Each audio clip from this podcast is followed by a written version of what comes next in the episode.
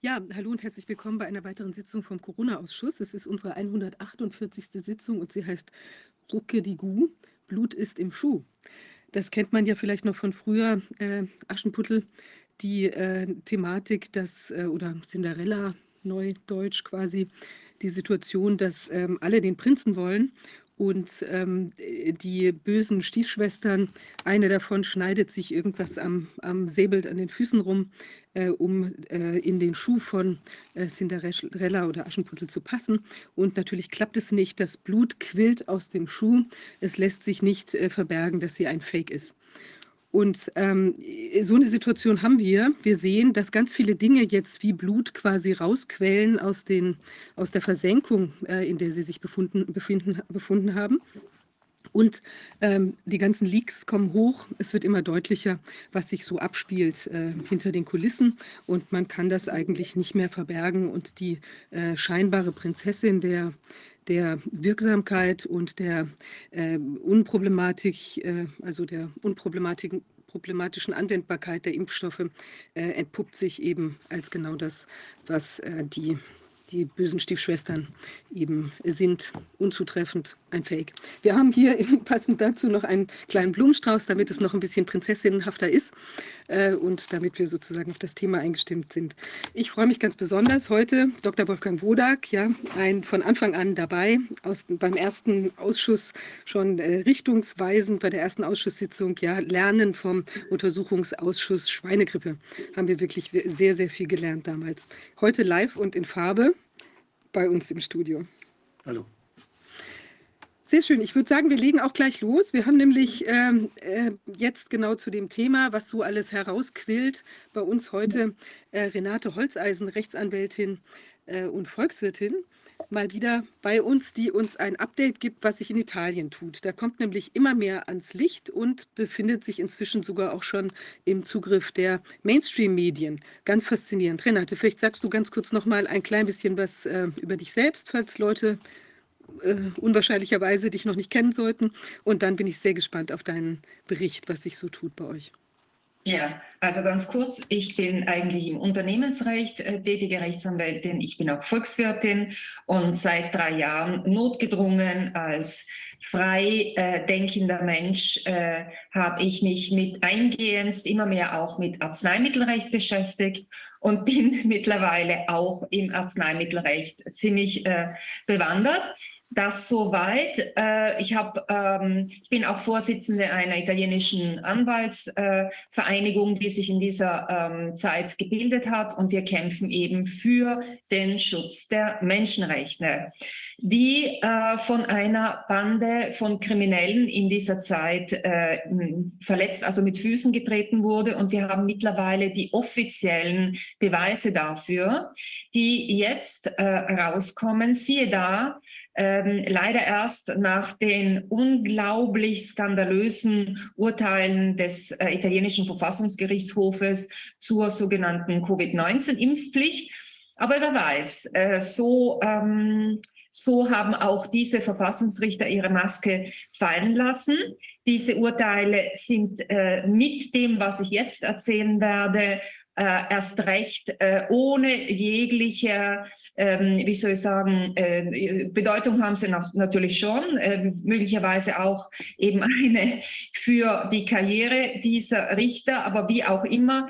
Es ist, äh, es ist jetzt, ähm, sind äh, unglaubliche interne Korrespondenzinhalte der Mitglieder des ähm, äh, Gesundheitsministeriums, der, ähm, des sogenannten wissenschaftlichen Beirates äh, des äh, Gesundheitsministeriums, der italienischen Arzneimittelbehörde, AIFA heißt sie, und des, ähm, der höchsten äh, italienischen äh, Beratungssanitätsbehörde, das ist das Istituto Superiore della Sanità herausgekommen. Aber mh, mm, gehen wir mal der Reihe nach. Zunächst äh, wurden äh, eben äh, E-Mails und, und sonstige Nachrichten eine Staatsanwaltschaft äh, also, äh, hat ja die Möglichkeit, ähm, alles Mögliche äh, sowohl eben in Realtime abzuhören. Italien war immer schon ein Land, wo sehr viel abgehört wurde und abgehört wird, aber auch im Nachhinein natürlich Zugriff hat auf, äh, auf ähm, WhatsApp, SMS-Mitteilungen, E-Mails und so weiter. Und im Rahmen der Ermittlungen der Staatsanwaltschaft von Bergamo, ja, die sich natürlich natürlich auf die Geschehnisse ähm, in Bergamo konzentriert hatten, wurden aber vom ähm, damaligen äh, Ministerpräsidenten Conti, äh, vom Gesundheitsminister, äh, von den äh, entsprechenden in den Ministerien und in den obersten Behörden Verantwortlichen bis hin zu kleineren ausführenden Personen alle äh, überprüft. Also alles wurde überprüft und da kam jetzt nach Abschluss der Ermittlungen und der damit äh, notwendig werdenden sogenannten Disclosure der äh, Ermittlungsergebnisse, wurden auch äh, die entsprechenden Details zu den äh, von, den von der Staatsanwaltschaft äh, ähm, in, im Rahmen der Ermittlungen festgestellten ähm, Kommunikationen zwischen den einzelnen Verantwortlichen bekannt. Und das ist eine absolute äh, Bombe, äh, die eigentlich zum sofortigen Rücktritt der äh, in den diversen obersten äh, Führungsgremien äh, tätigen äh, ähm, Beamten führen müsste, aber bis dato noch nicht geführt hat. Von was rede ich? Also zunächst, äh, es geht aus diesen äh, Mitteilungen hervor, dass der ehemalige Gesundheitsminister, wie, ihr wisst, hat es bei uns in Italien äh, im Herbst äh, Neuwahlen gegeben und deshalb haben wir eine neue Regierung. Vorher gab es eben eine eine Mitte-Links-Regierung und da hatten wir diesen äh, unsäglichen äh, Gesundheitsminister Speranza. Speranza heißt ja eigentlich übersetzt Hoffnung, aber der war das genaue Gegenteil. Äh, der hat ganz klar dem wissenschaftlichen Beirat, das ist der Comitato Tecnico Scientifico, ja, der damals sofort äh, zu Beginn der sogenannten Pandemie gegründet wurde und in denen eben diverse Experten äh, natürlich, äh, äh, mm, die mussten nach außen hin alle linientreu sein äh, und deshalb auch entsprechend ausgesucht wurden. Also äh, Experten wurden in diesen wissenschaftlichen Beirat des Gesund der Regierung, nicht nur des Gesundheitsministeriums bestellt und aus den eben ähm, diversen E-Mails und so weiter zwischen dem äh, Verantwortlichen dieses wissenschaftlichen Beirats und dem Gesundheitsminister geht klar hervor, dass der Gesundheitsminister praktisch mitgeteilt hat, dass er jetzt einen Lockdown machen will und sie haben ihm die äh, wissenschaftlichen Grundlagen dazu zu liefern. Oder dass die eben die Schulen geschlossen werden müssen, dass eine Maskenpflicht aufzuerlegen ist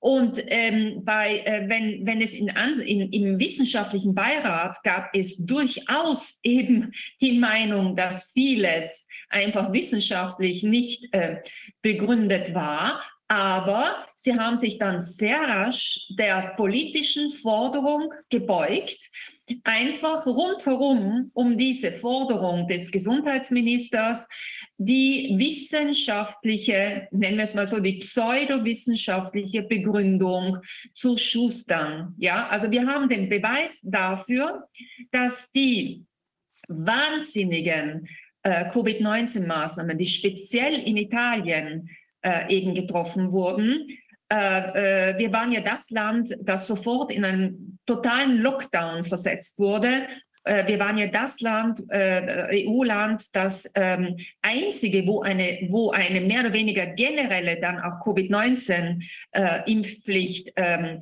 ähm, eingeführt wurde. Das wurde alles auf Forderung hin der Politik in der Person des damaligen Gesundheitsministers äh, wir können die Regierung insgesamt dazu zählen, aber es geht hier um, also die Beweismittel sind die Korrespondenz zwischen dem Gesundheitsminister und den Mitgliedern äh, und, und den führenden Mitgliedern dieses wissenschaftlichen Beirates. Mm, da muss man, kann man natürlich auch diesen Experten einen Vorwurf machen, sofern sie nicht von vornherein schon korrupt waren, dass auch jene, die äh, Bedenken geäußert haben, dann ganz einfach den Mund gehalten haben. Sie hätten müssen offen äh, natürlich äh, ihre, ihren Dissens zum Ausdruck bringen, denn das, was hier der Bevölkerung angetan wurde, äh, ist natürlich nicht zu, ähm, zu entschuldigen. Das zunächst einmal, also hier haben wir ganz klare Beweise dafür und das ist allein schon ein Hammer für sich. Dann kommt jetzt das nächste, der nächste Block an, an Beweismittel, die wir jetzt eben aus dieser Disclosure der spezifisch für Bergamo äh, geführten Ermittlungen haben. Und zwar betrifft es die italienische Arzneimittelbehörde AIFA. Wie ihr wisst, dasselbe gilt ja auch für Deutschland. Die äh, Europäische Kommission äh, hat eben auf, äh, auf der Basis äh, der ähm, ähm, positiven Gutachtens äh, dieses weiteren korrupten Clubs ähm, EMA die diese ähm, sogenannten Covid-19-Impfstoffe äh, auf den Markt gebracht. Und die äh, nationalen Arzneimittelbehörden haben aber natürlich eine wesentliche Funktion in der Pharmakovigilanz, ja, und äh, äh, sind ja dafür zuständig nach wie vor zu überwachen, dass ähm, äh, ähm, auf dem Markt äh, der Bevölkerung und in dem Fall sogar eben ähm, dann in Italien aufgezwungen unter Erpressung. Die, die Menschen, wie ihr wisst, die haben ja ihre Berufsberechtigung verloren. Sie konnten über 50-Jährigen äh, äh, konnten generell dann nicht mehr zur Arbeit gehen. Viele Berufsgruppen waren diesem Druck ausgesetzt. Und wir hatten auch ähm, äh, eine ganz strenge ähm, ähm, 2G-Regelung. Bei uns hieß es eben ähm, Certificato Verde. Also bis hin zu den kleinsten letztendlich war dieser enorme ähm, äh, Spikungsdruck aufgebaut. Was kam da jetzt raus?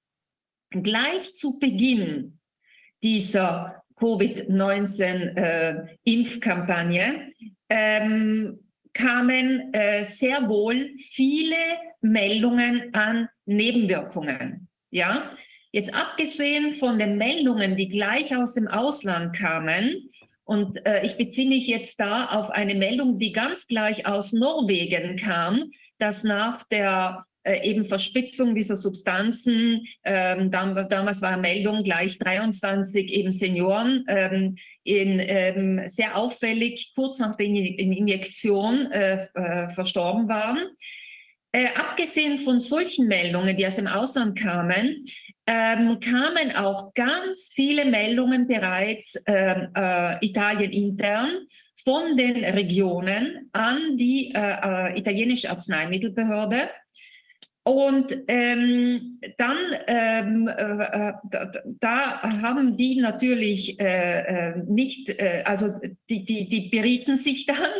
Äh, und aus dieser Korrespondenz der Mitglieder der italienischen Arzneimittelbehörde geht hervor, dass dann die Devise ausgegeben wurde, wir sollen keine schlafenden Hunde wecken, äh, diese Nebenwirkungen dürfen nicht an die Öffentlichkeit, ja. Das heißt, äh, der Öffentlichkeit äh, muss vorgegaukelt werden, dass die äh, Covid-19-Impfungen sicher sind. Also nichts darf nach außen dringen. Die Regionen, die Verantwortlichen der Regionen, und die sind natürlich mitverantwortlich, dass die dieses Spiel mitgespielt haben, die wurden angewiesen, ihre, die Daten, die sie erfasst haben, nur für interne Zwecke zu verwenden und ja nicht nach außen zu bringen. Ja, also es wurde eine absolute Informationssperre nach außen gegeben, weil man musste das Narrativ von effektiv und sicher, ähm, äh, koste es, was es wolle, einfach weiterfahren. Also das war das Erste. Es wurden von Anfang an vorsätzlich die Meldungen, die wirklich auch schon in die Höhe geschossen äh, waren. Es gibt große Regionen bei uns wie die Emilia-Romagna. Da waren von Anfang an enorm viele Meldungen von Nebenwirkungen und die wurden vorsätzlich vertuscht.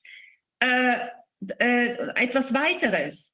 Dann kam das sofort das Thema auf, ja, äh, weil wie ihr ja wisst, äh, äh, war ja europaweit so, es wurde ja diese sogenannte Covid-19-Impfkampagne mit dem angeblichen Zweck, die, äh, die äh, Alten und Gebrechlichen zu schützen, ausgerollt, ja.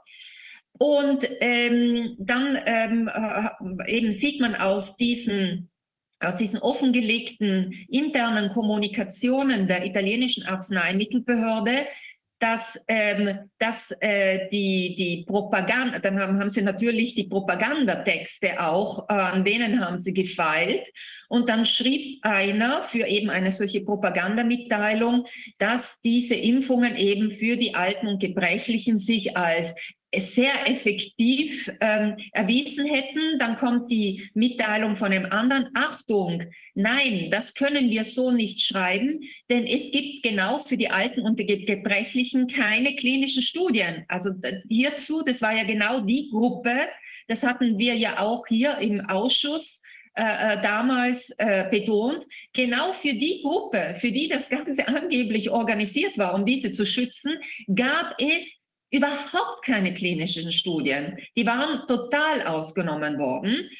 Und das eben äh, äh, kam dann ähm, bei, dieser, bei diesen Verantwortlichen der italienischen Arzneimittelbehörde eben gleich zu Beginn. Also wir reden von Jänner, Februar 2021, also ganz von Beginn auf. Und dann, äh, dann haben sie beraten, wie sie das irgendwie umschreiben konnten. Das heißt, wir haben den Beweis, wir haben den Beweis, dass sie natürlich wussten, also es war denen allen bewusst, dass gerade für die alten und, äh, und, und äh, gesundheitlich angeschlagenen Menschen es überhaupt keine Studien zur Sicherheit und Wirkung dieser Substanzen äh, äh gab und dennoch hat man diese äh, Kategorie, diese Personengruppe als erste. Wir wissen ja auch, in Italien waren die Menschen in den Altersheimen gefangen. Es konnte äh, niemand in einem Altersheim als freier Insasse, weil ich bezeichne, äh, äh die Situation war wirklich die Situation von Insassen, leben, wenn sie sich nicht spiken ließen. Und wenn, wenn einzelne Personen, weil sie auch den, die Unterstützung von Verwandten hatten, sich dagegen wehrten, dann wurden sie in ihren Zimmern eingesperrt. Die hatten überhaupt keinen Kontakt mehr mit den anderen. Die wurden so umgebracht, psychologisch umgebracht, auf der Basis von dieser enormen Lüge, die jetzt durch diese Ermittlungsergebnisse äh, der Staatsanwaltschaft von Bergamo offengelegt sind. Das sind Verbrecher. Wir haben, unsere italienische Arzneimittelbehörde hat vorsätzlich die enorme Anzahl von schwersten Nebenwirkungen von Anfang an verschwiegen, hat die Verantwortlichen der Regionen, also das wären bei euch die Bundesländer, dazu veranlasst, hier mitzuspielen. Die sind natürlich auch alle mitverantwortlich, ja.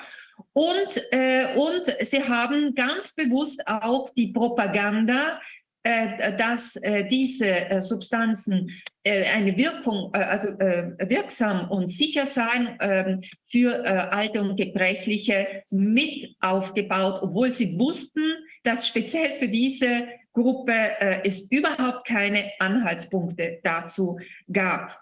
Also das ist eine, ein Ausmaß einer kriminellen Energie, die die, die wirklich jeglichen Rahmen sprengt, denn hier sprechen wir von vorsätzlichem Mord.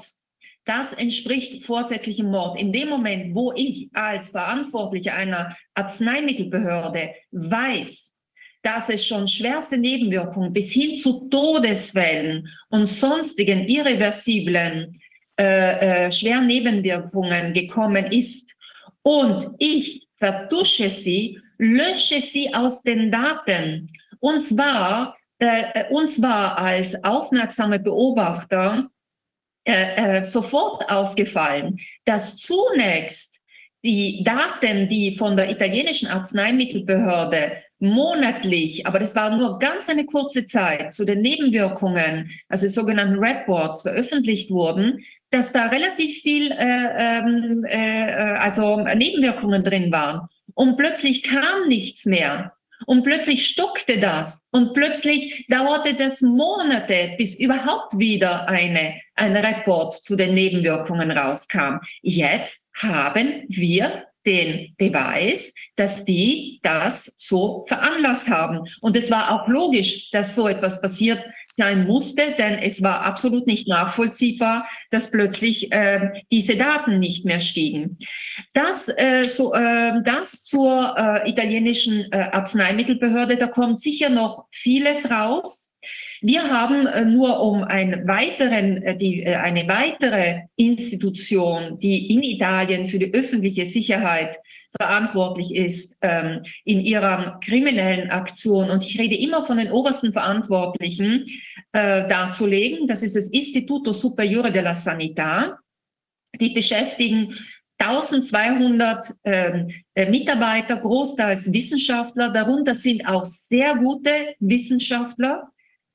Da haben äh, äh, vor äh, jetzt äh, zwei Monaten drei Wissenschaftler sich ein Herz gefasst und eine Studie veröffentlicht und nachgewiesen, dass das ähm, äh, Nutzen-Risiko-Verhältnis ein katastrophales ist für diese Covid-19-Injektionen. Äh, und was ist passiert? Sie sind von den politisch an die Spitze dieser Institution gesetzten Verantwortlichen sofort einem Disziplinarverfahren unterworfen worden. Ja, das heißt, die Behörde geht gegen die eigenen wissenschaftlichen Mitarbeiter vor, die wissenschaftlich fundierte Studien veröffentlichen um, um das Bewusstsein auch bei der Bevölkerung zu wecken und zu sagen, Achtung, hier muss was ges äh, geschehen. Sie haben auch Interviews gegeben. Sie haben gesagt, Sie können nicht mehr zuschauen. So, wir haben also ein komplettes System, das kriminell gegen die eigene Bevölkerung gearbeitet hat. Ich habe, wir haben interessanterweise morgen äh, ein, eine, eine Tagung in Siena. Ihr müsst wissen, Siena, Toskana, das ist der Sitz der, ähm, äh, der, äh, der, von Big Pharma der, äh, in Italien. Äh, seit äh, der ähm, Renzi-Regierung, also immer Partito Democratico, sogenannte demokratische Regierung, die äh, eben damals mit der Obama-Regierung eine, eine Vereinbarung ähm, geschlossen hat, äh, die eben äh, der, der impfwütigen Big Pharma ähm, absolute Vorteile für Niederlassungen eben speziell in der Toskana verschaffen hat, ist eben Italien das äh, Impflabor Europas.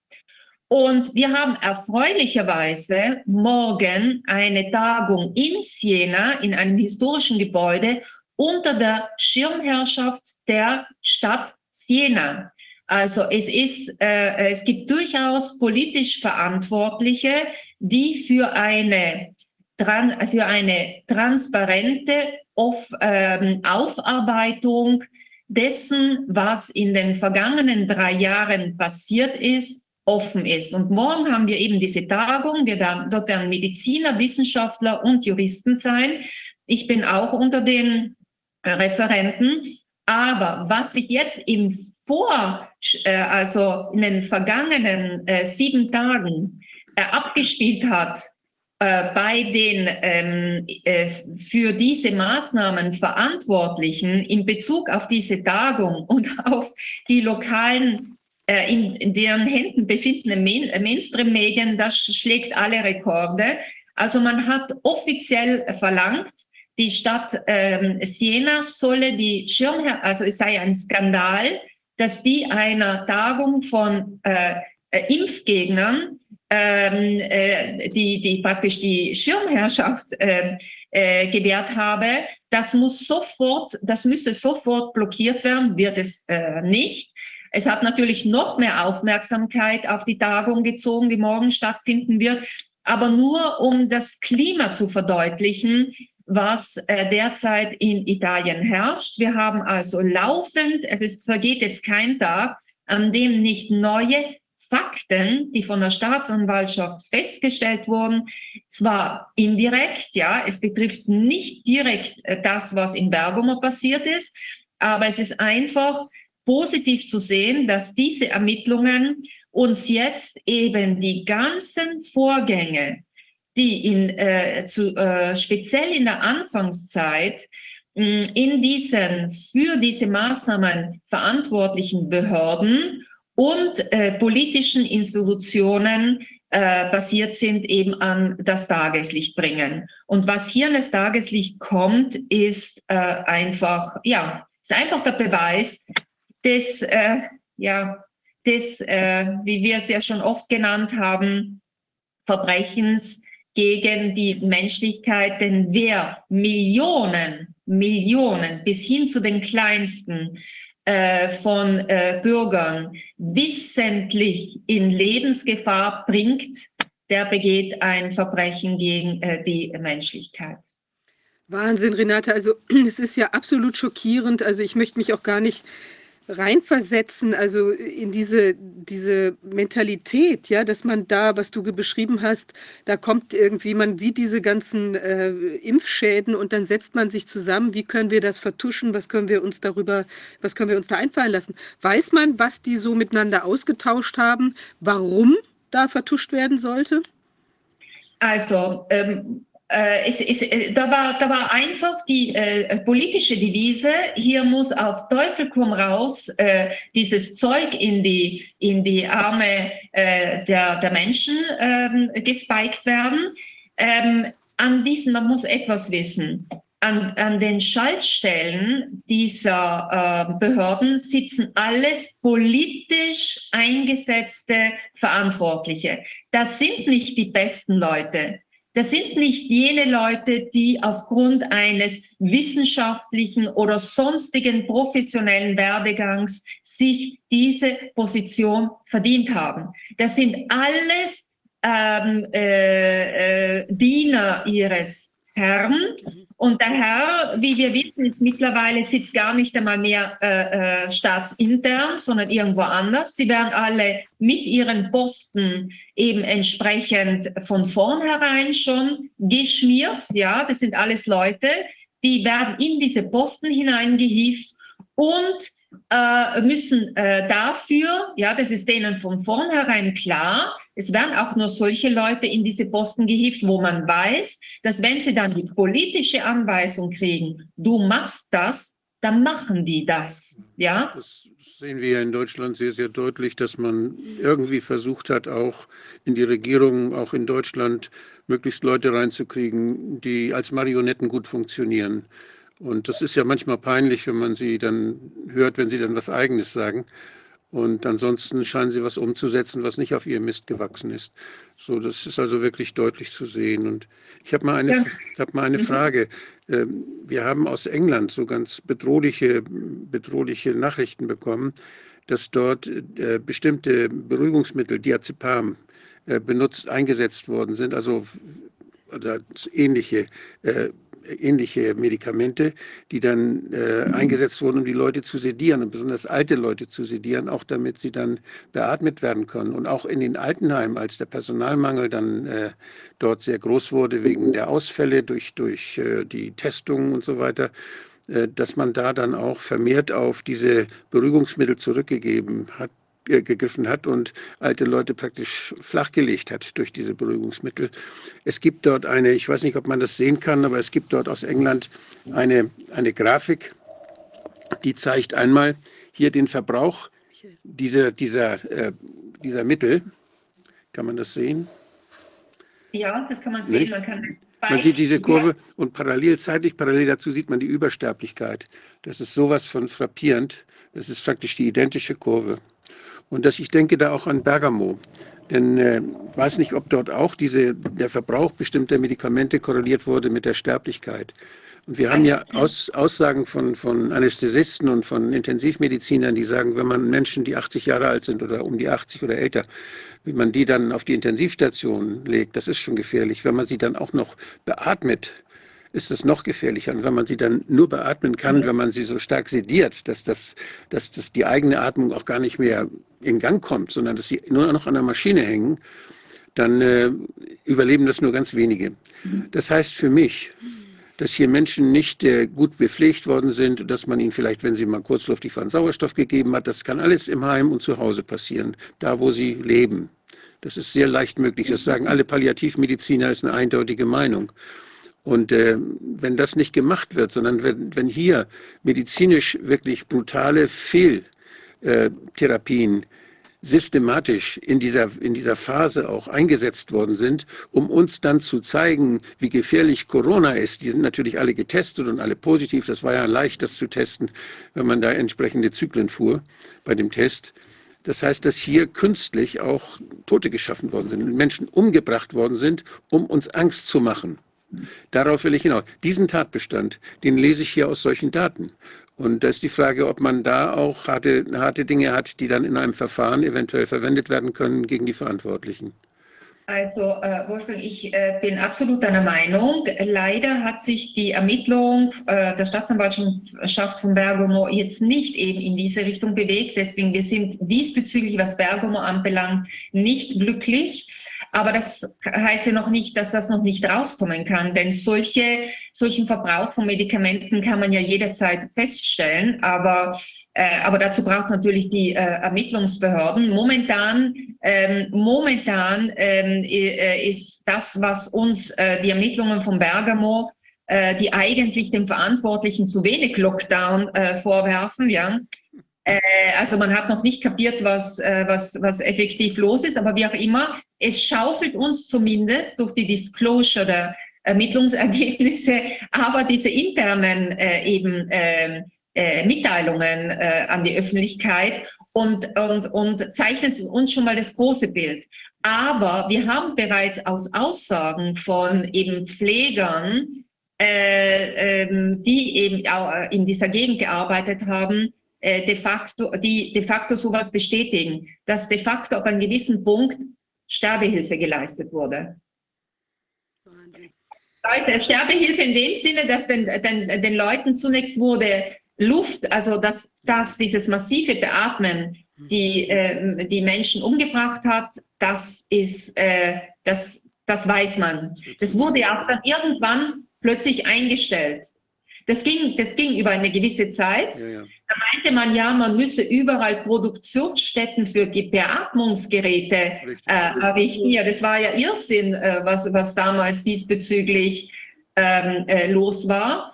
Und dann wurde es aber plötzlich abrupt eingestellt. Allein schon das zeigt, dass die Vorgehensweise davor absolut falsch war.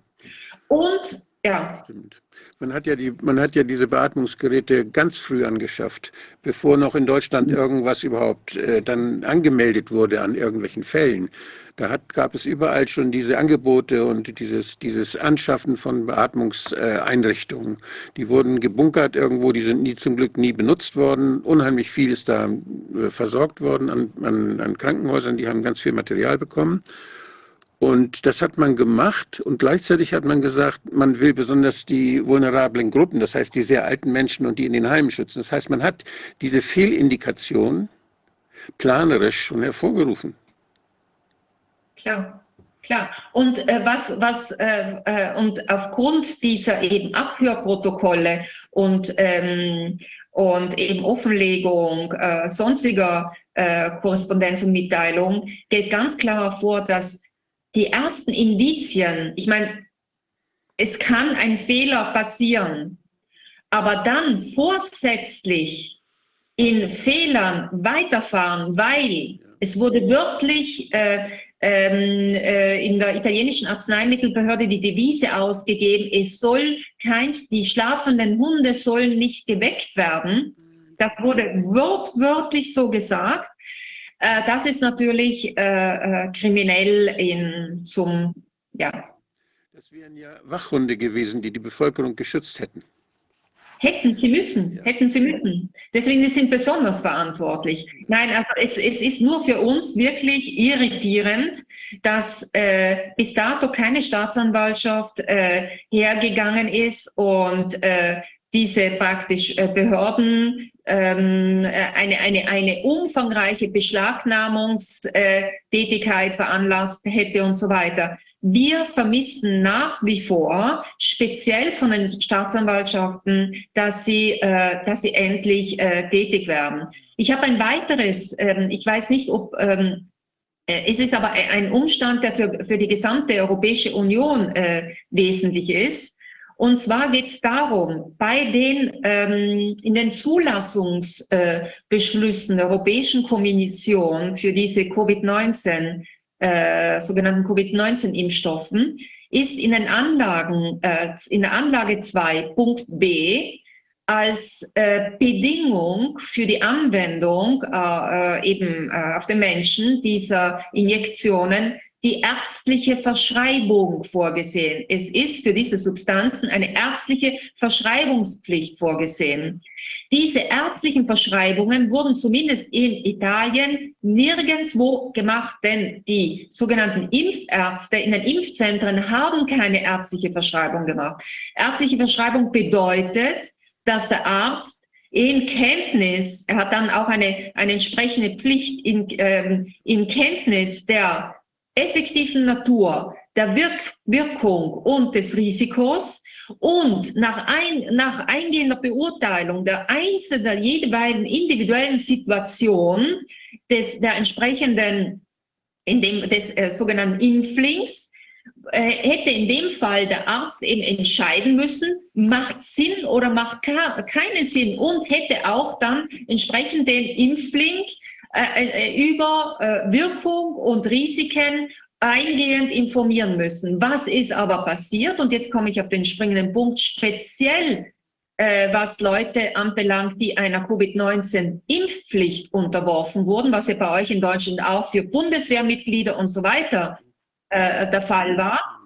In dem Moment, wo es die Verpflichtung für eine legale Anwendung dieser Substanzen ähm, eben, wo, wo eine Bedingung für die legale, für die legitime Anwendung dieser Substanzen war, dass es eben eine ärztliche Verschreibung braucht, hat es von vornherein keine generelle, für eine Berufsgruppe generelle Covid-19-Impfpflicht äh, geben können. Denn eine ärztliche Verschreibung bedeutet, dass der Arzt unabhängig von politischen Interventionen äh, beurteilen muss, ob diese, ähm, in dem Fall Injektion, für den einzelne Person eben indiziert ist, ja oder nein. Und das ist etwas, was ähm, äh, wir, also ich und, und, und äh, ganz wenige andere, weil das haben noch ganz wenige verstanden, äh, Anwälte jetzt, ähm, ich habe das von Anfang an immer den Leuten gesagt, verlangt ausdrücklich schriftlich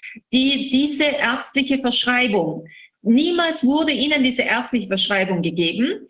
Und Impfgeschädigte, sogenannte Impfgeschädigte, äh, können, und aus meiner Sicht eben in der gesamten EU, sollen diese ärztliche Verschreibung, die, äh, eine Kopie dieser ärztlichen Verschreibung verlangen. Ich wiederhole nochmals, äh, die, also die Verpflichtung, die Bedingung für eine legitime Anwendung dieser sogenannten Covid-19-Impfstoffe ähm, ähm, äh, eben ähm, in, äh, bestehend in dieser ärztlichen Verschreibung äh, ist festgeschrieben in Anlage Nummer römisch Nummer 2 Punkt B jeglicher äh, aller Beschlüsse der EU-Kommission betreffend die In-Marktversetzung äh, dieser Covid-19-Injektionen. Ich betreue zum Beispiel äh, seit kurzer Zeit den Fall eines 29-jährigen, äh, äh, vorher kerngesunden jungen Mannes, äh, wo die Eltern zwar ähm, äh, ohne Anwalt zunächst äh, ähm, eine Autopsie eben erwirkt haben, nur stellt euch vor, also dieser junge Mann ist nach äh, der, den zwei, äh, also der, der zweiten Dosis von Comirnaty plötzlich zu Hause zusammengebrochen. Ähm, da hat der Gerichtsmediziner das Herz einfach weggeschmissen. Das Beweismittel, das Beweismittel praktisch äh, entfernt. Und ich habe jetzt äh, äh, für diese Eltern eben ähm, bei der Zuständigen, das immer die, äh, äh, also in dem Fall war es Mordena, bei der, zu, äh, bei der zuständigen äh, Sanitätsbehörde, die ja die Impfkampagne lokal eben äh, organisiert hat, den Antrag gestellt, eine Kopie dieser ärztlichen Verschreibung äh, eben ähm, auszufertigen, auf, auf, die natürlich die Eltern als äh, Geschädigte äh, ein Anrecht haben, weil ich will die äh, Beweislastumkehr erwirken. Äh, in dem Moment, wo ähm, gefährliche Substanzen, neue Substanzen, für die, und äh, noch etwas ist wichtig zu sagen, es ist das äh, Europäische Arzneimittelgesetz, das für neue Substanzen äh, obligatorisch eine ärztliche Verschreibungspflicht logischerweise vorsieht. Denn neue Substanzen sind jetzt unabhängig davon, ob Gentherapeutika oder nicht, die bergen grundsätzlich für eine gewisse Zeit, ja, äh, das Risiko, dass noch eben Langzeitnebenwirkungen äh, äh, herauskommen könnten. Und in diesem Fall haben wir nicht nur eine neue Substanz, sondern auch noch eine äh, äh auf Gentechnik basierende Substanz. Und deshalb musste die EU-Kommission diese ärztliche Verschreibungspflicht vorsehen. Was ist passiert? In den Impfzentren, aber auch sonst, wo geimpft wurde, da wurden ja, auch, also in Italien wurde auf den Stränden geimpft. In, Ita in Italien wurde in Impfbussen geimpft. Da wurde nirgendwo eine ärztliche Verschreibung erlassen. Das heißt, jegliche, jegliche Injektion nebenbei, äh, in Italien äh, äh, hätte es für jegliche Injektion eine eigene ärztliche Verschreibung gebraucht jegliche Injektion ist damit grob illegal. Und in dem Moment, wo ich als Behörde, als, als, als, als, als Gesundheitsbehörde die Injektion potenziell tödlicher Substanzen und sonst schwer, äh, schwere Nebenwirkungen hervorrufende Substanzen. Wir haben ja mittlerweile auch die wissenschaftlichen Nachweise. Es kommt ja ein, eine Studie nach der anderen, peer-reviewte Studie nach der anderen heraus. Das bedeutet, dass Menschen, die glauben, die die Vermutung haben, dass sie von der Covid-19-Injektion geschädigt wurden, de facto jetzt die Situation haben, wenn sie keine ärztliche Verschreibung der zuständigen Gesundheitsbehörde haben, dass die Beweislastumkehr äh, äh, gilt. Das heißt, man muss nur den Anfangsverdacht äh, äh, praktisch äh, darlegen und dann, wenn dann sind es an und für sich die Verantwortlichen bis hin zum Impfarzt, der, der, der äh, injiziert hat, ohne dass eine ärztliche Verschreibung vorliegt, die den Nachweis erbringen müssen, dass dieser Schaden nicht durch die Injektion erfolgt ist. Das ist der wesentliche rechtliche Aspekt, den ich für alle in der EU ansässigen Bürger mitgeben wollte. Also das ist wirklich nochmal ein sehr guter neuer Ansatz, weil man sich dann eben auch ganz viel von diesen, äh, wie du sagst, Beweislastumkehr heißt ja, dass die anderen nachweisen müssen, dass es eben dann nicht dazu zu Schädigungen gekommen ist. Und das ist ja quasi ausgeschlossen, weil wie will man das nachweisen, insbesondere bei einem so neuartigen äh, Produkt. Ja? Also was ich schockierend finde, hier auch nochmal zu sehen, das ist, ähm, dass sich im Prinzip diese Behörden hier offenbar wirklich zu, zu verlängerten Armen der Interessen der also der Politik, aber auch der Pharmaindustrie gemacht haben. Weil ich meine, man kennt das ja, dass man vielleicht äh, hört in, in, in, ich weiß nicht, in Pharmakreisen oder auch sonst wie mit irgendwie problembehafteten Produkten wird noch irgendwie rumgetrickst und eine Marketingstrategie äh, da manifestiert, um vielleicht zu verschleiern, dass das total voller Zucker ist oder sowas. Ja? Also solche Tricksereien, um weiter sein Produkt verkaufen zu können, sind ja bekannt. Aber dass da eine Behörde, die eben eigentlich bei sowas genau einschreiten sollte, hier noch mitwirkt, dabei äh, die, die Bevölkerung eben nicht auf die Gefahren hinzuweisen, ist wirklich Wahnsinn.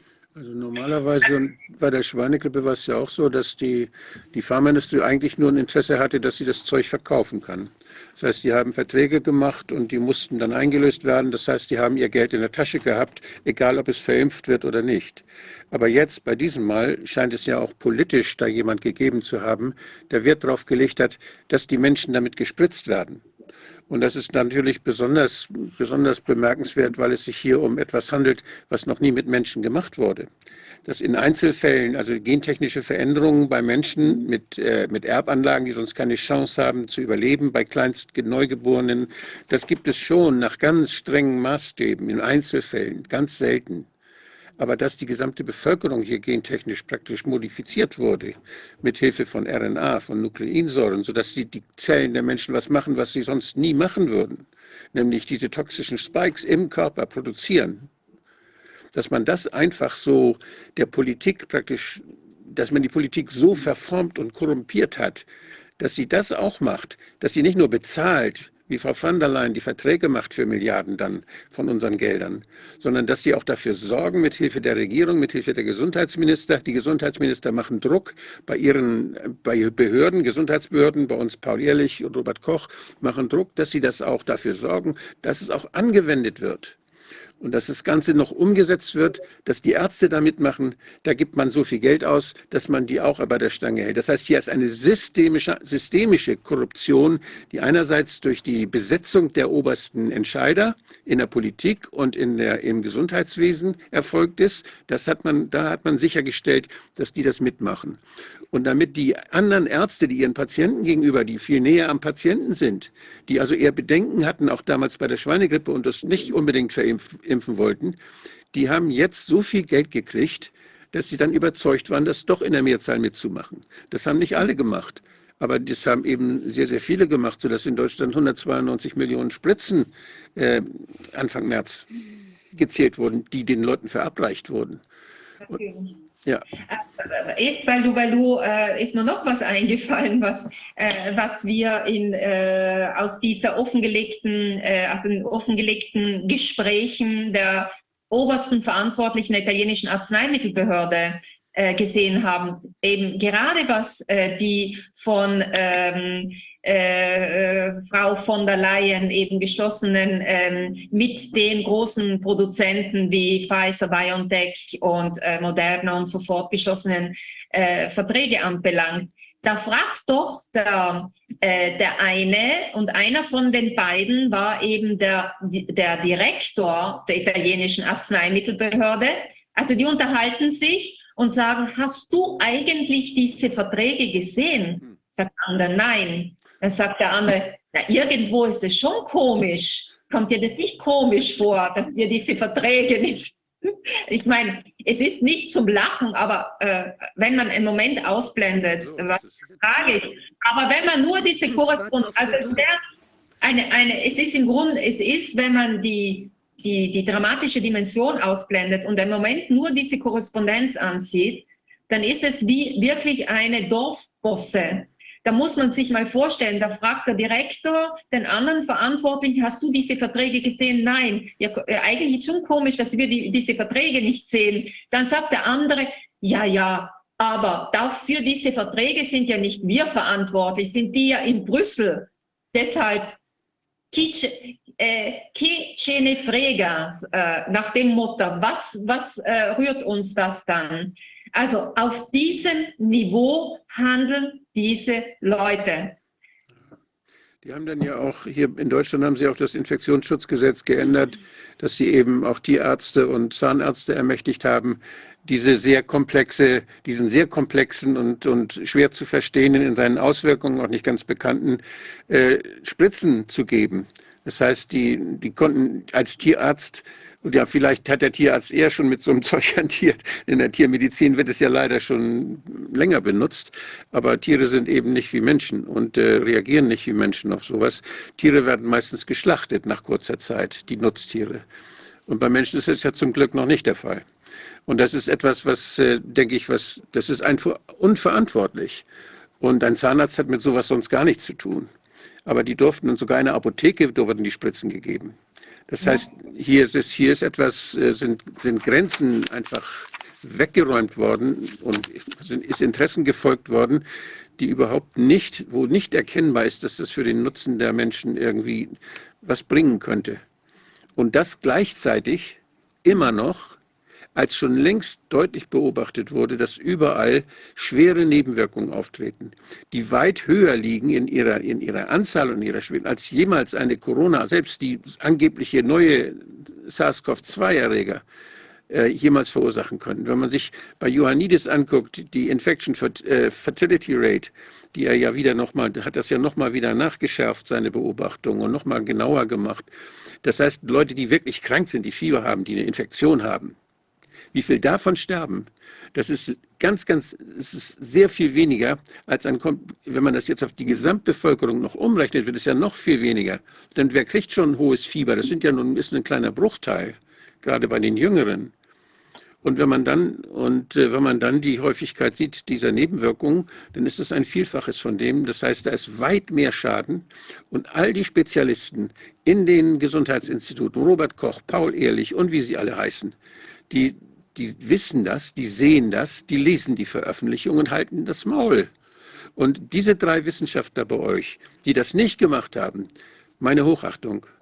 Also da finde ich toll, diese Leute. Die, die die muss man loben und das sind, die machen ihre Sache gut, die tun das, wofür sie da sind. Und ich finde das so toll. Und ich denke auch diese, alle die Whistleblower, die es gibt, die jetzt sagen, das mache ich nicht mehr mit. Bei denen müssen wir uns bedanken. Die nehmen schwere Lasten auf sich, aber sie sind es, die uns praktisch noch helfen und die, die, es, die es uns ermöglichen, auch dass wir mit dieser ganzen Sache, dass wir irgendwie die Kurve kriegen. Und je mehr Leute sich das trauen, umso weniger belastend ist das für die Einzelnen, die dann auch rauskommen. Wenn das viele, wenn viele sagen, so machen wir nicht mehr mit, dann ist das überhaupt kein Problem mehr, auch für die, die was sagen. Dann wendet sich das Blatt, dann sind die, haben die anderen ein Problem, die mitgemacht haben. Ja, Und ich hoffe sehr, dass diese Wende stattfindet. Äh, ich also ich sehe jetzt den richtigen Zeitpunkt äh, gekommen. Ich glaube auch, dass speziell äh, jene Wissenschaftler Verantwortlichen, es gibt in jeder Berufskategorie, unter den Anwälten auch, also es sind immer noch viel zu wenige Anwälte, die mithelfen, äh, das Ganze offen zu legen. Aber in erster Linie sind natürlich die Ärzte gefordert. Die Bevölkerung ist mittlerweile in einer sehr hohen Prozentsatz. Mhm äh, äh, kritisch geworden. Also ganz viele, ganz, ganz viele, die vorher wirklich sie, äh, davon überzeugt waren, etwas zu tun, auch im Interesse der Gesellschaft, sehen sich betrogen. Ja. Und jetzt aufgrund, wir haben ja die Berichterstattung über diese schwersten Nebenwirkungen, auch im, ähm, in, in gewissen äh, italienischen Mainstream, sowie auch bei euch in Deutschland. Und ähm, die Menschen wissen ganz genau, dass die Fälle gar nicht so selten sind. Ja, es ist eben so, dass sie nicht so selten sind. Es sind speziell die Todesfälle viel weitaus ähm, äh, höher als eben offiziell bekannt, weil ja eben kaum Autopsien gemacht werden. Aber auch, ähm, man, man, jetzt getrauen sich die Menschen oder werden sich erst bewusst, dass die gesundheitlichen Probleme mit denen sie zu kämpfen haben, auch auf diese Injektionen oder äh, eben auf diese Injektionen äh, äh zurückzuführen sein können. Es ist nämlich wahr, aufgrund dieses Narrativs, dieser Propaganda von sicher, haben, sind sehr viele Menschen gar nicht einmal auf den Gedanken gekommen, dass ihre gesundheitlichen Beschwerden damit in Verbindung gebracht werden könnten. Und sind ja auch von ihren Ärzten bestärkt worden, die diese Spritzen gegeben haben. Die haben gesagt, nein, das kann nicht sein. Das ist der Punkt. Das ja. ist der Punkt. Und, äh, und das ändert sich aber. Das ist im Ändern äh, äh begriffen. Und äh, es ist so, äh, wir wissen, äh, es wirkt alles, alles hat einen Multiplikatoreneffekt. Mhm. Und wenn einmal eine Lawine ins Rollen kommt, dann rollt sie. Und jetzt ist es wichtig, dass man wirklich äh, äh, allen Bürgern der gesamten Bevölkerung eben bei, äh, die Informationen zukommen lässt und eben zum Schutze oder, oder zur Verhinderung weiterer Todesfälle. Ganz einfach. Hier geht es wirklich ums, um, um, um Verhinderung von Todesfällen und, und schwerster Behinderung. Renate, darf ich kurz noch mal fragen, die, was für, äh, jetzt ist ja da auch auf Mediaset, da ist da ja was gelaufen, auch einmal, ähm, das wird ja wahrscheinlich, äh, also ja ein Berlusconi-Kanal eigentlich, wo ja erstaunlich ist, dass das so, also jetzt rauskommt und ähm, einmal würde ich gerne wissen, wie da, also wie, ob es da direkte Aufschrei aus der Bevölkerung gegeben hat und wie auch die Verantwortlichen sich dazu stellen. Also wird dazu Stellung genommen, versucht man das zu vertuschen, du sagst, da ist Jena irgendwelche, man versucht diese wissenschaftlichen Treffen und so weiter zu verhindern. Aber machen die sonst noch was in der Öffentlichkeit? Ja, also ähm, ähm, im Mediaset, da gibt es den einen Sender ähm, Rete Quattro und da gibt es die Sendung Fuori dal Coro. Und die jetzt eigentlich schon, äh, wo der Journalist Mario Giordano jetzt schon seit vielen, vielen Monaten, also zunächst hat er sich ja selbst äh, spiken lassen hat zunächst äh, offensichtlich selbst an diese äh, äh, Injektion geglaubt, denn wenn man zurückgeht, dann findet man Sendungen, wo er noch, äh, also wirklich geglaubt hat, man würde dadurch einen Akt der Solidarität, äh, etwas Wichtiges äh, für die Gesellschaft tun. Das hat sich aber dann offensichtlich relativ rasch geändert und dann hat er damit begonnen, eben kritischer zu berichten und mittlerweile seit äh, vielen Monaten ganz offensiv kritisch. Das ist eines. Wir haben dann eine, eine äh, wichtige, eine äh, Tageszeitung, die La Verità, die hat von Anfang an äh, kritisch berichtet über alles. Auch ein, ähm, eben ein, ein, eine Monatszeitschrift, äh, Panorama, die seit jetzt schon mehreren Ausgaben ganz offensiv über die eben äh, Covid-19-Impfnebenwirkungen äh, berichtet. Das heißt, der Bürger, der die Informationen haben möchte, der findet sie, der findet sie. Es sind natürlich äh, gewisse Bevölkerungskreise ähm, äh, gefangen im, im Genuss, äh, im Konsum von gewissen Medien, die nach wie vor also die nach wie vor ähm, das natürlich zu vertuschen versuchen, denn sie sind selbst massiv dafür verantwortlich. Allen voran der nationale, äh, also der öffentliche Sender RAI, ja. Also ich kann auch aus hier lokaler ähm, ähm, Erfahrung sprechen. Also wir haben hier den nationalen Sender RAI Südtirol, auch in deutscher Sprache. Und was hier nach wie vor an Propaganda gefahren wird, ist unglaublich, ist kriminell. Man lädt nach wie vor Verantwortliche des Sanitätswesens ein und erklärt, dass Nebenwirkungen, man wüsste hier lokal, kenne keine schweren Nebenwirkungen und die seien so selten, grundsätzlich so selten. Also das ist natürlich eine etwas, was wir sehr wohl nach wie vor ähm, beobachten. Und die Verantwortlichen solcher Medien und natürlich die Mitarbeiter der Sanitätsbehörden, die nach wie vor dieses Narrativ mm, äh, äh, fahren, die äh, haben speziell jetzt, wo die Evidenz so klar ist, natürlich eine umso größere Verantwortung. Also das sind offensichtlich jene Verantwortlichen, die einfach versuchen, die Wahrheit unter dem Deckel zu halten, weil sie Angst davor haben, eben zur Verantwortung gezogen zu werden. Also die, die, Journalisten, die eigentlich Fragen stellen sollen und die Dingen hinterhergehen sollen, die investigativ auch arbeiten, viele behaupten das ja von sich. Ich habe hier von gestern einen ganzseitigen Artikel oder einen großen Artikel aus der Taz, eine angeblich kritische Zeitung. Das waren die, die zu, gleich zu Anfang dann auch alles verteufelt haben, was da kritisch sich äußert, die, die, die also sehr regierungstreu waren und die ja der, der grünen Politik, die wir ja erleben heute, äh, die den Boden bereitet haben, praktisch, die dafür die Propaganda gemacht haben. Und die schreibt doch jetzt tatsächlich unter dem Titel Kleiner Pieks, schwere Nebenwirkung und ein riesengroßes Fragezeichen. So schreiben sie. Und sie zitieren das Paul-Ehrlich-Institut, sagen, Deutschland waren Ende Februar 339.000 Verdachtsfälle gemeldet, 55.000 davon gelten als schwerwiegende Impfstoffnebenwirkungen. Und dann sagen sie aber, Impfgegnerinnen mit Stern spielen die seltenen Fälle hoch um den Erfolg der Impfkampagne in der Pandemie zu konterkarieren. Das ist reine Propaganda. Und dann kommt Expert Sternchen innen schätzen, dass unter zehn Infizierten einer Long-Covid-Symptome, einer Long-Covid-Symptome entwickelt werden, unter Geimpften einer unter 10.000 vergleichbare Symptome entwickelt. Ich meine hier erstmal, dass Sie hier Äpfel und Birnen das eine sind ja Kranke und das andere sind alles Gesunde, die geimpft werden. Also das, nicht mal das differenzieren sie, das kapieren sie offenbar nicht oder wollen sie nicht kapieren. Und dann sagen sie aber zum Schluss, doch bisher sind die Zahlen aber nur bedingt aussagekräftig. Und wenn man dann hört, was in der Spezialambulanz, wie da geeiert wird, es gibt eine in Marburg eine Spezialambulanz für Leute, die den diagnostiziert werden wollen wegen Impfschäden. Das, da sind 6000 Leute auf der Warteliste und die haben schon, weiß nicht, 2000 oder wie viel haben sie schon untersucht.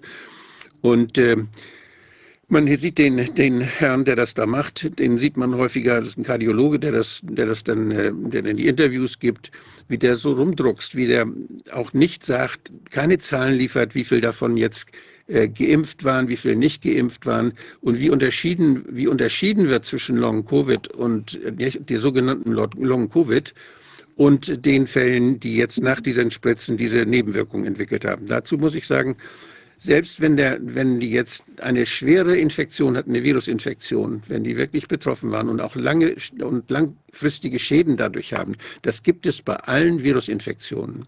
Ich möchte wissen, dass, wenn die Anzahl, wenn man beim Robert-Koch-Institut nach den Viruserkrankungen guckt und nach den dort gefundenen Viren, dann sind die Coronaviren so ein kleiner Teil.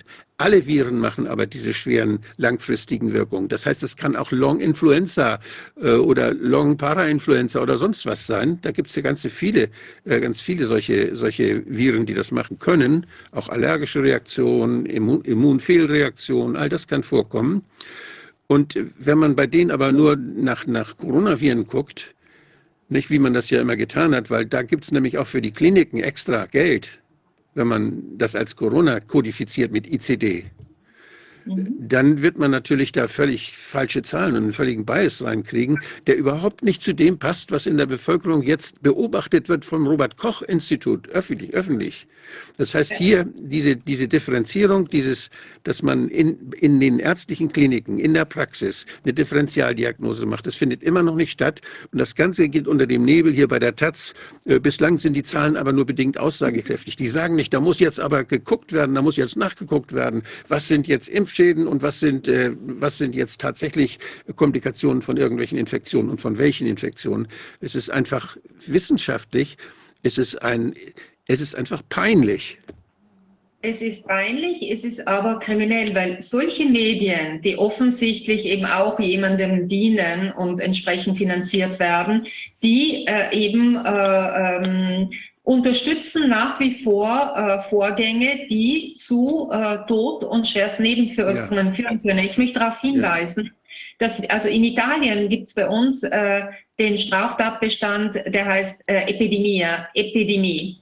Im vorliegenden, und der liegt normalerweise vor, wenn man eben ähm, äh, äh, dazu eben das, ähm, also wenn man Viren verbreitet oder Bakterien, mhm. die eben dann zu Tod und so weiter führen.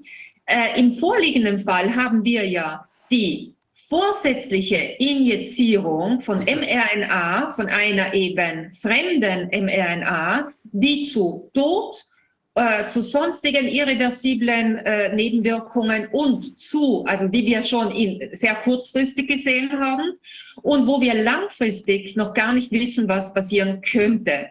Das trifft in Italien eindeutig auf den mit Höchststrafe versehenen Straftatbestand der Epidemie.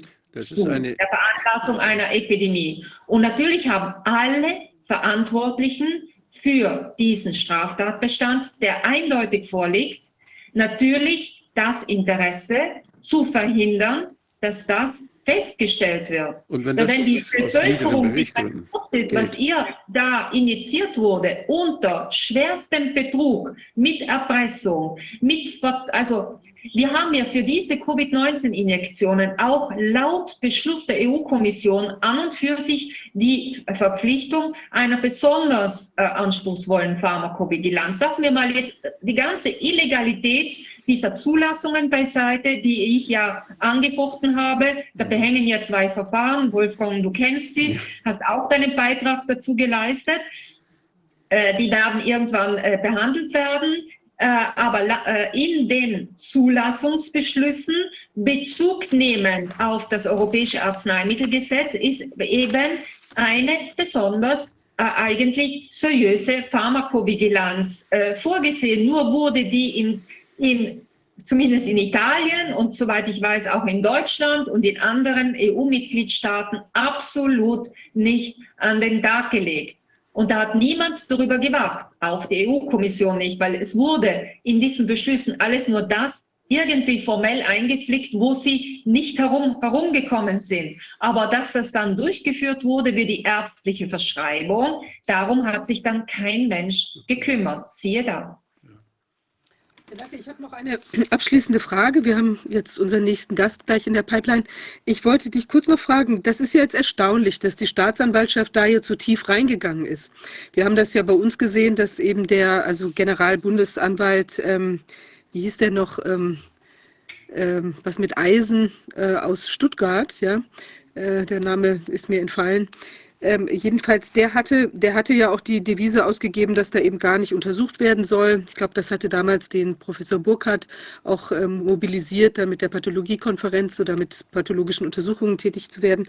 Ähm, ähm ich wollte mal wissen, wie kommt das, dass die Staatsanwaltschaft hier so sich da so reingebohrt hat? Haben wir es da mit besonders mutigen Leuten zu tun oder ist das einfach so seinen Gang gegangen? Nein, nein. Also Achtung, nochmals die, der Ermittlungsgegenstand an und für sich ist nicht so großartig. Die haben ja, ich habe es nochmal, ich habe es vorhin äh, betont, an und für sich äh, wirft die Staatsanwaltschaft den damals politischen Verantwortlichen bis hin zum Ex-Premier Conte vor, dass sie nicht, nicht genug Lockdown gemacht hätten. Nicht schnell genug, nicht genug. Nur, nur aufgrund der Ermittlungen, und in Italien heißt, heißt das, um 360 Grad Abhörung, um 360 Grad Offenlegung der E-Mail-Korrespondenz, WhatsApp, SMS, was auch immer, was es auch immer gibt, sind indirekt als sozusagen Nebenprodukt des zum Glück, das ist für mich das einzig Wertvolle dieser Ermittlungen, dieses Nebenprodukt. Und dieses Nebenprodukt ist der eigentliche Hammer dieses Nebenprodukt, das eigentlich gar nicht das, der Ermittlungsgegenstand ist, ist das jetzt, was das eigentliche schwerwiegende Delikt, das eigentliche Delikt oder die Delikte, es sind ja mehrere, an, der, an das Tageslicht bringt.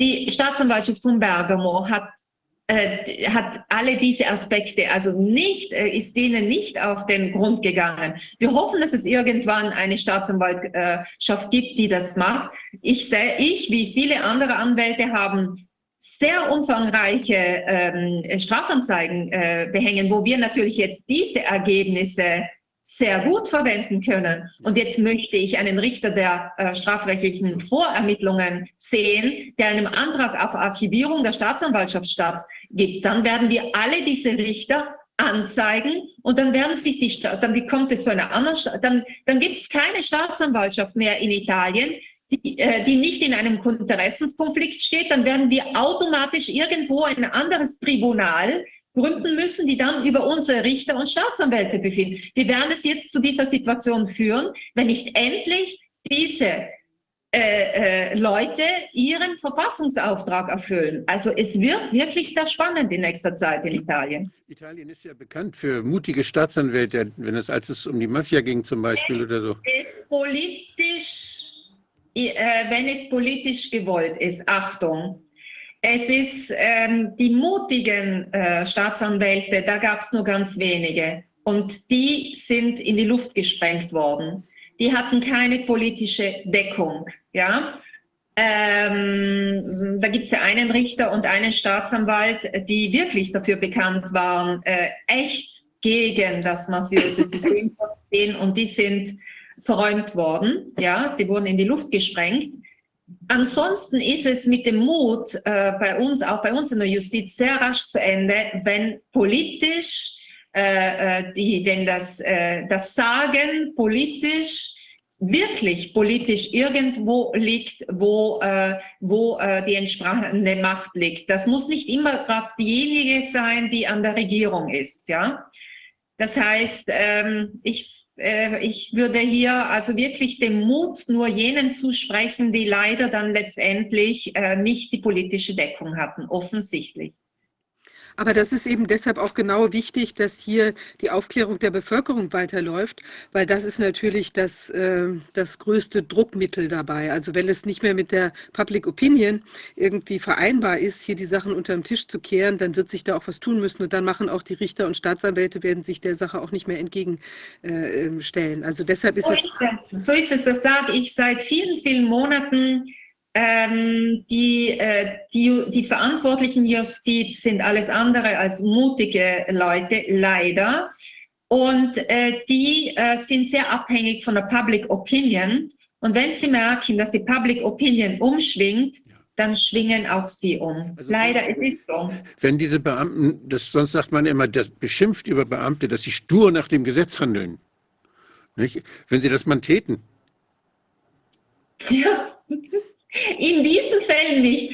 Ähm, äh, Wolf, äh, also äh, Wolfgang, Sie machen das dann, äh, wo es wirklich um Dinge geht, wo man sich in die Haare greift, auch manchmal als Unternehmensvertreter und sagt, um Himmels Willen, also hier werden Dinge blockiert, die, das, das macht überhaupt keinen Sinn. Hier, wo es um das Leben, um das Leben der Bevölkerung geht, ja, da offensichtlich äh, scheint niemand äh, scheint niemand sich berufen zu fühlen und verantwortlich zu fühlen, äh, Nein zu sagen.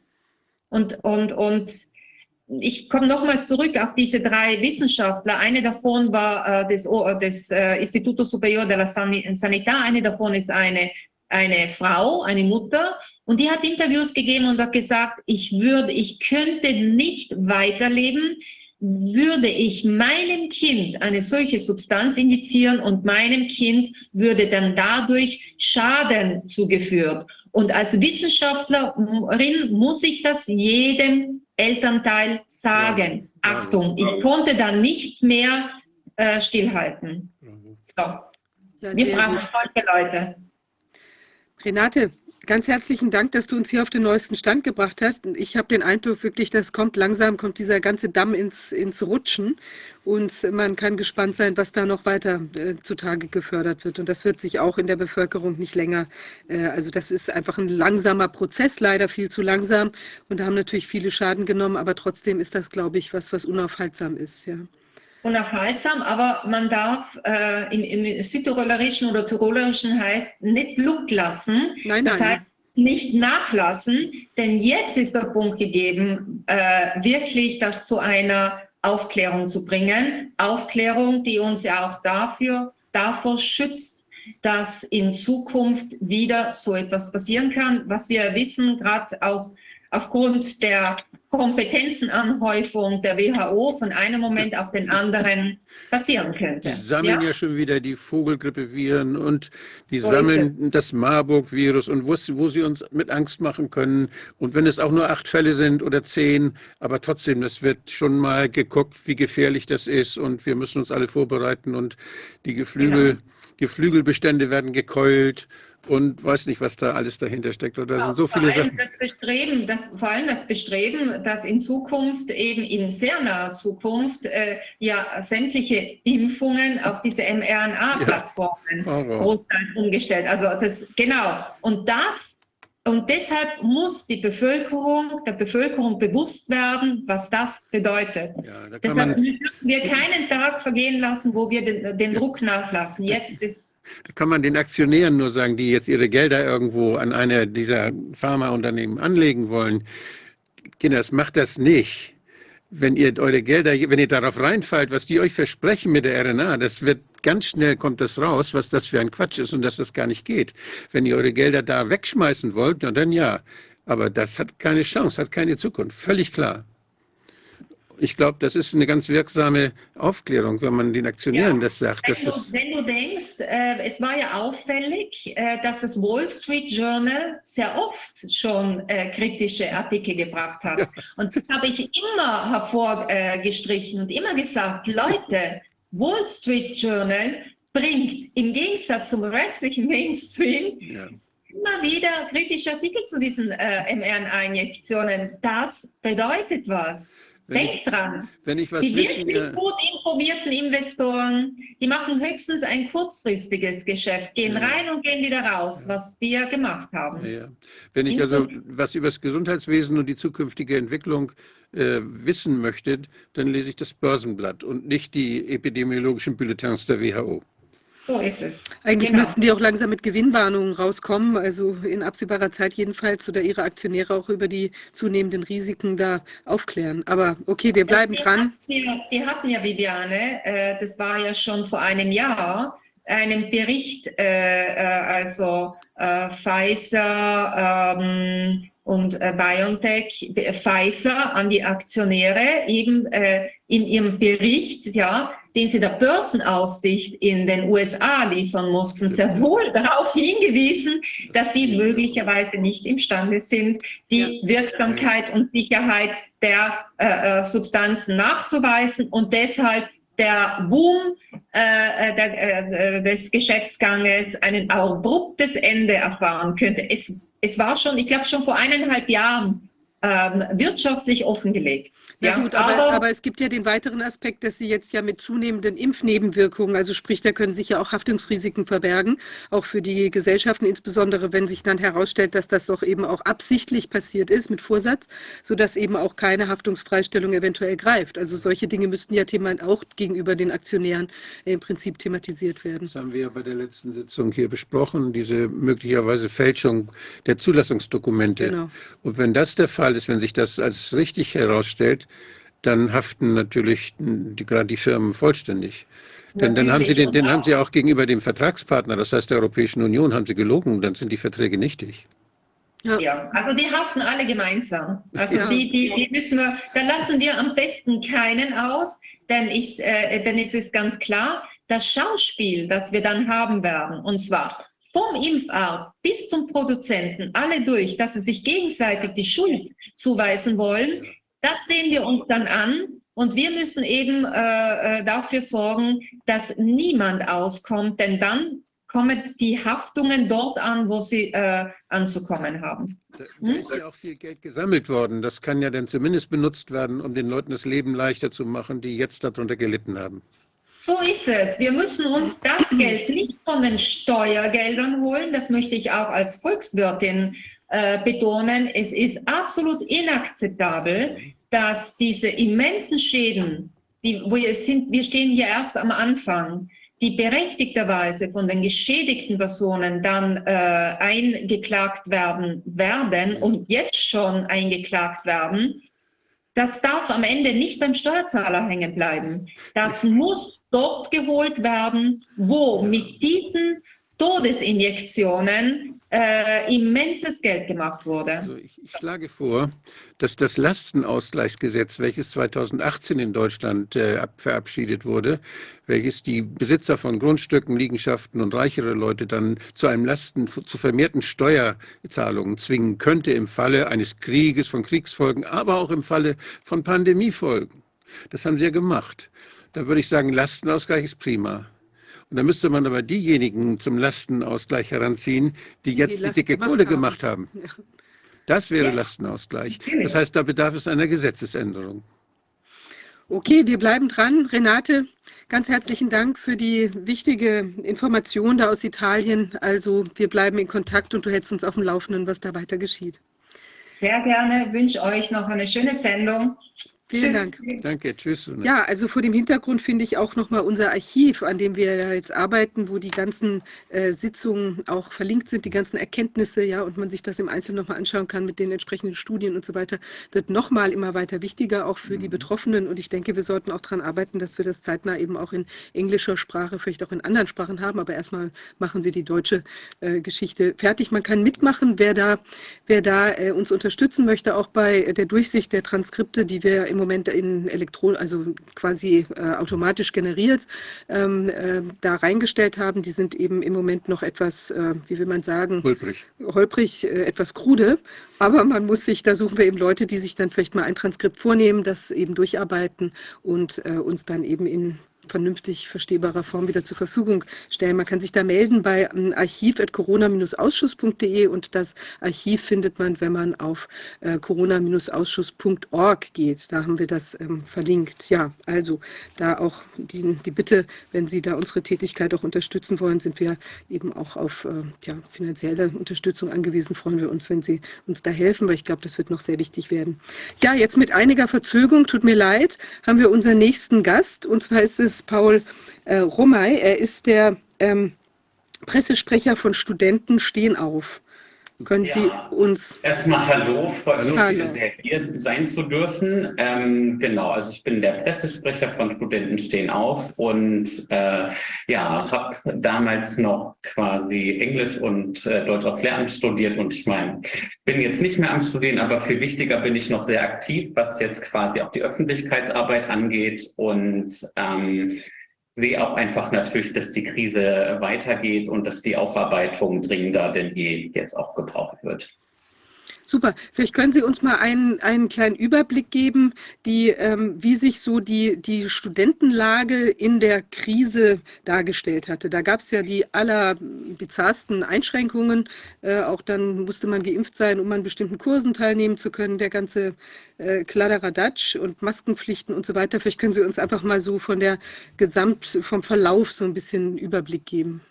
Ja, also Anfang 2020 war es tatsächlich so, dass die meine Kommilitonen darauf bestanden haben, sich über WhatsApp zu treffen, keine Präsenz zu machen, haben das sogar aktiv noch eingefordert.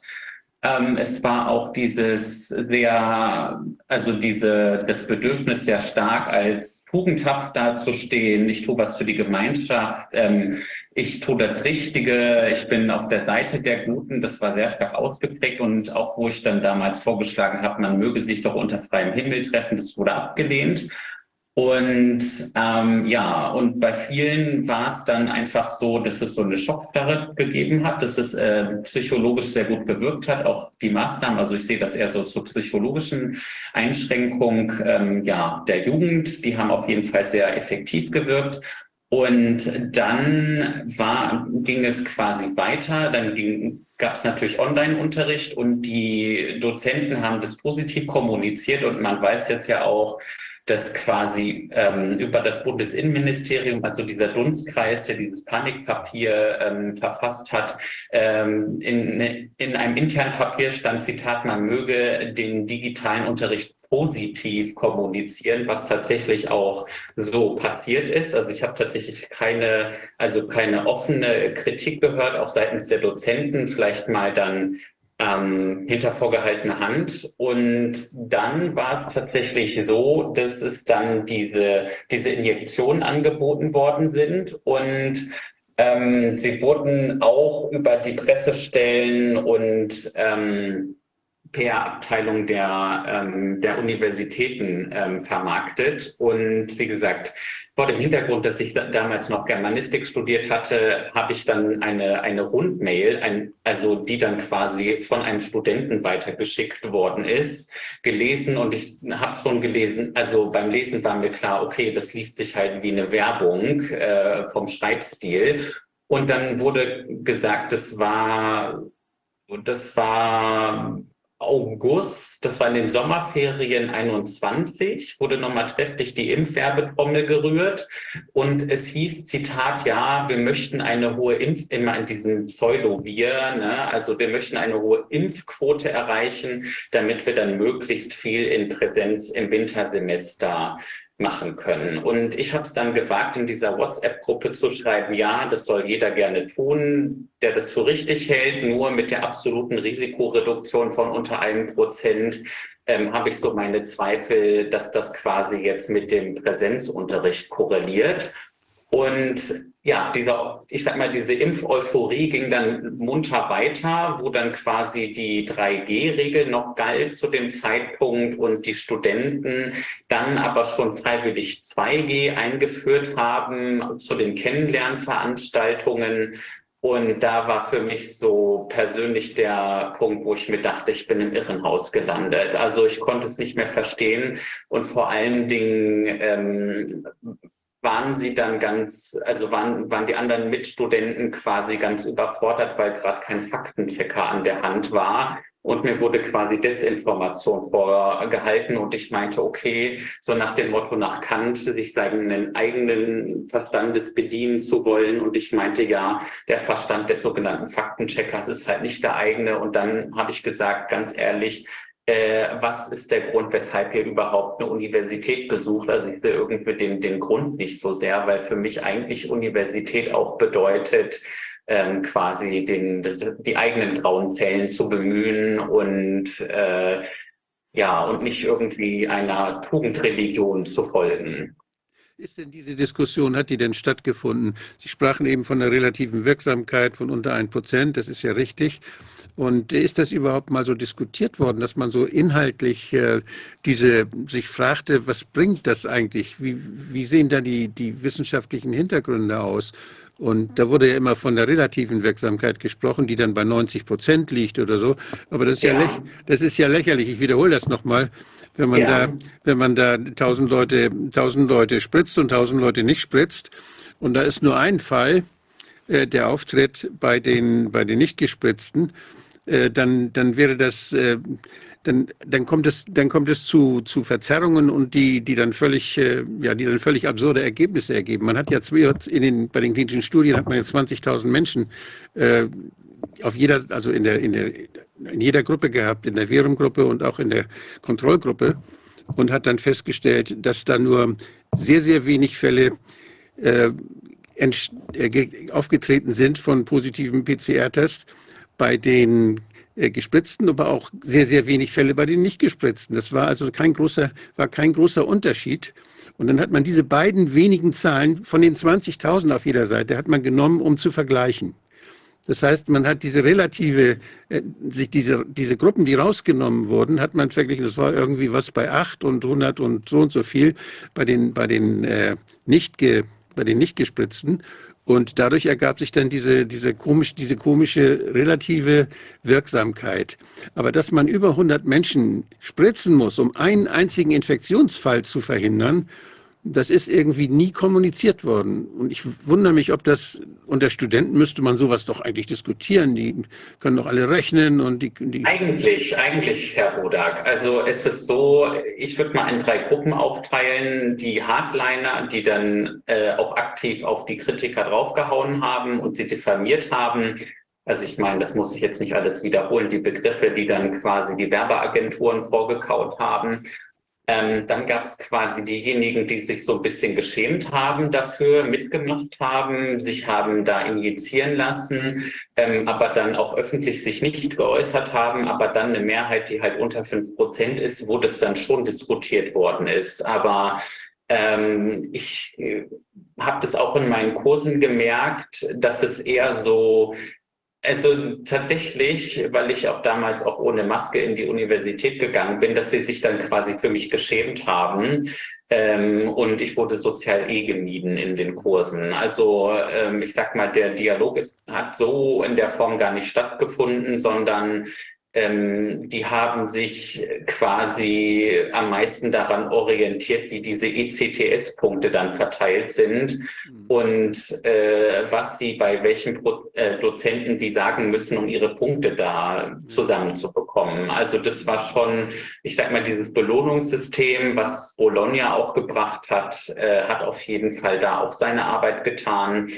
Ähm, und ähm, ich kann sagen, dass bei den Dozenten habe ich manche privat schon getroffen, dass man sich mal auf einen Café getroffen hat und dann gesagt wurde, so in der vorgehaltenen Hand, ja, also wir haben jetzt große Probleme, auch gerade die Alleinerziehenden, ähm, weil ja auch die Betreuung von Kindern und so weiter runtergefahren ist. Aber äh, wehe, wehe, man sagt was öffentlich. Also das gab es in der Form tatsächlich nicht. Da muss man aber dazu sagen, also wir haben auch als, als Organisation Briefe geschrieben an die ähm, entsprechenden Stellen, haben nachgehakt, haben natürlich auch Datenmaterial geliefert. Aber was ich dann mit einem halben Jahr Versatz mitbekommen habe, dass es auf den Fluren erhebliche Diskussionen gegeben hat. Ich kann nur wiederholen, hinter verschlossenen Türen. Und es gab dann eine Initiative, wo ich glaube, es waren insgesamt 1000 kritische Wissenschaftler, müsste ich jetzt nochmal nach den Namen schauen, die sich dann die so eine Deklaration also im deutschsprachigen Raum unterzeichnet haben. Und ähm, also wir waren, wie gesagt, in Tübingen damals sehr aktiv und es waren dann über acht Dozenten, die dann alleine aus Tübingen dann ähm, mit Mitunterzeichner waren. Und ich muss sagen, ich bin da auch ein Stück weit stolz drauf, dass wir quasi dann doch einige haben erreichen können. Also das, diese Unterzeichnung war im November letzten Jahres. Ähm, wo dann mit einem zeitlichen Versatz dann auch eine, eine positive Wirkung dann auch zu sehen war. Und was mir auch sehr wichtig an der Stelle zu erwähnen ist, zu sagen, dass alles eine Wirkung hat. Ja, also es gibt diese wirkungslose, wie soll ich sagen, wirkungslosen, ähm, das gibt es nicht. Also mir war bewusst, der Umstand, dass ich das in dem Moment nicht sehen kann, heißt nicht, dass meine Briefe, die wir da geschrieben haben, dass es umsonst war, sondern ähm, dass es manchmal einfach dauert, bis quasi dieser Samen, den man gesät hat, dann keimt. Ja, und in dem Fall waren das ungefähr anderthalb Jahre, die es dann gebraucht hat, ähm, bis wir dann auch ähm, quasi mit zeitlichem Versatz dann auch positives Feedback bekommen haben. Ja. Haben Sie denn in, in Ihrem Verein, haben Sie dort auch dann so Leute, die berichten von Impfnebenwirkungen? Ist das irgendwie aufgeschlagen? Haben Sie bei jungen Leuten Fälle gesehen oder haben, haben Sie darüber gesprochen, dass solche Dinge passieren können, dass die nach der Spritze dann irgendwelche Nebenwirkungen erlebt haben? Oder sammeln Sie sowas? Oder ist das also wir sammeln, man muss direkt sagen, wir sammeln es nicht, aber es gibt auf jeden Fall immer mehr die Gespräche, ich sag mal, das ist auf der unteren Ebene wo, wo die Leute dann anfangen, auch darüber zu sprechen, dass sie Nebenwirkungen haben und ähm, dass sie merken, okay, meine Gesundheit ist nicht mehr so wie früher.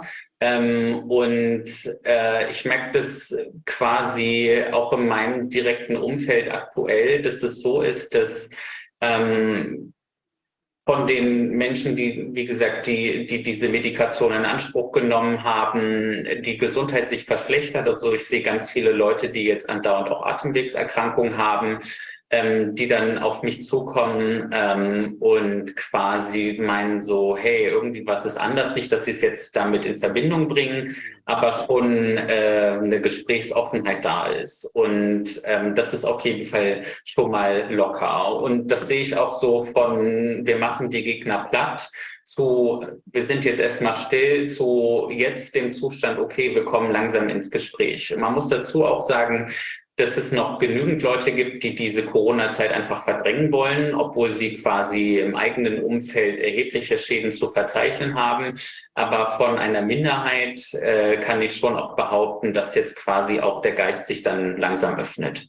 Wenn sich Studierende jetzt äh, für ihre Arbeit interessieren, können die sich überall, gibt es überall Stellen, wo man sich an sie wenden kann oder wo sich Gruppen treffen?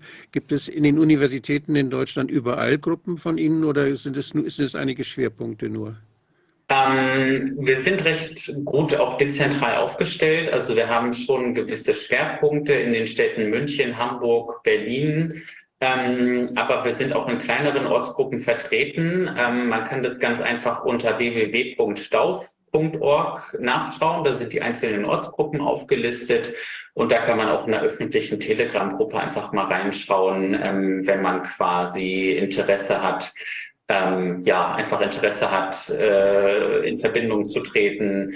Und das Schöne ist, dass es eine sehr heterogene Gruppe ist. Also ich meine, die allermeisten kannten sich davor nicht.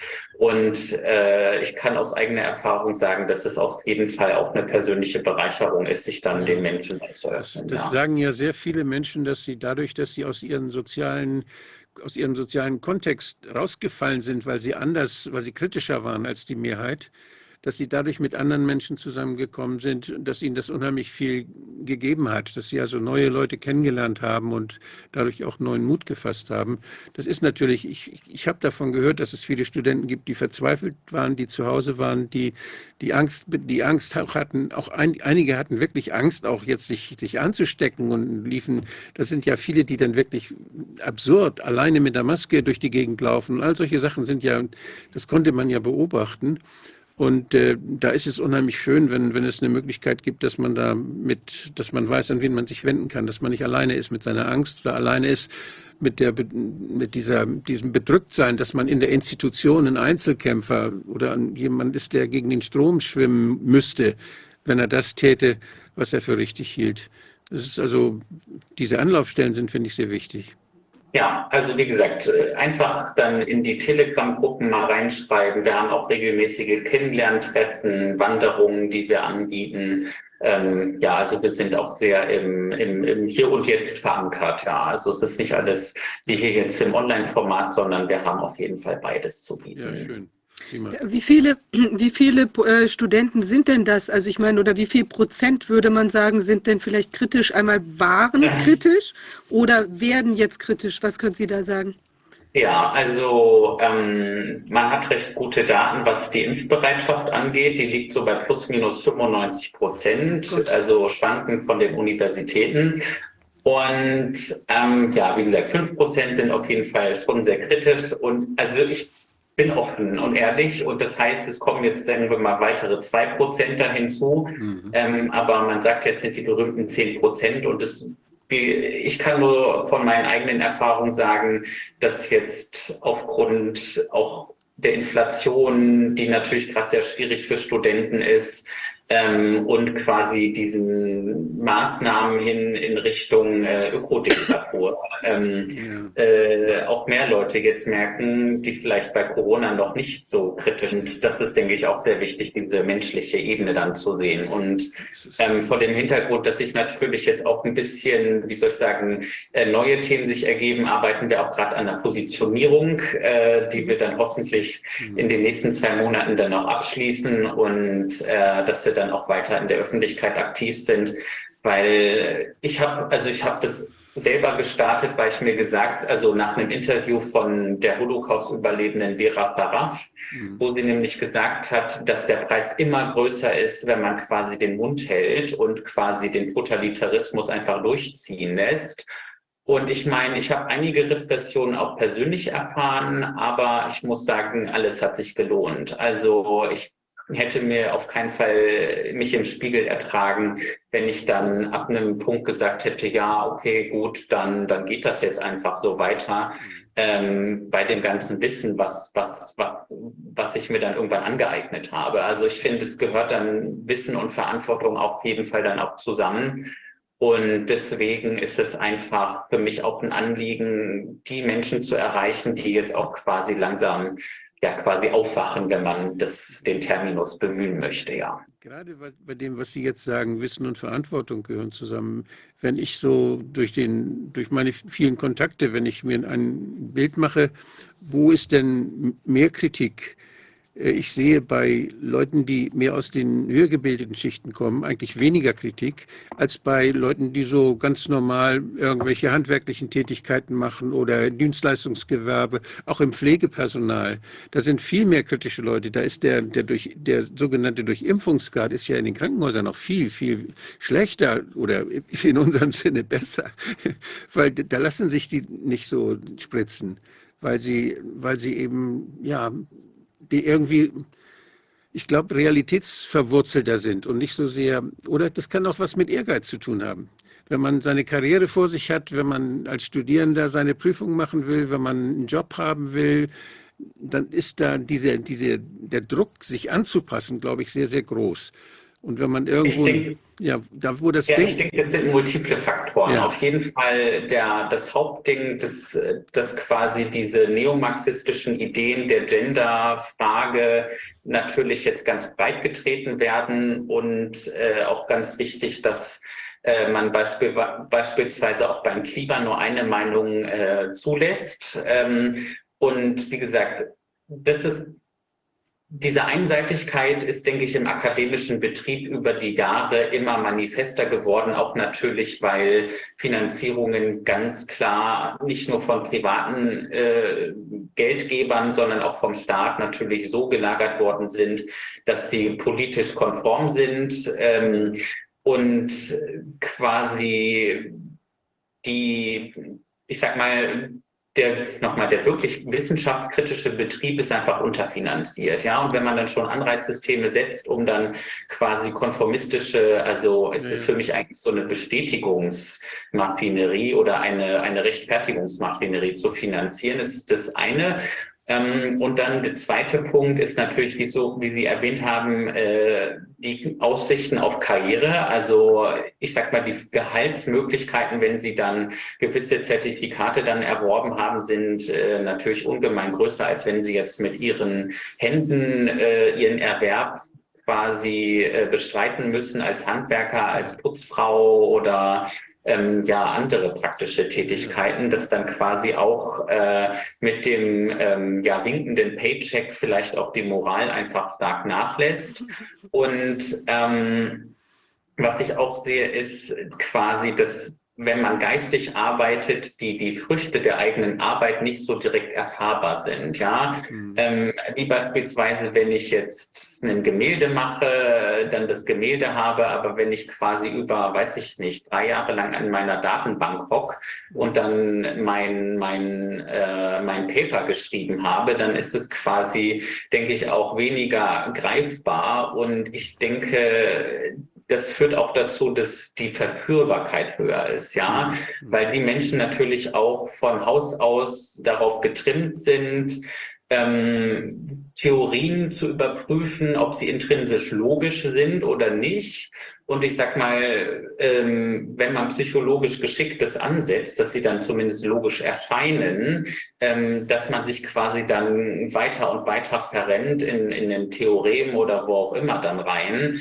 und gar nicht merkt, dass man in Wolkenkuckucksheim gelandet ist. Aber der Handwerker, der dann merkt, äh, der dann seinen Plan hat äh, von dem Haus. Ähm, der, und das Haus wurde in der Zwischenzeit achtmal umgebaut. Äh, spätestens, wenn er dann die Wand aufmacht und dann sieht, okay, hier ist es ganz anders, dann weiß er, dass er auf dem falschen Pfad ist. Ja. Und äh, das merkt er nicht erst, wenn dann quasi die Endabnahme kommt, sondern schon direkt bei den ersten Arbeitsschritten. Und ja, und das ist, denke ich, auch ein großes Problem, dass quasi diese, ich sag mal, diese Synthese und diese Kommunikation auch zwischen den einzelnen Gesellschaftsschichten mhm. ähm, einfach kaputt gegangen ist. Ja, und bei diesen, bei den Berufen, die mit ihren Händen was machen oder mit Menschen was machen direkt, da wird ja auch nicht geprüft, wie sie denken so sehr. Das ist, spielt keine Rolle. Hauptsache, sie bauen das Haus gut, sie pflegen gut und das ist, das ist völlig, da kann man was, das, da kann man was für sich selber denken und eine eigene Meinung zu Dingen haben, ohne dass sie abgefragt wird so häufig.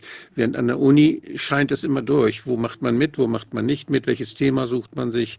Also ich finde es schon die Kontrolle natürlich des Denkens die ist an, an solchen Einrichtungen wie Universitäten schon viel, viel enger als eben in, in einfacheren, ja mehr körperlichen Berufen.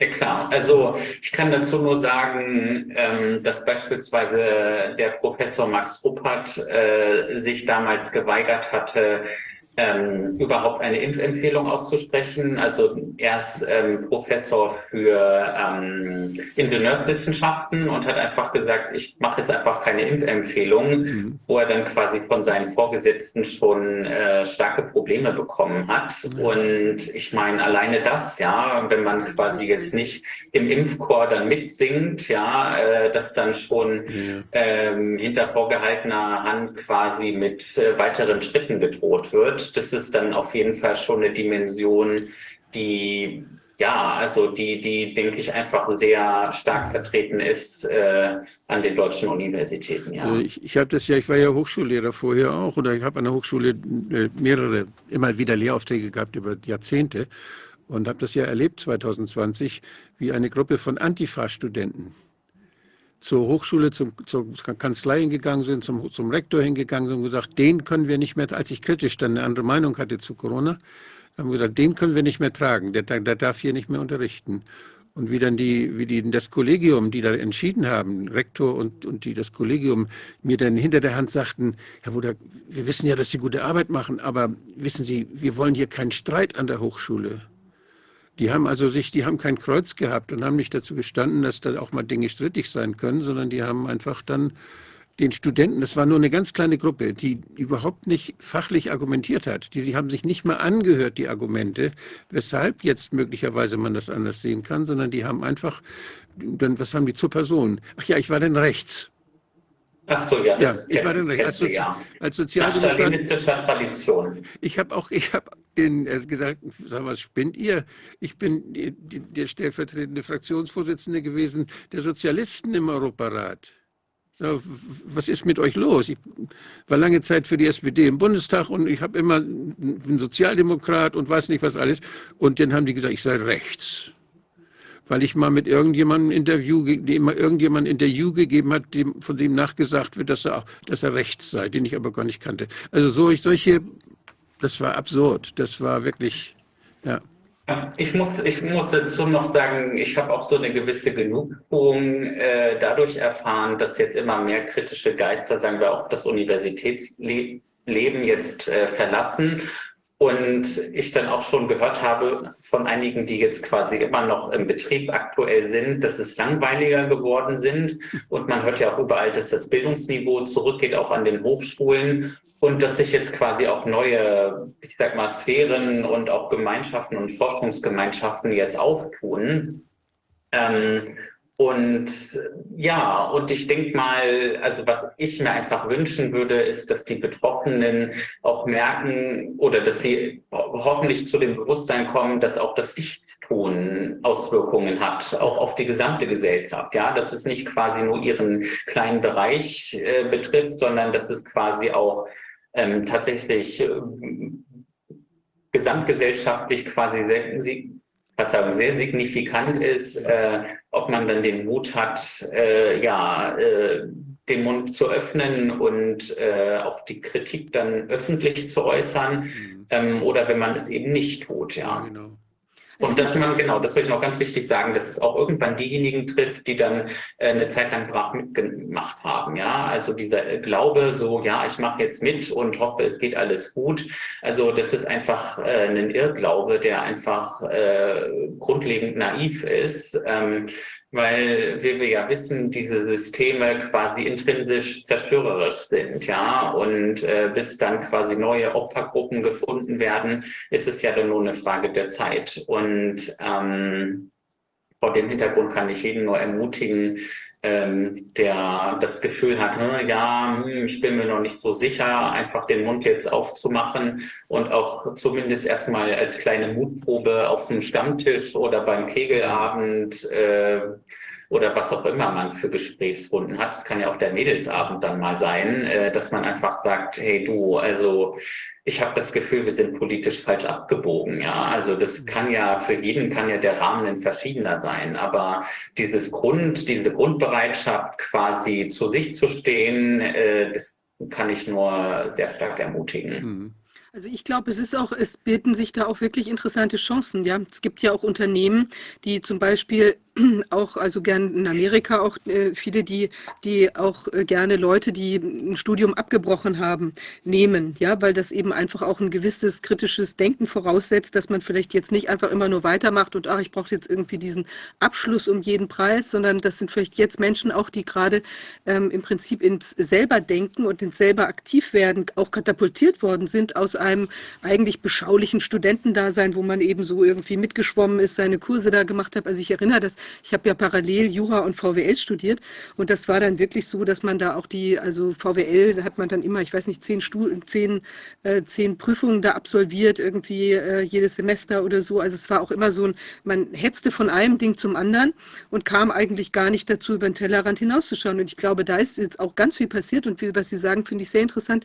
Wir sehen ja auch, dass sich jetzt äh, eben für auch gewisse äh, Forschungsfragen auch ganz andere Gruppen zusammentun. Und da denke ich, Ja. da kann auch für interessierte Studenten auch eine Möglichkeit sein, da mitzumischen und da vielleicht in der Praxis viel, viel, viel, viel mehr zu lernen, als wenn man da eben äh, brav in seine Bücher guckt, äh, die nächsten fünf Jahre und da irgendwie die ganzen Sachen absolviert. Also das sind auch große Chancen, ja, und wo man eben auch gesellschaftlich vielleicht viel mehr bewegen kann und eben aufwachen kann. Also finde ich gut eigentlich auch. Und ähm, was mir auch äh, nochmal sehr am Herzen liegt. Ich hatte selber nochmal eine recht unschöne Erfahrung mit Ärzten äh, im letzten Sommer und äh, habe dann gesagt, so geht's nicht. Also die, es war dann natürlich diese maschinenmedizinische Herangehensweise.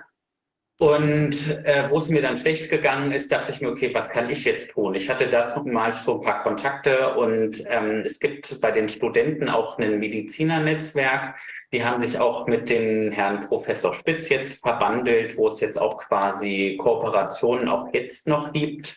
Ähm, da kann ich einfach nur zu ermutigen, äh, auch an die Mediziner oder an die jungen angehenden Mediziner sich auszutauschen, weil ähm, ich das auch gemerkt habe, dass quasi dieses Bewusstsein dafür, dass auch es bei der Gesundheit natürlich auch die kulturellen äh, und soziologischen Aspekte dann natürlich gibt, ähm, dass, dass wir die auch in unseren Kreisen angetreten haben. Ich sag mal, die eher spirituell veranlagten Leute sich dann mit den Medizinern ausgetauscht haben und äh, wir, wir quasi, wo ich, ich habe wie gesagt von Medizin jetzt nicht so krass viel Ahnung, aber wo ich dann quasi dann mal die, äh, ich sag mal, etwas sachlichere Informationen dann noch bekommen haben und sich dann auch so tolle Syn Synergieeffekte jetzt schon ergeben haben. Und ich denke, das ist einfach auch eine Kultur, auf die ich dann auch bauen will. Also ich frage mich auch, was ist quasi krisenfest, was ist auch resistent, ja, im positiven Sinne und das ist, finde ich, auch die Kultur des Zuhörens. Und ähm, ja, also und ich denke, man kommt, man wird immer wieder im Leben, sagen wir auch, mit, äh, ja, mit blinden Flecken konfrontiert. Und dann finde ich es umso wichtiger, da einfach dazu zu lernen, einander zuzuhören, sich dann vielleicht in das ein oder andere Thema dann auch einzulesen, weil ich sag mal, auch die, die Erlebnisse, die sich dann daraus ergeben, auf jeden Fall eine große Bereicherung dar, darstellen. Also da kann ich, also aus eigener Erfahrung auch sagen, dass es sehr lohnenswert ist, da am Ball zu bleiben und nicht sofort aufzugeben. Ja, wenn der erste Call oder was auch immer, die erste E-Mail nicht beantwortet worden ist, heißt das jetzt nicht, dass man sofort den Kopf in den Sand stecken muss, sondern vielleicht, äh, dass man an anderer Stelle einfach nochmal gucken kann, wie man dann einfach weitermacht, weil ähm, also es ist, also ist es einfach so von der Beobachtung her, die ich gemacht habe, dass quasi die staatliche Gesundheitsvorsorge immer schlechter wird und dass es wichtiger ist, quasi auch äh, proaktiv selber dafür zu sorgen, dass man sich in einem möglichst gesunden und stabilen Zustand befindet. Und ähm, ich denke, da kann jeder was tun. Diejenigen, die auf dem Land leben, können ihr eigenes Gemüse anbauen äh, und äh, ja, also ich sehe das tatsächlich als gesamtgesellschaftliche Aufgabe ähm, quasi dezentral ähm, ja einfach zu gucken, dass man die, naja, dass man es unwahrscheinlich macht, überhaupt äh, eine Behandlung in Anspruch nehmen zu müssen. Und noch eine Frage. Jetzt ist ja so, man hat ja auch mitbekommen, dass zum Beispiel bei Kindern doch ja die, die, sagen wir mal, psychischen Störungen durch diese ganzen äh, Maskenzeit und dieses ganze auch verunsichernde Geschehen, Virusängste, vielleicht je nachdem, wie die Eltern drauf waren, ähm, äh, da irgendwie ent, äh, gesteigert sind oder Krankheitsängste oder so.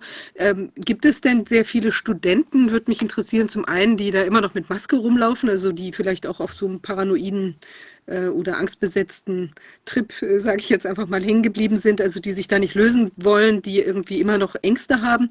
Oder ist insgesamt auch, oder und ist vielleicht auch das, das Gesamtgefüge teilweise schwieriger gewesen, wenn, geworden, wenn man jetzt im Prinzip, sagen wir mal, zwei Jahre oder, oder länger eben aus so einer sozialen Community vielleicht teilweise auch draußen war? Also gibt, ist das auffällig? Ich weiß nicht, ob man dazu jetzt was sagen kann, aber dass es da so ähm, mehr, weiß ich nicht, eben Zerrüttung in der Studentenschaft gibt oder wie kann man das? Also die, ich sag mal, die Maskaholics, ja, die immer noch äh, ihre Maske brauchen, äh, sind in der Minderzahl, ähm, was auf jeden Fall stärker quasi vorhanden ist, sind sie die nicht direkt sichtbaren Schäden, also psychische Erkrankungen wie depressive Verstimmungen, ähm, sind auf jeden Fall mehr geworden. Und äh, ja, wie gesagt, dann die Impfschäden, die auch mit dem bloßen Auge dann natürlich nicht sichtbar sind. Also es ist quasi vieles, was sich dem Auge entzieht, äh, was jetzt an Leiden ähm, quasi ja, ähm, in Erscheinung tritt, ja. Die Leiden sind vielfältig und das wissen wir auch. Und deshalb ist es also, wenn jetzt alle dieselben Symptome hätten, dann wird man es merken.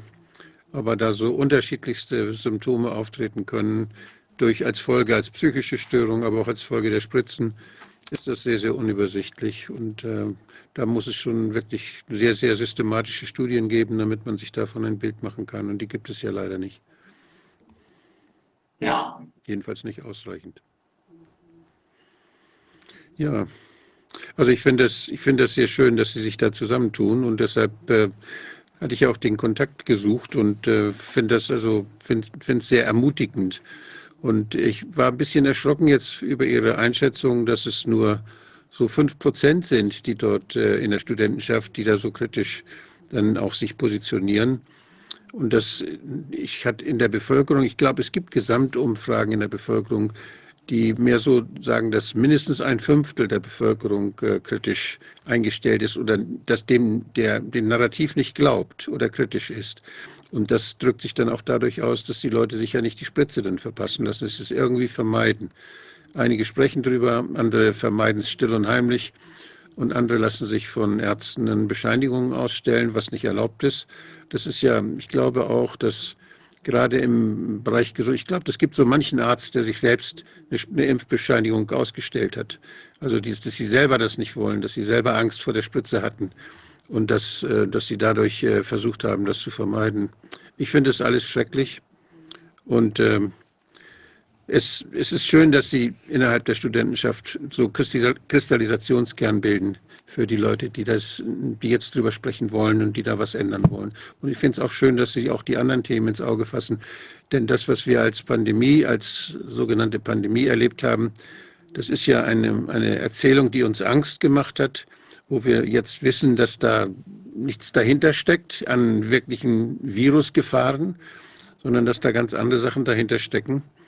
Und äh, diese ganz anderen Sachen, die dahinter stecken, führen jetzt dazu, dass es eben weitere Gefährdungen, weitere neue Ängste gibt. Und wir sollten uns so ein bisschen immunisieren gegen diese Angstmacherei. Und da finde ich es gut, dass Sie da auch in studentischen Kreisen darüber nachdenken, wie man sich da positionieren kann. Das ist sehr schön. Ich finde es auch wirklich wichtig, weil viele, es ist ja sehr unterschiedlich, worüber man in Anführungszeichen aufwacht, ja. Also einige haben ja jetzt Bedenken bekommen eben an der, bei der Corona-Angelegenheit, aber dann sind vielleicht andere auch an diesem, sagen wir mal, dieser, dieser äh, extremen Druck da in dem Klimabereich oder eben an anderen Themen äh, dran oder sagen, was wie Klima-Lockdown oder eben diese Food-Agenda und was es da alles ja, gibt. Oder wie man wieder Friedensdiskussionen Ja, und auch Friedensdiskussionen. Also ich finde, dass das ja. ist deshalb, da gibt es ja, man sieht, das hängt ja alles auch zusammen. Es sind häufig die gleichen äh, Interessen, auch wirtschaftlichen Interessen hinter dem einen oder dem anderen stecken. Und ich finde es deshalb auch wirklich wichtig, ähm, ja letztlich auch herauszugehen. Also es ist ja eine systemische Problematik, die wir sehen, dass das jetzt hier auch die ganzen Institutionen so ausgehebelt werden konnten in dem, in dem Corona-Geschehen. Und das gilt dann eben auch an anderen Stellen. Und deshalb ist es wirklich wichtig, auch die anderen Themen zu beleuchten. Das finde ich auch super, dass da jetzt eben auch dieser Übertritt da von Ihnen der Organisation auch gemacht wird. Also ist toll. Jo. Ja, und äh, meine kleine Anmerkung ist auch nochmal, dass der, ich sag mal, der Impuls oder einer der Impulse auch für mich persönlich auch aus dem Ausschuss gekommen ist, damals, wo die Sozialpsychologin Kati Bracher-Hilanda quasi referiert hat über die ähm, psychologischen Mechanismen, die angewandt worden sind, ähm, die mir auch einfach geholfen haben, das, das Szenario einfach zu verstehen. Und äh, an der Stelle auch nochmal ein Dankeschön von meiner Seite. Toll, das freut mich. So schließen sich die Kreise. Ja. Ich hoffe, dass jetzt viele, viele Leute, die zuschauen, auch junge Leute, jetzt gerade auch eine Anregung durch Sie kriegen, sich zu aktivieren, äh, runter vom Sofa und äh, ran an den Stammtisch, ja, und eben sich Fragen, vernetzen vor Ort. Ja. Was ein Wissenschaftler so tun muss, zweifeln. Ja. Zweifeln, ja, genau. Und ich finde, ein gutes Leben gehört auch dazu. Ja. Das ist nicht verboten, nee.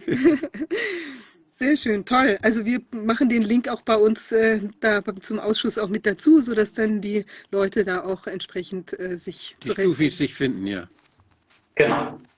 Toll. Staufis. Ach, eine Frage noch. Gibt es dann, sind Sie auch in Kontakt mit Leuten aus dem Ausland, wo vielleicht auch so Sachen laufen? Ja, also wir sind äh, sehr gut verdrahtet mit den Kollegen aus Kanada. Die heißen Students Against Mandates. Mhm. Ähm, kann man auch bei uns direkt auf dem YouTube-Kanal schon ein Interview finden. Und äh, ich kann nur so viel sagen, es wird auf jeden Fall weitergehen. Also wir haben noch ein paar Dinge in der Pipeline, die wir auch planen. Und äh, wie Sie ja sicherlich wissen, braucht manches ja ein bisschen längeren Vorlauf.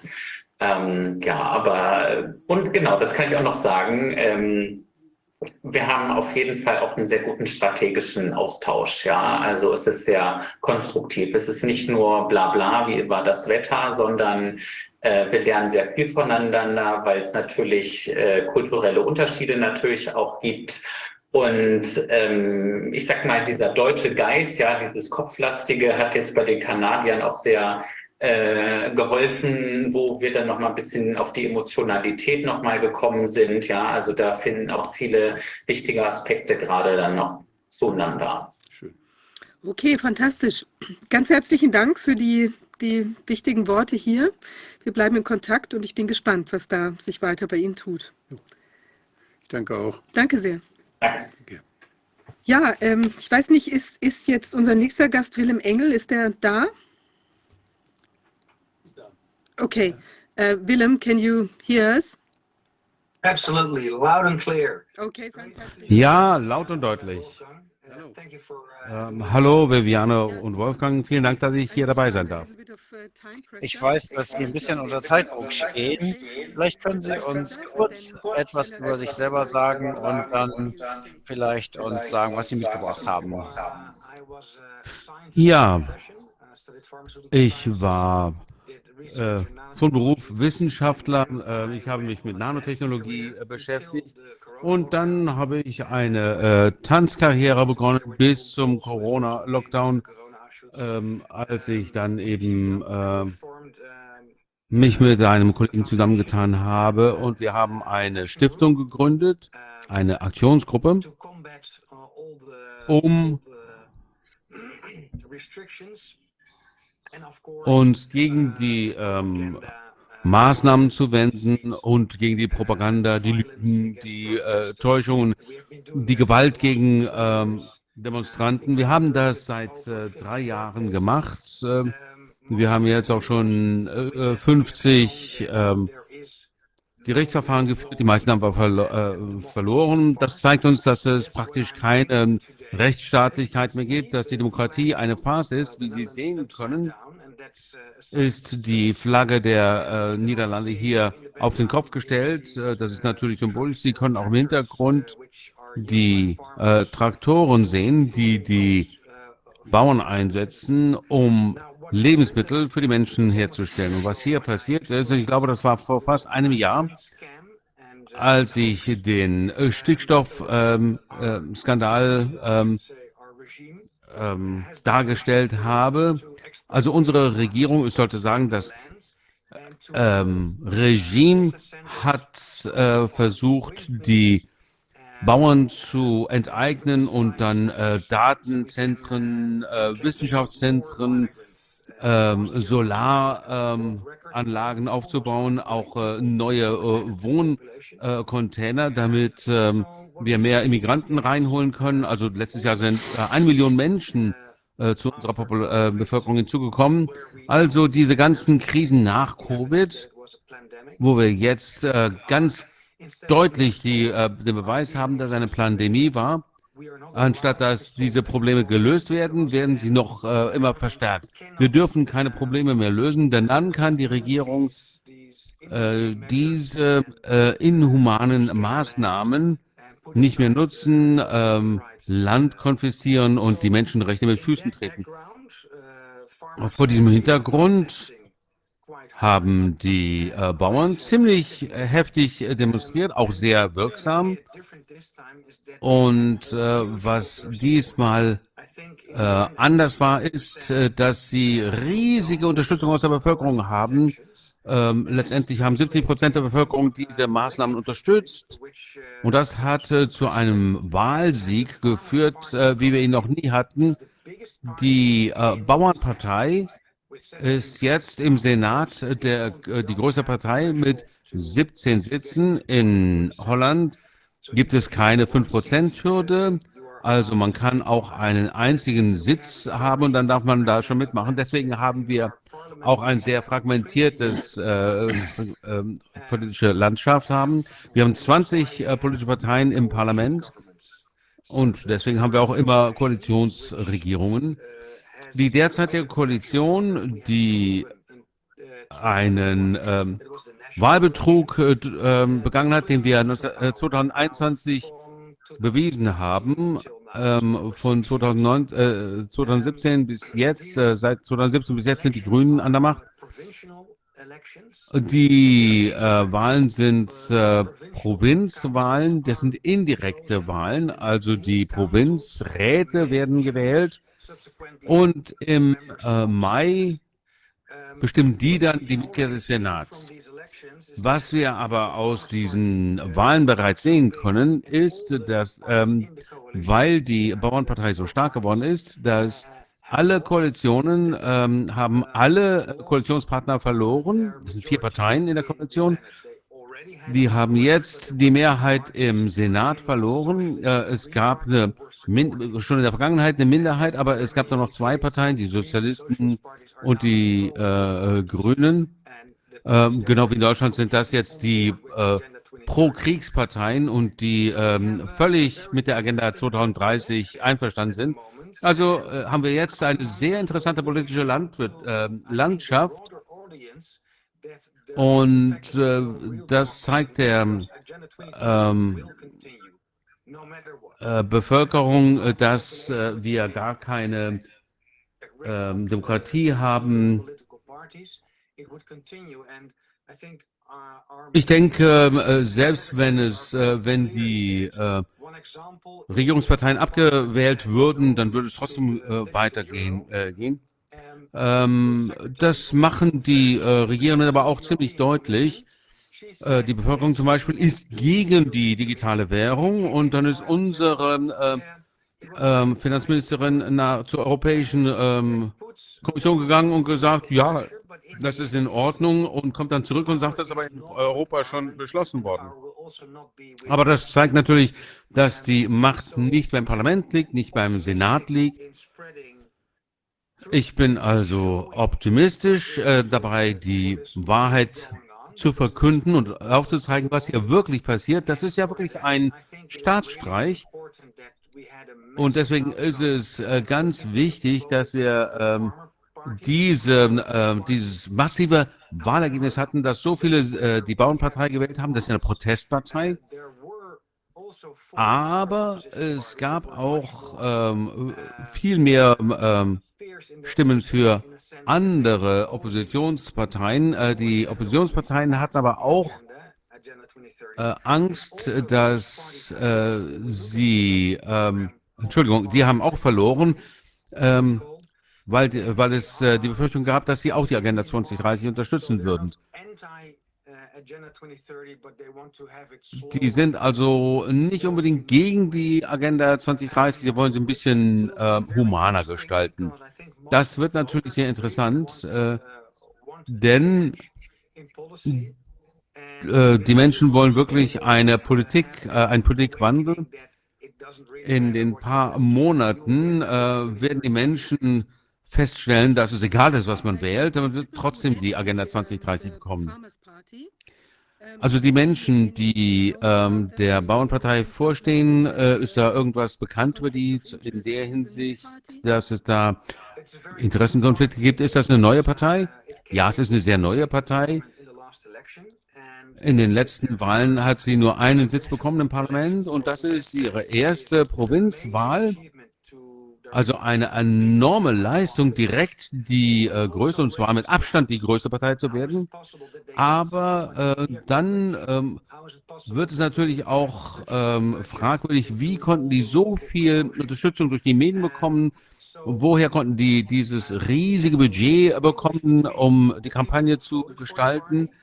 Also wir müssen wirklich unterscheiden zwischen den Menschen, die ähm, äh, die Partei gewählt haben. Das sind äh, besorgte Bürger und Bauern, die äh, protestieren also gegen das Regime und den Leuten, die diese Partei anführen.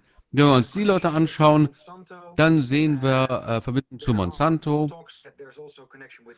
Es ähm, gibt Gerüchte, dass es auch Verbindungen zu Bayer gibt, zu anderen großen Unternehmen. Und es gibt ein großes Marketingunternehmen äh, hinter äh, ihnen. Die haben wirklich einen tollen Job gemacht. Aber die Frage äh, steht natürlich im Raum, ob die ähm, äh, mit irgendwem, mit zum Beispiel dem, der landwirtschaftlichen Industrie im ähm, äh, Bund steht. Die äh, Vorsitzende ähm, erscheint sehr ernst und ehrlich zu sein, aber äh, nach Jahren ähm, ähm, spricht sie immer noch nicht über den ähm, äh, das ist wirklich ein, eine äh, komplette, äh, ein kompletter Schwindel. Die ähm, äh, Menschen wissen ja, dass der äh, Stickstoff 80 Prozent der Atmosphäre ausmacht und die reden hier von ähm, Stickoxid, dass das äh, schlecht wäre für die Landwirtschaft. Deswegen müssen wir weniger Nutzvieh haben, weniger Landwirtschaft betreiben, weniger Ackerbau, ähm, ähm, weil wir halt eben weniger äh, Urwälder haben. Alles ist äh, Kulturlandschaft.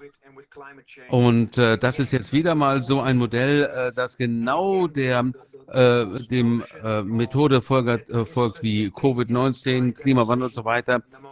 Ähm, also ähm, jeder weiß, dass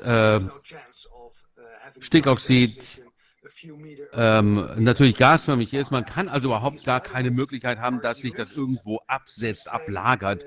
Aber dieses Narrativ wird behauptet, um zu sagen, wir verlieren unfassbar viel Biodiversität. Deswegen müssen wir die Landwirtschaft ähm, ähm, stoppen, denn damit wird die äh, Natur kaputt gemacht. Äh, viele Menschen äh, durchschauen das. Ich glaube nicht, dass es da das, äh, die Gefahr gibt, äh, die wir bei Covid-19 hatten. Ähm, äh, da haben die Menschen oft geglaubt, dass es wirklich eine Gefahr für ihr, äh, ihre Gesundheit gibt. Mit dieser Biodiversitätsgeschichte, das ist ein bisschen zu weit hergeholt, dass die Menschen das nicht durchschauen würden. Aber was interessant ist, ist, dass dieses Wort Biodiversität ähm, in der Agenda 2030 eingeführt wurde. Das war ja äh, ein ähm, Vertrag, der 1992 in Rio de Janeiro unterschrieben wurde, dasselbe Jahr, in dem äh, die EU geschaffen wurde. Also ähm, ähm, Vorsicht vor One Health, vor der einen Gesundheit, das ist fast eine Art Kult ähm, das führt das alles zusammen, also Biodiversität, menschliche Gesundheit, äh, Tiergesundheit, das gehört alles zusammen. Und wenn man sich anschaut, äh, wer äh, einer dieser Professoren, die, äh, das ist ein Professor Humberg aus Deutschland, der ist aus Hannover und Dort haben wir den äh, wichtigsten äh, deutschen Virologen. Das ist ja der hohe Priester der, des, der One Health in Europa. Darf ich noch mal eben fragen? Ich, wir haben ja schon fragen, uns mal ähm, eine der früheren Gespräche, die wir geführt haben, ähm, da haben Sie ja von den äh, Kreisen um die Städte gesprochen. Ich glaube, Sie haben von Amsterdam gesprochen. Kreise, in denen man sich äh, niederlassen sollte. Hat sich dieses Projekt weiterentwickelt? Ja, das äh, bezieht sich auf diese drei Städte-Stadt. Ähm, das ist ähm, Köln, Brüssel äh, ist der äußere Ring davon und das innere ist Amsterdam, Rotterdam, Den Haag. Und die Idee ist äh, megalomanisch, natürlich, wie so viele Projekte, die wir vom WEF hören. Und diese Stadt, die größer sein soll als zwei Länder, äh, sollte ungefähr 30 Millionen Menschen beherbergen. Das ist dann die neue Wirtschafts, äh, das neue Wirtschaftszentrum Europas. Und wenn wir uns das mal angucken, dann sehen wir hier äh, diesen Begriff Smart Cities. Viele Städte in Holland werden bereits jetzt schon als äh, Smart Cities bezeichnet. Es gibt noch ein anderes Wort dafür, ähm, für komplette Überwachung und äh, Überwachung. Wir haben 5G, wir haben überall Überwachungskameras und ähm, in einigen Bereichen in Spanien und England sieht man jetzt auch schon diese 15-Minuten-Städte. Denn die Idee dabei ist, dieser Drei-Stadt-Stadt ist, dass die Flughäfen außen sind und nur einer innen drin und der Rest muss dann mit ähm, öffentlichen Transportmitteln abgewickelt werden. Das kann man Gutes drüber sagen über öffentliche Verkehrsmittel, aber der Punkt ist, dass sie komplett steuern können, wo man hinfährt, wo man nicht hinfährt und so weiter. Ja, und äh, 30 Millionen Menschen, wie viele Menschen leben denn derzeit in dieser Region? Wie viele Menschen gibt es überhaupt in den äh, Niederlanden? Fast 18 Millionen. Wir haben natürlich einen großen Zulauf im Fluss gehabt. Äh, Nochmal ein paar Millionen Belgien, aber drei Staaten ist mehr Flandern. Und dann gibt es nochmal 80, 90 Millionen, 18, 19 Millionen aus dem äh, Ruhrgebiet. Und ich glaube, das Wachstumspotenzial dass wir da, wo die äh, Landwirte dann kommen, ihr Land abgeben müssen, um das in Wohnbereiche, Datenzentren, ähm, Solarfarmen umzubauen und äh, Asylheime, das können locker 60 Millionen Menschen werden, die da zusammengebracht werden sollen. Und ist das ein Konzept, wo irgendwas unterschrieben worden ist? Also äh, wenn das Belgien, Niederlande äh, umfasst, ist das von den Staaten, von den Regierungen unterzeichnet worden? Das ist eine sehr interessante Frage, weil das bekommen wir ja nicht zu sehen. Eine der Parteien, die in der Opposition sind, Forum für Demokratie, die stellen viele Fragen zu den rechtlichen Hintergründen, den äh, rechtlich bindenden Dokumenten, die die holländische Regierung mit dem WEF unterschrieben hat. Aber das wird nicht öffentlich gemacht. Das heißt immer, das ist privat. Und das ist schon interessant. Die Minister, die öffentlichen Angestellten machen Deals mit Ausländern, mit NGOs. Die sind nicht transparent, aber ähm, rechtlich bindend, was wir jetzt hier zwischen von der Leyen und Albert Bulla gesehen haben. Wir haben über Milliarden von Dollar gedealt und wir dürfen nicht sehen, was in diesen Verträgen steht. Äh, mir ist nicht bewusst, dass es solche Verträge bereits zu diesem Drei-Staaten-Staat gibt, State, aber wir sehen, dass das Marketing läuft und äh, rechtlich bindende Verträge mit dem WEF und die Absicht, hier diese Idee der Nahrungsmittelzentren aufzubauen, das ist auch so eine Idee.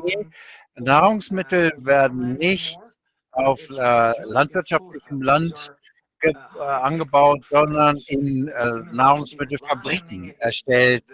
In ähm, Lachingen, das ist eine Universität, die dort das sehr vorantreibt. Das heißt, in großen äh, äh, Pflanzen oder unter der Erde, aber nicht offen oder Richtig, und wir sehen natürlich hier schon viel Werbung für künstliches Fleisch. Äh, es gibt diese Petrischalen, wo man versucht, Fleisch mit Krebszellen wachsen zu lassen. Und das versuchen sie natürlich auch schon mit äh, Gemüse zu, zu machen. Ähm, ich bin jetzt nicht gegen irgendwelche Technologie oder Wissenschaft. Aber das Problem dieser Megaprojekte ist, und das sehen wir ähm, mit dem Umschwung auf die erneuerbare Energie, dass es einfach unsere Umwelt zerstört.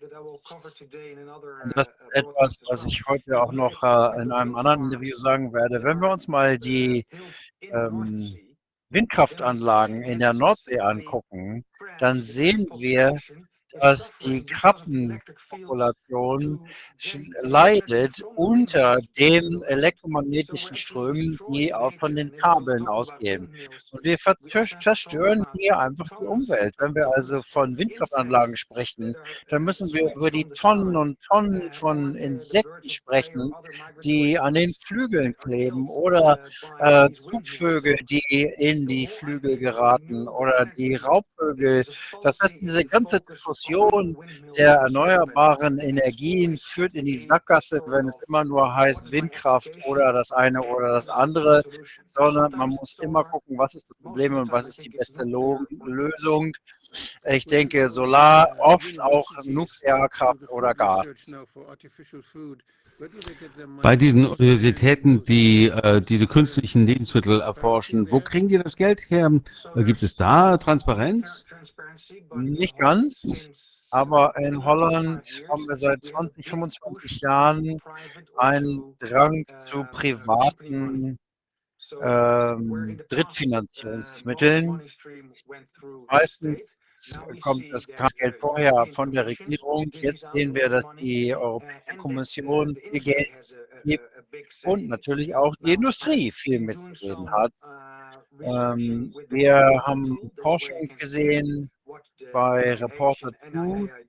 Da sehen wir, wo einige der Bereiche der Universitäten das Geld herbekommen und wo die Regierung das Geld ausgibt. Und die holländischen Universitäten bekommen Milliarden aus den USA durch alle möglichen touristischen Projekte und Wachingen ist dort unter den Top 5 der Nutznießer dieser äh, Finanzierung. Noch eine Frage zu diesem Tri-State-Ding da. Ist das etwas, was äh, vielen Menschen äh, bekannt gemacht wird? Ist das öffentlich? Ähm, was sagen die Leute dazu? Sind die äh, begeistert davon, so eine Megastadt da zu haben oder wollen die ihre äh, Privatgärten haben? Ich glaube, die meisten Menschen verstehen noch nicht, was das bedeutet, dass das nicht nur eine lustige Idee ist, die in 50 Jahren vielleicht mal passiert.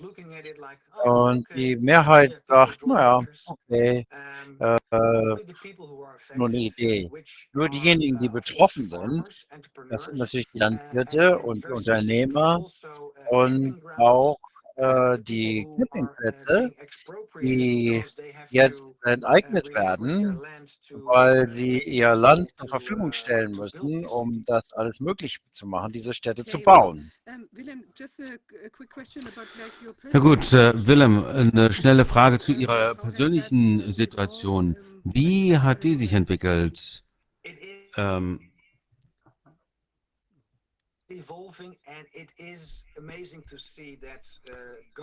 das entwickelt sich. Es ist interessant zu sehen, dass Regierungen weltweit äh, wirklich äh, sehr äh, stark äh, auf ähm, kritische Denker, Dissidenten ähm, sich einschießen.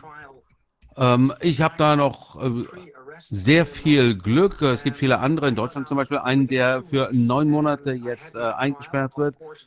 Äh, vor zwei Wochen hatte ich meinen, ähm, äh, meine Gerichtsverhandlung. Das war natürlich ein, äh, ein Showprozess. Das meiste wurde rausgeschmissen, äh, nur genügend, um äh, zu legitimieren, äh, warum ich zwei Wochen im Gefängnis sitzen musste. Wir gehen natürlich dagegen vor. Die Kriminalisierung äh, geht weiter ich muss jetzt mein DNA-Profil ähm, öffentlich, äh, also der äh, Regierung zur Verfügung stellen. Das ist also ein sehr komisches Gesetz, dass jeder, der im Gefängnis war, der auch nur ähm, äh, zu vorläufiger Gefängnishaft ähm, verurteilt worden ist, muss sein DNA-Material zur Verfügung stellen. Das äh, äh, bekämpfen wir auch gerichtlich, aber im Moment können wir wirklich nur sagen, wir haben keine Menschenrechte. Der gesamte europäische Vertrag ähm, zu Menschenrechten ist in den Mülleimer der Geschichte geworfen worden. Äh, wir hatten ein Gerichtsverfahren, äh, äh, Gerichtsverfahren aufgrund von Artikel 3, Artikel 5, äh, Artikel 8 und Artikel 13 und das wurde einfach äh, zurückgewiesen weil äh, der Staat gesagt hat, na, das ist immer noch verhältnismäßig. Hat eigentlich irgendjemand von diesen Angeklagten jemals den Europäischen Menschengerichtshof äh, erreicht? Bislang ähm, ist das meines, äh, meines Wissens alles vor nationalen Gerichten, aber wir werden natürlich auch ähm, mit meinem Fall in ähm, die europäische Gerichtsbarkeit gehen. Und mit dem äh, Gefängnissystem haben wir ein äh, so gewissermaßen ein viertes äh, Rechtswesen in Holland. Äh, Da ähm, haben wir auch Berufung eingelegt. Ähm, und da heißt es dann, na gut, das sind auch Menschenrechte, aber das trifft hier nicht zu. Äh, noch eine kurze Frage, weil wir gleich weg müssen. Wir haben vor einiger Zeit von Jeroen gehört, dass Sie Ihre Stiftung aufgeben müsste, mussten wegen diesen ganzen Steuerproblemen, die die da erschaffen haben oder die Probleme für die Leute, die für Sie gearbeitet haben. Wie sieht das aus und wie kommunizieren Sie noch mit der Menge, mit den ganzen Menschen? Gibt es viel Zensur? Wie sieht das da aus? Also, was die Zensur angeht, da gibt es eine rücksichtslose Medienkampagne, die versucht, mich zu kriminalisieren, die wirklich sehr gefährlich ist in äh, der Hinsicht, äh, äh, dass äh, aber die meisten Menschen sind äh, sehr unzufrieden mit den Medien, haben die Nase voll. Deswegen ist das recht ähm, ähm, ineffizient und wir haben dann auf ähm, äh, Facebook und anderen Kanälen ähm, ausgeschlossen worden. Aber ich habe einen eigenen Kanal geschaffen und einigen, auf einigen Kanälen bin ich als äh, Gast geladen. Twitter ist jetzt, glaube ich, meine wichtigste, ähm, mein wichtiger Kanal, um Menschen zu erreichen. Es sind immer noch ein paar Millionen jeden Monat. Aber es ist wirklich, ähm, wir versuchen wirklich, ähm, ähm, Dissenter ähm, zu ähm, ja, äh, dagegen vorzugehen ähm, und sie äh, versuchen auch äh, rechtlich vorzugehen äh, gegen uns. Das haben sie auch bei mir gemacht, ähm, äh, bislang erfolglos. Dann haben sie natürlich auch äh, das Bankkonto unserer Stiftung konfisziert. Da sind wir auch vor Gericht äh, deswegen. Aber das bedeutet, dass sie ähm, effektiv uns äh, unmöglich gemacht haben, weiterzuarbeiten. Wir haben noch ein bisschen Geld, aber es ist natürlich auch etwas, was überall passiert, weltweit. Wir haben das mit den Truckern in Kanada gesehen. Und dann hatten wir eine Journalistin, die äh, ihre, ihr, ihr Bankkonto bei derselben Bank verloren haben, bei der wir sind, mit der ING. Äh, und ähm, äh, diese Leute haben wirklich äh, volle Kontrolle. Also die, äh, ob sie ein Bankkonto haben dürfen, das entscheidet die Regierung. Und wir haben gerade jetzt einen äh, äh, Gerichtsverfahren verloren und äh, Menschen werden angeschrieben, warum haben sie eine, äh, ein Konto bei einer anderen Bank, warum haben sie diese oder jene äh, Überweisung durchgeführt. Ähm, äh, die Menschen können nicht mehr ihre Einkäufe tätigen. Ich versuche das mit dem notwendigen, ähm, der notwendigen ähm, Portion Humor zu sehen, denn was jetzt passiert, ist wirklich so lächerlich, so verrückt, dass äh, in ein paar Jahren, wenn äh, wir obsiegen, dann werden wir zurückschauen und es als großes ähm, äh, Abenteuer sehen, wo die Menschheit einfach äh, verrückt geworden ist. Ja, ich habe noch eine kurze Frage. Renate Volzheisen hat uns gesagt, dass Mainstream-Medien wie Berlusconi, äh, Sender jetzt diese Impfnebenwirkungen ansprechen. Und äh, der Mainstream scheint jetzt diesen Trend aufzugreifen. Sehen Sie das auch in den Niederlanden? Noch nicht. Also die Niederlande sind wirklich äh, eines der Epizentren dieses äh, Staatsstreichs. Die Medien sind völlig ähm, äh, kontrolliert. Wir haben keine unabhängigen äh, Mainstream-Medien, aber weil wir so viele Gruppen und Kanäle haben, wird das immer bekannter. Im Parlament sehen wir jetzt wirklich, äh, das ist der einzige Ort, wo diese Diskussion geführt werden kann. Äh, ähnlich wie in Großbritannien mit Andrew Bridgen versucht man, äh, ihn ja zu zensieren und ähm, er spricht darüber. Einige äh, Politiker in, Deutsch, in äh, den Niederlanden machen das auch. Da wird viel, da gibt viel Gegendruck.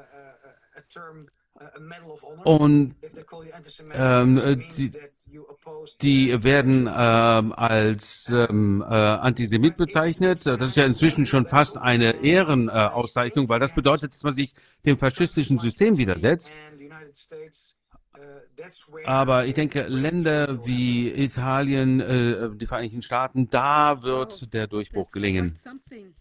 Wow, das ist ja schon einiges. Sieht aus wie eine sehr vergiftete Situation in den Niederlanden. Wir müssen ähm,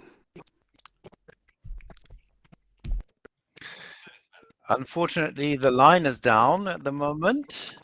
Äh, Im Moment hören wir gerade nichts mehr, Dolmetscher. Hoffen wir mal, dass es bald wieder besser wird.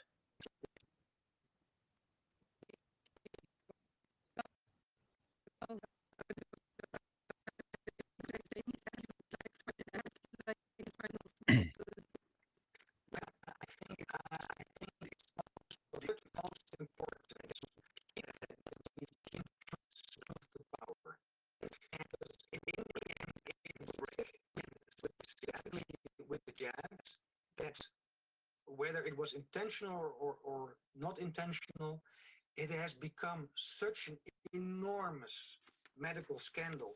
This is not, they will not be able to cover this up. And this will be their, their downfall. I'm really convinced of that. Okay, ja. Thanks so much for these, uh, Ja, these, gut. uh, Äh, vielen Dank information. für diese Ähm, Information. Das ist wirklich ähm, interessant. Ich äh, hoffe, dass Sie ähm, geradeaus äh, blicken. Und ja, Thank you. Sie machen gute Arbeit. Vielen Dank. Ja, danke auch. bis bald. Thanks so much. Ja, halten Sie uns auf dem Laufenden. Vielen Dank. Well, my God, there's quite something afoot there. Um, Wie etwas im Verzug und jetzt sind wir wieder dabei. Wir haben als nächsten Gast ähm, Oberstleutnant äh, Daniel Futschig. Ich weiß nicht, ob er uns schon hören kann.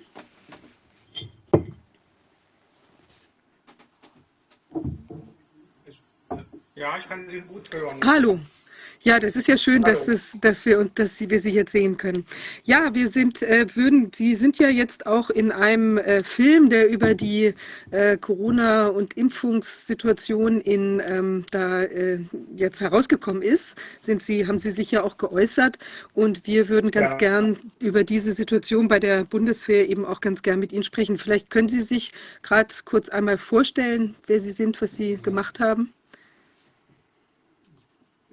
Jetzt ist das Bild eingefroren. Ja.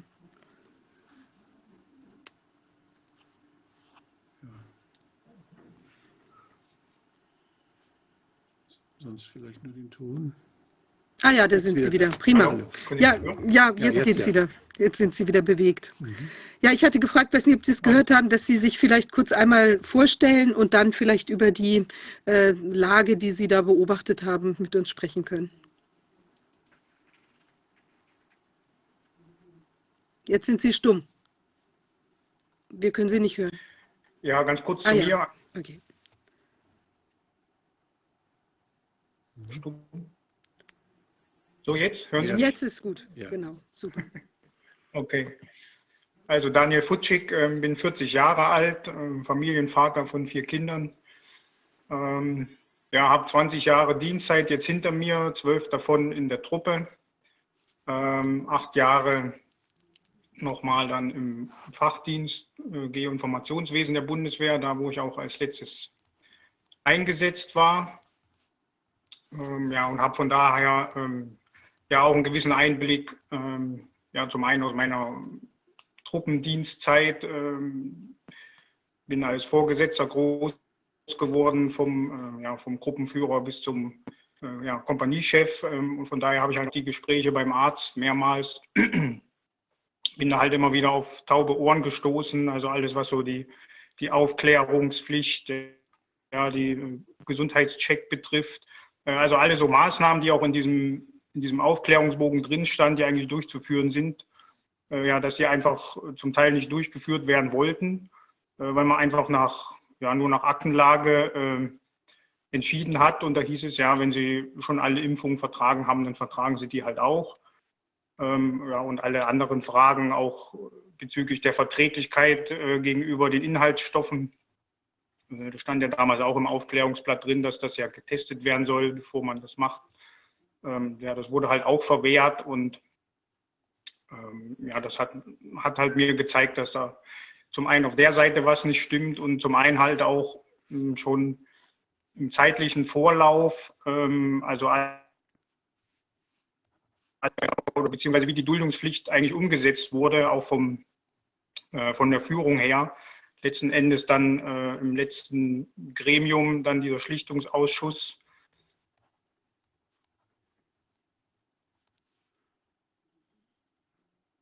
Sie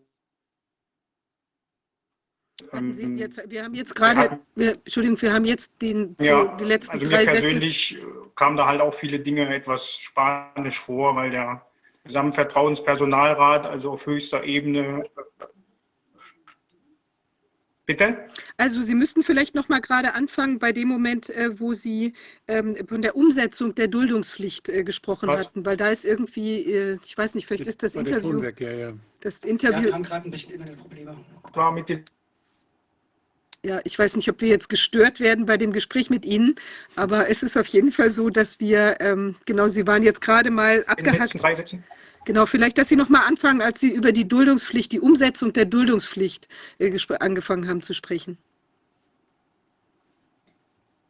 Ja, genau. Also äh, letzten Endes wurde sie ja dann vom höchsten Gremium des Schlichtungsausschusses ja dann letzten Endes bundeswehrintern dann äh, beschlossen, dass die sozusagen die, die Covid-19-Impfung in diese duldungspflichtige Impfschema aufgenommen wird. Ja, und dieser, äh, also dieser Beschluss, äh,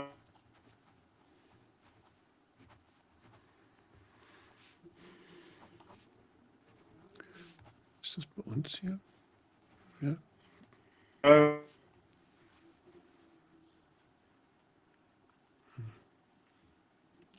Jetzt hakt es wieder mit dem Ton. Herr Futschik, vielleicht könnten Sie mal Ihr Bild abstellen. Ich weiß nicht, oder die Regie meint, meint ihr, das Ähm. bringt was? Wenn man nur den Ton macht. beziehungsweise das ganze Verfahren, äh, also so wie es dann ausging, äh, das hat für mich halt auch einige Fragen aufgeworfen, weil dieser Gesamt, ähm, und dann war auf einmal Einstieg so ganz, ja. So, jetzt ist besser. Mal Mal abwarten. sehen. ja. Hören Sie mich wieder? Ja, Ja, jetzt also jetzt hört man Sie klar und äh, es wirkt doch einigermaßen, ja. Sprechen Sie mal weiter, bitte. Okay, also ich wohne ja auf dem Dorf. Wir sind, ich wohne auf dem Dorf, wir sind das letzte Haus, da ist halt mit dem Internet etwas Okay. schwierig. Okay. Okay, also die, Ähm, ja. ja, wo war ich äh, stehen geblieben? Sie sprachen davon, dass dieses größte, das höchste Gremium äh, von dieser Schlichtungsentität, dass die das beschlossen hatten, dass das eben zu dulden ist. Genau, also im Prinzip wurde das dann dadurch oder da beschlossen.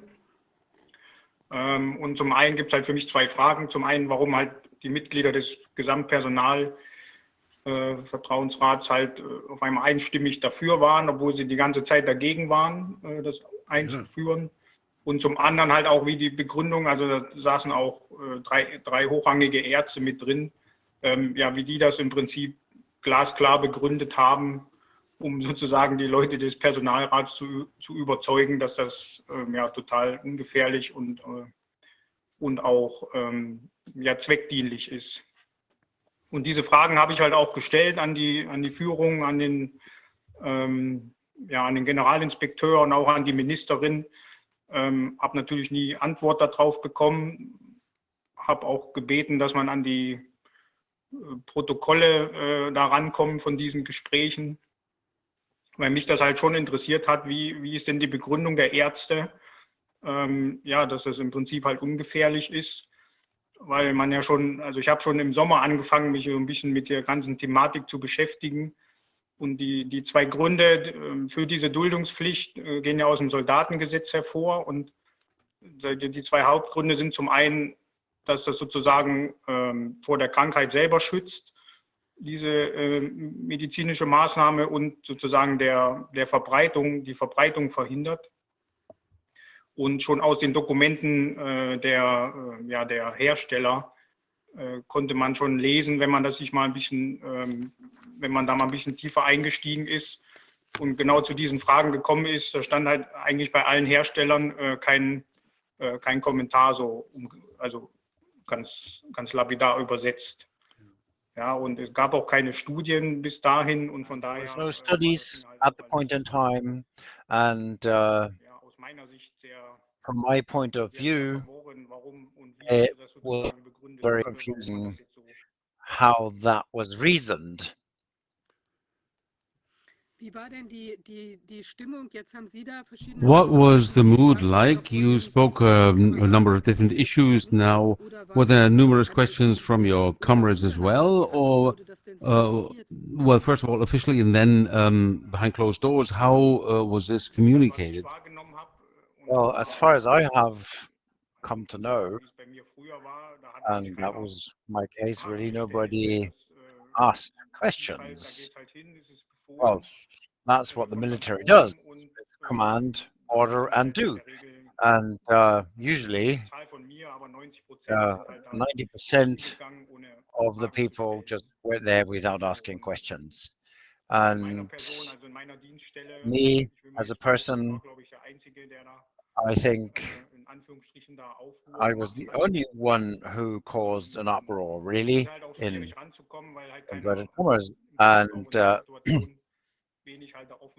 difficult because nobody talked openly about this kind of thing in that situation, raising, voicing concerns. And that is why, from my um, uh, area, I was the only person asking the questions, and uh, I wanted to know more das fand ich sehr details. spannend. Sie sagten, dass die ihre Meinung And the um, personnel representatives, I found that interesting. They changed their mind after uh, speaking with the military physicians. Can't you talk to the personnel representatives and uh, get from get it from the horse's mouth what uh, moved them there? That's very difficult. I tried to approach them, but actually I never got anywhere. And uh, there was no statements or no discussion whatsoever. Just like everywhere at the top ranking levels, nobody wanted to talk about things. Um, what I did was just uh, put aside as a out freak, freak out case, and uh, they tried to bury everything and what I did and um, shut me up and get me out of the way. Äh, so ähnlich äh, Do you have contact to, or are there other soldiers who uh, took a similar approach? irgendwelche Möglichkeiten, sich zu vernetzen mit Leuten, die ähnlich denken wie Sie?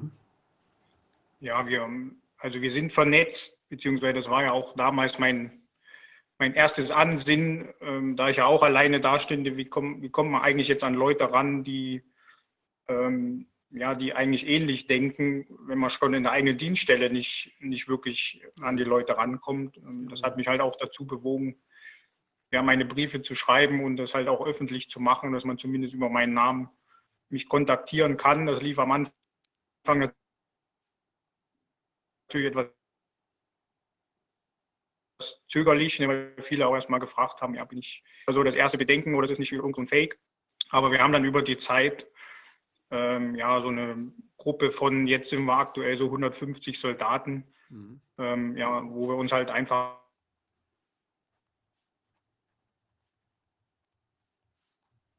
Jetzt hören wir gerade wieder nichts. mal wieder zu dem Thema austauschen. Was hat jetzt hören Sie mich? Jetzt Ja. geht's wieder, ja. Das schwankt immer. Wo, wo, war, wo war Ende? Dass Sie äh, mit 150 äh, Kameraden in Kontakt stehen, wo Sie sich austauschen. Genau, also auf diversen äh, Medien. Und ähm, genau, da können wir oder tauschen uns halt über aktuelle Themen aus, auch gerade weil der eine oder andere in, in, mittlerweile in Gerichtsverfahren ist. Ja, wie laufen die Verfahren? Äh, wie sind sie abgelaufen? Und ab und zu kommt halt auch mal ein neuer dazu, den man halt damit in die, in die Gruppe aufnimmt, wo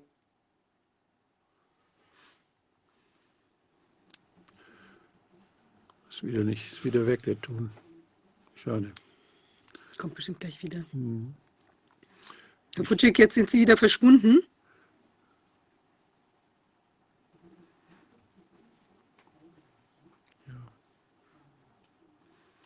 Wir warten einen Moment. Aber es ist ja schon ein Ding. Also mich würde doch interessieren, ob es Erkenntnisse gibt, vielleicht, weil wir ihn jetzt gleich wieder sehen können. Weil sich einfach mal offen äußern kann und wie eine Erfahrung jetzt gesammelt haben über die zwei Jahre, da ein wenig zu helfen und zu unterstützen. Ähm, Hören Sie mich jetzt wieder? Ja, wir, ja, jetzt hören wir jetzt Sie wieder. ja. Super. Ähm, ich habe noch eine Frage. Okay. Diese, haben Sie denn bei denen, mit denen Sie jetzt da in Kontakt sind, hat man da den Eindruck auch, ähm, dass das, also dass es da vielleicht auch ähm, Vorgesetzte gibt? Also jetzt, Sie brauchen da keine, jetzt niemanden, aber so generell, dass es Leute gibt, die da auch ein Stück weit das auf höherer Ebene vielleicht auch ein bisschen kritisch sehen? Oder haben Sie das in sonstigen Äußerungen irgendwo wahrgenommen? Oder sind das eben jetzt überwiegend, ähm, also sagen wir mal ganz weiter oben, ja, äh, ob da sich auch ein bisschen Widerstand oder sagen wir zumindest Fragezeichen regen?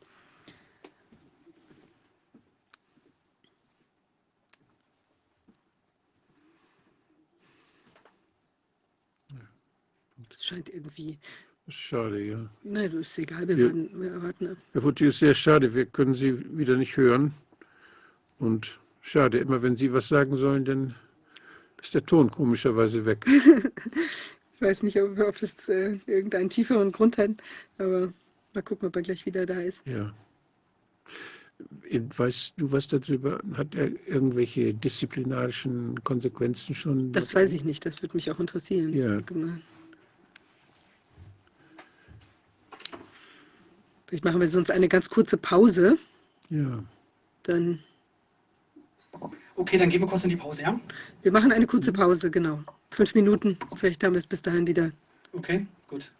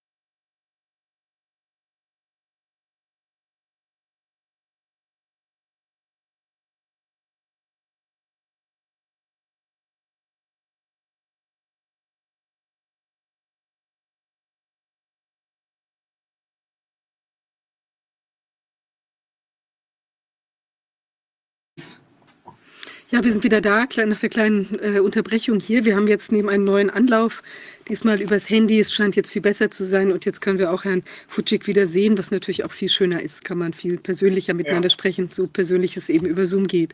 Ja, also dann lassen Sie uns noch mal da einsetzen, wo wir jetzt gerade waren. Ähm, ich glaube, dass wir da noch mal, Sie sind ja äh, genau in Kontakt eben mit den, mit den, mit anderen Kameraden. Sie hatten gesagt, irgendwie circa 150 Leute oder so.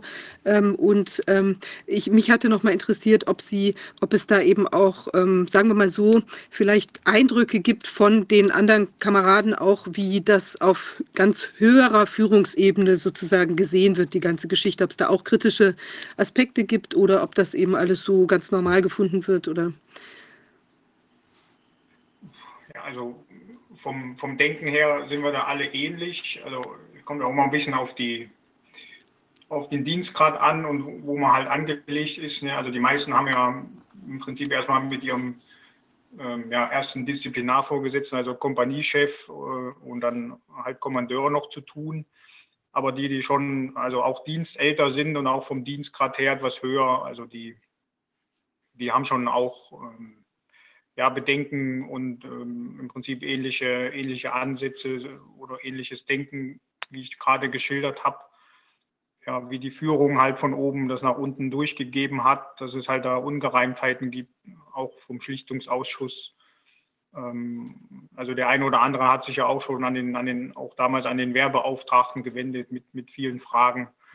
Aber die wurden halt in der Regel alle ja, so nach dem Motto halt äh, abgewiegelt. Äh, das wurde alles rechtmäßig umgesetzt, die Duldungspflicht, und damit ist das halt, äh, damit ist das Thema erledigt. So ganz, ganz einfach ausgedrückt. Gibt es eigentlich den Begriff Bürger in Uniform noch in der Bundeswehr? Ähm, also den gibt es schon noch, ja. den gibt es noch, aber man hört es nicht mehr so oft. Auch in der Ausbildung nicht mehr. Hm. Da waren wir ja mal ganz stolz drauf in Deutschland, nicht? Dass so die Soldaten so als Bürger auch mitbestimmten und auch mit, klar, wenn da irgendein Befehl, dann muss gehorcht werden, aber dass man mitdiskutieren kann, dass man bestimmte Fragen dann auch ansprechen darf und dass das auch ernst genommen wird, wie das so für einen Bürger sich eigentlich gehört. Das ist eine Kultur, die, die ich habe immer gedacht, dass die Bundeswehr da so stolz drauf ist. Und das, was ich da jetzt erlebe, das ist ja so, dass, dass offensichtlich äh, ja, dass es da gar keinen Ansprechpartner mehr gibt für, für solche Fragen und man keine Antwort kriegt. Ja. Also, also ich habe es auch noch so gelernt und bin auch noch so groß geworden, ja, auch gerade mit dem Bezug auf Befehl, dass ich als Vorgesetzter ja natürlich äh, oder auch als Soldat allgemein natürlich einen Befehl zu befolgen habe. Aber gerade als Vorgesetzter, wenn ich halt unter, Untergebene habe, für die ich verantwortlich bin, dann auch ein Befehl entsprechend auch auf, auf Rechtmäßigkeit und Verbindlichkeit halt zu prüfen habe. Mhm. Und wenn ich da feststelle, dass da passt irgendwas nicht, dann kann ich auch mit meinem Vorgesetzten äh, da auch mal in, in Kontakt gehen und sagen, ähm, ja. Herr Wer XY, das und das passt nicht. Ähm, können wir das klären. Aber mittlerweile, also gerade in diesem Thema, äh, da gibt es halt nur eine Linie und äh, Fragen sind halt nicht mehr zulässig. Ja. Es ist ja so, Oder dass, ja. Man, man merkt ja häufig bei der Durchführung von Befehlen, dass da, wie Sie sagten, auch das damals nicht passt und dass möglicherweise es, es für alle schlimm sein kann, wenn man das einfach so ausführt. Und da ist es doch wichtig, diesen Feedback zu ermöglichen, dass man sagt, Mensch, wenn wir das so weitermachen, wie das da von da ganz oben kommt, dann gibt es diese und jene Konsequenzen und die, die, man, die man auch beobachtet und wo man, wo man dann auch drüber sprechen muss und das klären muss. Ich denke, dieser Feedback, ja. den muss es auch in der hierarchischen Struktur, äh, Struktur geben. Denn die Spitze ist ja oben ganz dünn, das sind ja wenige. Und ja. äh, da, kann es, da kann es natürlich dann die Übersicht, die, in, die dann in der Breite bei den, bei, den, bei den Befehlsempfängern dann da ist, die braucht man eigentlich, um, um rechtzeitig zu merken, wenn man noch was nachkorrigieren muss, wenn man seine Entscheidung, die von der Spitze kommt, vielleicht ein bisschen ändern muss. Also es muss irgendwie muss das Ganze doch muss das fehlerfreundlich sein. Man darf keine Fehler machen. Weder im Krieg noch, noch so in der Verteidigung, noch in einem Krieg machen wir sowieso nicht, aber bei der Verteidigung oder bei, beim, beim Einsatz das muss, da muss diese Fehlermeldung, die Wege für Fehlermeldungen, für, Irr, für die Irrtümer, die bemerkt werden, die müssen doch da sein. Ja, genau. Also ich sag mal, das wurde ja über ein paar Jahrzehnte aufgebaut, also diese Auftragstaktik, ja, dass man im Prinzip ein, eine Aufgabe den, den, unterge oder den untergeordneten Führern gibt und die setzen das dann selbstständig um. Und wie Sie schon sagen, natürlich gibt es dann, klar, im, in der laufenden Situation gibt es halt dann irgendwann mal gewisse Punkte, wo der, wo der Führer vor Ort halt feststellt, irgendwas passt da halt nicht oder da, das geht jetzt nicht so, wie, wie mein übergeordneter sich Vorgesetzter vorstellt. sich das halt vorstellt. ne? Und dann kann ich natürlich sagen, hier, die Lage stellt sich wie folgt dar. Äh, das ist so nicht umsetzbar, wie Sie sich das vorstellen. Ne? Also mhm. das, das habe ich auch so gelernt. Ja. Äh, und also mittlerweile habe ich so ein bisschen das Gefühl, dass wir wieder äh, einen Schritt zurückgehen und ähm, wieder zu der reinen Befehlstaktik gehen, ja, so nach dem Motto, äh, blind gehorchen und dann vorwärts Marsch. Ja. Wo wir eigentlich ein paar Jahrzehnte äh, dahin gearbeitet haben, dass wir das halt nicht mehr so machen. Ja. Aber wie Sie schon sagen, jetzt, also gerade in, in dem Bezug ja, auf dieses kritische Thema äh, Impfung, ähm, da gibt es halt keinen kein selber Denken mehr. Ich würde das hier auch vor allen Dingen von den Militärärzten erwarten, dass die kritisch denken. Denn die sind ja, ja auch, das, die, die, sind, äh, die sind ja nicht nur Soldaten, die sind ja auch Ärzte. Ja, eben. Ähm, das habe ich ja auch. Äh, ich habe ja auch einen Brief an den obersten Generalarzt geschrieben. Das war eigentlich mein erster. Und da habe ich das ja auch äh, so ein bisschen thematisiert. Ja, warum wird das einfach so mitgemacht? Warum werden halt, was weiß ich, dann rote Handbriefe, alles, was man als, ja, im Prinzip als Arzt an die Hand bekommt, warum wird das nicht genutzt und warum geht man halt nicht auf die Sachen, die die Soldaten da haben, warum geht man halt da nicht drauf ein und warum wird das nicht gemacht? Äh, Im Prinzip auch so, wie es, wie es damals in diesem Aufklärungsbogen drin stand, dass diese Sachen, die dem, also im Prinzip geht es ja jetzt nicht mehr um Soldat, sondern eigentlich sind wir ja in dem Sinne dann Patienten. Mhm. Ja, warum dann unsere Patientenrechte so verletzt werden, wenn ich halt fordere, das steht im Aufklärungsbogen drin, warum wird das halt nicht gemacht? Mhm. Und da das konnte mir oder will mir halt bis dato immer noch keiner beantworten. Das ist ja so, das, ja, das, ist ja ein bisschen so ähnlich etwas wie so Arbeitsmedizin, wie, das, wie Betriebe jetzt, die für ihre, die Gesundheit ihrer, ihrer Beschäftigten verantwortlich sind, wo es einen Betriebsarzt gibt und dem man, wo es eine Sprechstunde gibt, wo man hingehen kann wo aber auch bestimmte ja. Vorsorgedinge gemacht werden müssen. Wenn jemand mit Lärm arbeitet, dann muss er seine Lärmschutzausrüstung tragen, völlig klar. Und solche Sachen, das, ist, das wird, dann, wird dann auch durchgesetzt, nicht? Aber ja. so analog müsste es eigentlich bei der Bundeswehr dann auch laufen, dass es da so, so Rückkopplung gibt und dass es dort aus, auch Gespräche geben kann mit dem Personal, was medizinisch dann Verantwortung trägt. Ja, ja, das ist auch richtig und das gibt es auch. Das wird halt auch gemacht.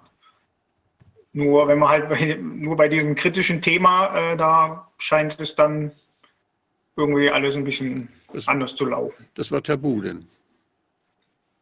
Ja, wie gesagt, also tabu nicht. Ne? Also man durfte, also ich zumindest durfte schon zum Truppenarzt und da meine Fragen stellen, nur mhm.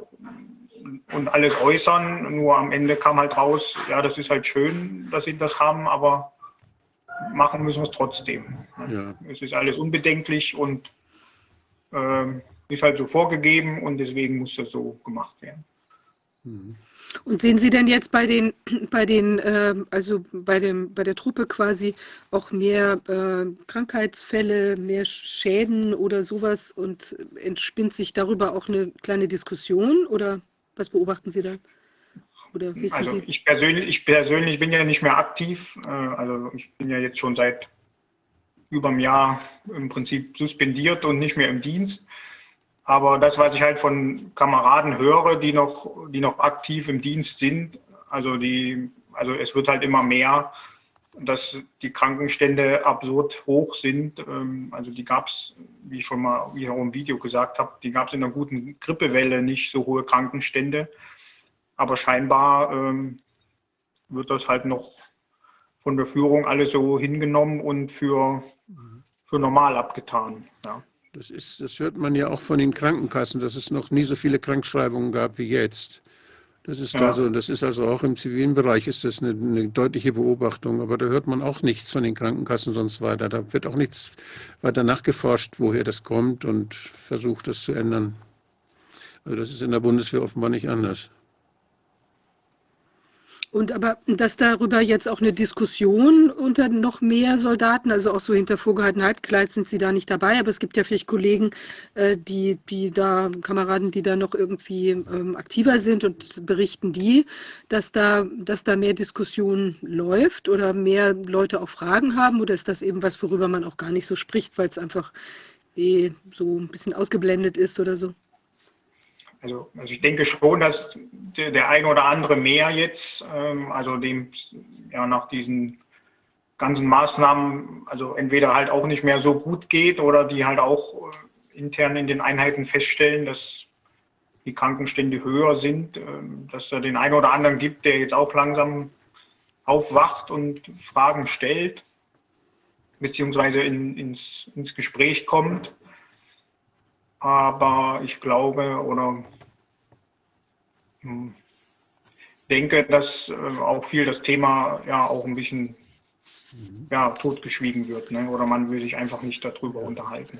Wissen Sie, gibt es, halt so gibt es irgendwo offizielle Daten, die irgendwo dann auch gemonitort werden und die beobachtet werden, was den Krankenstand angeht? Kann man den irgendwo abfragen? Kann man das, könnte man jetzt an das Verteidigungsministerium sich wenden und sagen, geben Sie mir mal bitte äh, eine, eine für die einzelnen Truppenteile oder für die einzelnen Standorte ob, und geben Sie mir mal die Krankmeldung, die Häufigkeit der Krankmeldung in der, seit 2020 bis heute und äh, dass man sieht, ob da irgendeine Entwicklung oder irgendwelche Tendenzen zu erkennen sind. In Bezug kann man ja machen, in Bezug auf Alter und Geschlecht kann man das ja, trennen ja. und so weiter, nicht? Das also kann nicht 100% sagen. Ich denke schon, dass das gemonitort wird oder auch die, im Prinzip die Sanitätszentren das mhm. auch, ähm, ja, auch festhalten müssen. Ne, ja, was, natürlich. Wie viele Soldaten haben sich krank gemeldet, wie viele nicht. Dass mhm. im Prinzip, dass auch Statistiken äh, an die Führung gemeldet werden. Aber offiziell, äh, also nicht mal Bundeswehr intern, wenn ich da jetzt anfragen würde, würde, würde ich da eine Auskunft bekommen. Mhm. Und wir haben ja auch schon letztes Jahr gesehen, wo, wo, der, wo die Verhandlung vom Bundesverwaltungsgericht war. Äh, da wurden ja auch offizielle Zahlen vom Gericht gefordert und äh, nicht mal da konnte die oder hat die Bundeswehr äh, aussagekräftige Zahlen geliefert. Also das also von daher ähm, beißt man da nur auf Granit, ja, wenn man da verlässliche offizielle Zahlen haben, wird es nicht geben. Aber nicht die, die, gibt es mit Sicherheit, aber die werden nicht rausgegeben. Denn das ist ja nichts einfacher zu messen, als wenn sich jemand krank meldet. Das ist ja ganz simpel. Das ist ja auch, was die Personalplanung angeht. Das sind ja wesentliche Daten, die, die, die immer natürlich erhoben werden. Und ich denke, dass da auch vielleicht sich Abgeordnete finden sollten, die da mal insistieren, die das mal genau erforschen. Ich weiß nicht, ob es das schon gegeben hat, ob da parlamentarische Anfragen schon gewesen sind, aber das wäre was für den Verteidigungsausschuss. Wenn ich jetzt im Bundestag wäre, wäre im Verteidigungsausschuss, würde ich aber insistieren, das will ich wissen wollen. Ja, also ich auch. Ähm, müssen wir mal noch eine Stelle finden, die das äh, mal auf den Tisch bringt. Ja, stimmt das ist auch meine Hoffnung, äh, dass ich da so ein bisschen breiter in die Masse trete, dass da das vielleicht den einen oder anderen erreicht, der an der Stelle sitzt, der da etwas mehr Hebel hat als, ja. als ich als kleiner Soldat hier. Mhm. Ist denn dieses Soldatenurteil, der Soldatenprozess da in, in Leipzig, ist der denn, ähm, haben Sie gemerkt, dass das ähm, stark beobachtet wurde, auch von den anderen, dass man da so genau hingeguckt hat, auch die, die vielleicht jetzt geimpft waren oder, oder, oder sich da also auf dieser Linie befanden, dass man das doch ganz genau beäugt hat? Ähm, von, von, von, welcher Seite meinen Sie aus? Nee, ich meine jetzt auch von den Kritikern oder so oder, oder auch von den Leuten, die jetzt, also eigentlich von allen, also dass man, dass man sich eben in der, in der Bundeswehr dafür, interessiert, dafür interessiert hat. Also weil wir haben uns ja sehr dafür interessiert, eben jetzt als Maßnahmenkritiker sozusagen, aber inwieweit das insgesamt jetzt so ein Thema gewesen ist, auch innerhalb der Bundeswehr. Ähm, eigentlich gar nicht groß. Also ich sage mal, in, in, in mhm. der Gruppe, die damit betroffen waren, schon, klar. Mhm. Aber innerhalb der Bundeswehr wurde das, also nach, nach meinen Informationen, im Prinzip eigentlich gar nicht behandelt. Und, und damals auch von der Presse her war das auch nicht sehr, ähm, ja, sehr groß äh, aufgebaut.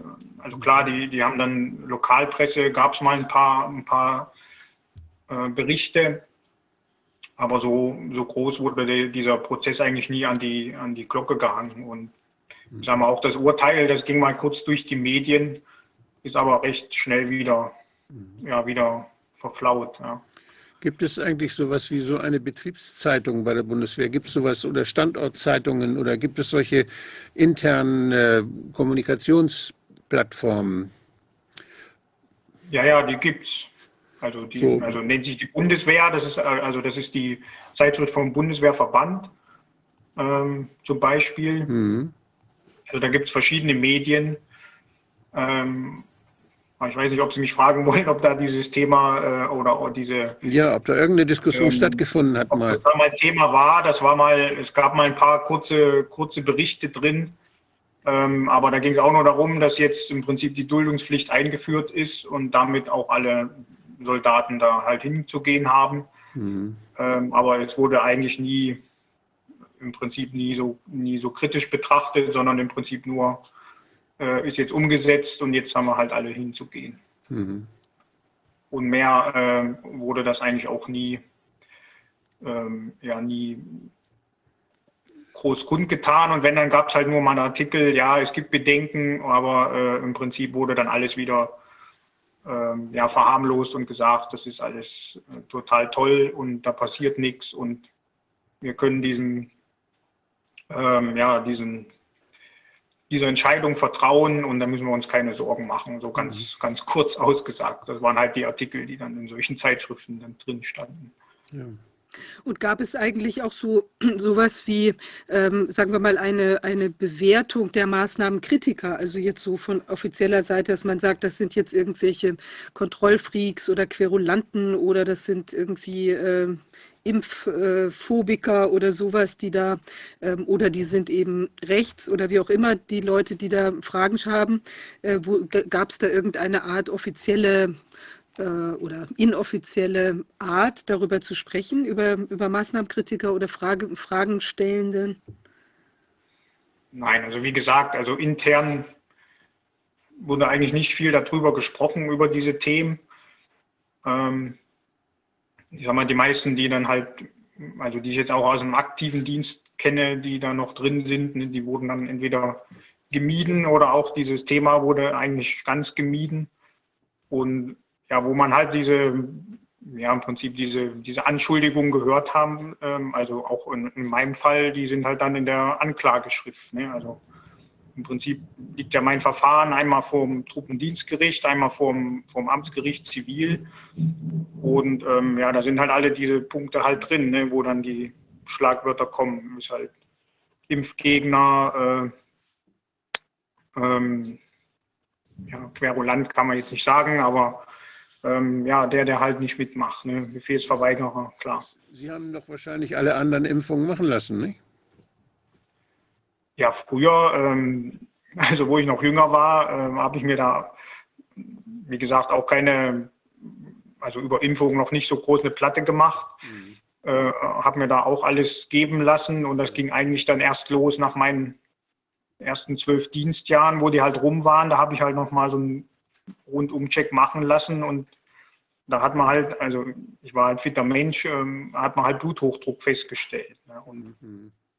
also da habe ich halt dann angefangen, ähm, weil ich dann auch äh, privat mich dann ein bisschen damit beschäftigt habe und der Grund war halt dann äh, im Prinzip Schwermetall, hohe Schwermetallbelastung im Blut. So. Und wo kam das halt her? Also ein möglicher Grund kann halt nur die, können halt nur die Impfung gewesen sein. Und da habe ich halt mich dann auch ein bisschen angefangen, ja, mit diesen Impfungen zu beschäftigen. Mhm. Ja.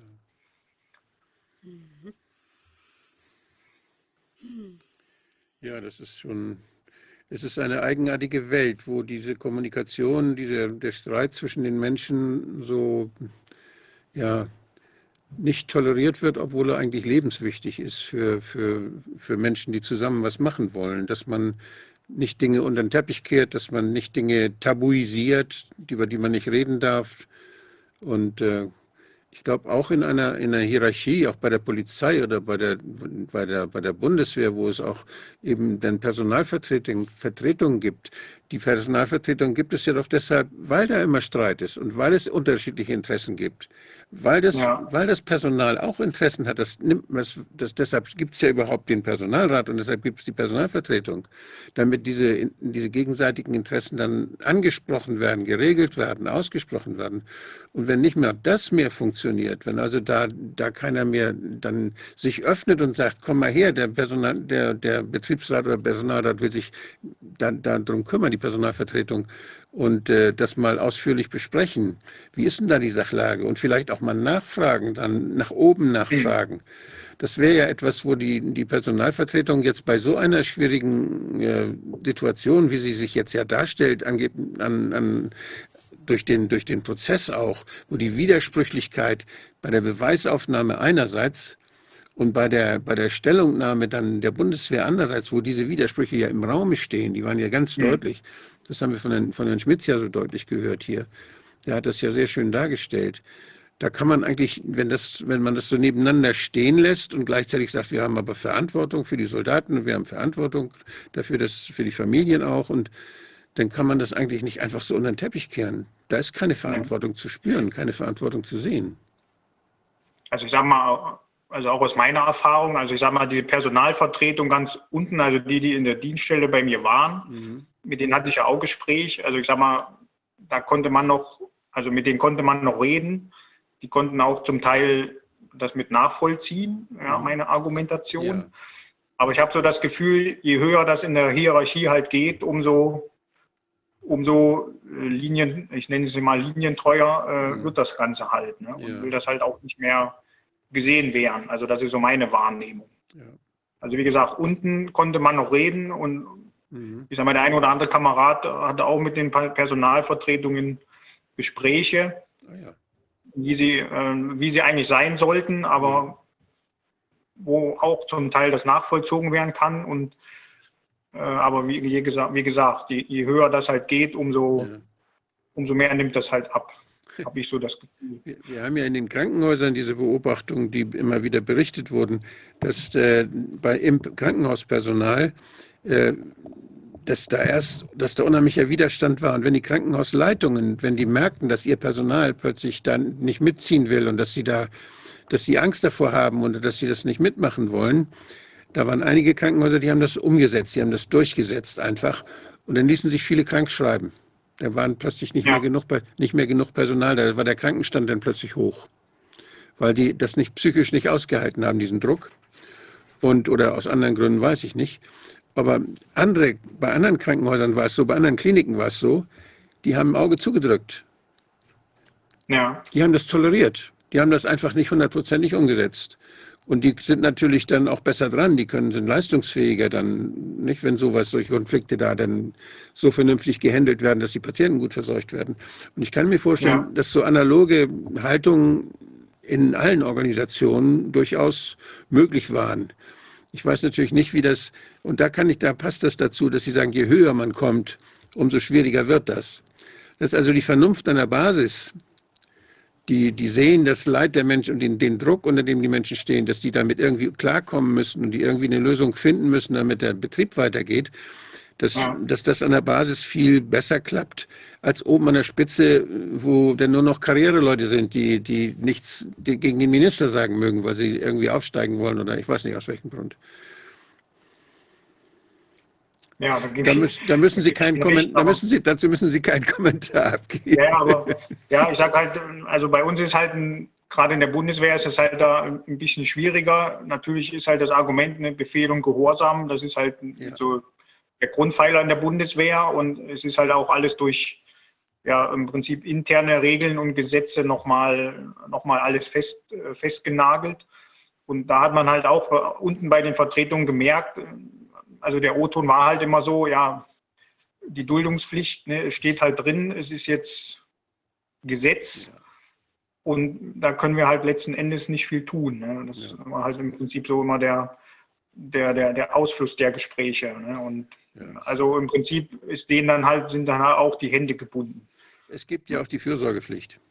Ich wollte es gerade sagen, ich finde es nämlich schon auch auf eine Art es ist ja, also man trägt ja auch eine sehr große Verantwortung, auch wenn Sie sagen als Vorgesetzter. Und ich, also ich finde, weil Ja. es ist ja nochmal was anderes, ob ich jetzt vielleicht noch den freien Willen eines Menschen dazwischen geschaltet habe. Also wenn ich jetzt einen Betrieb habe und da arbeiten lauter Leute, die eben keine Soldaten sind und ich, die müssen das dann im Zweifel auch nicht akzeptieren oder können da noch ganz anders irgendwie protestieren. Hier hat man ja die Schwierigkeit, dass das eben wirklich ja eigentlich, man hat ja lauter Leute, die eigentlich, ähm, es sei denn, sie setzen sich jetzt so mit dem äh, gegen das System oder haben dann eben auch Konsequenzen richtig massiver Art vielleicht auch zu tragen.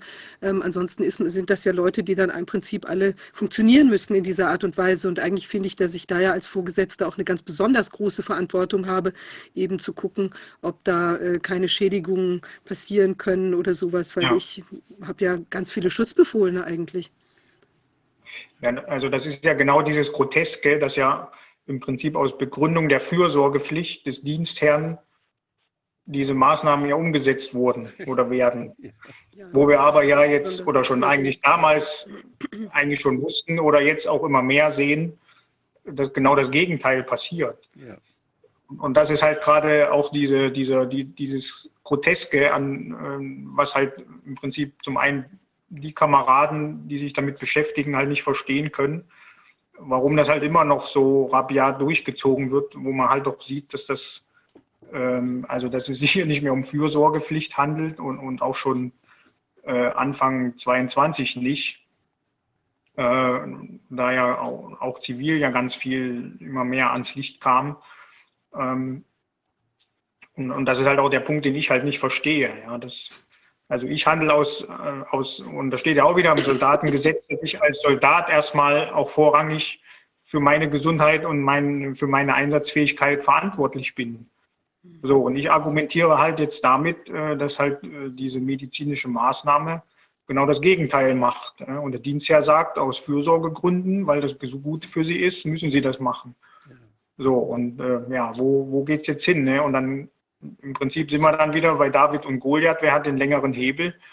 Und den hat halt der Dienstherr, weil er im Prinzip das mit Gesetzen festgenagelt hat, äh, mit der Duldungspflicht. Und somit bin ich halt als äh, kleiner Mann dann der, der Böse, der sich halt nicht daran hält.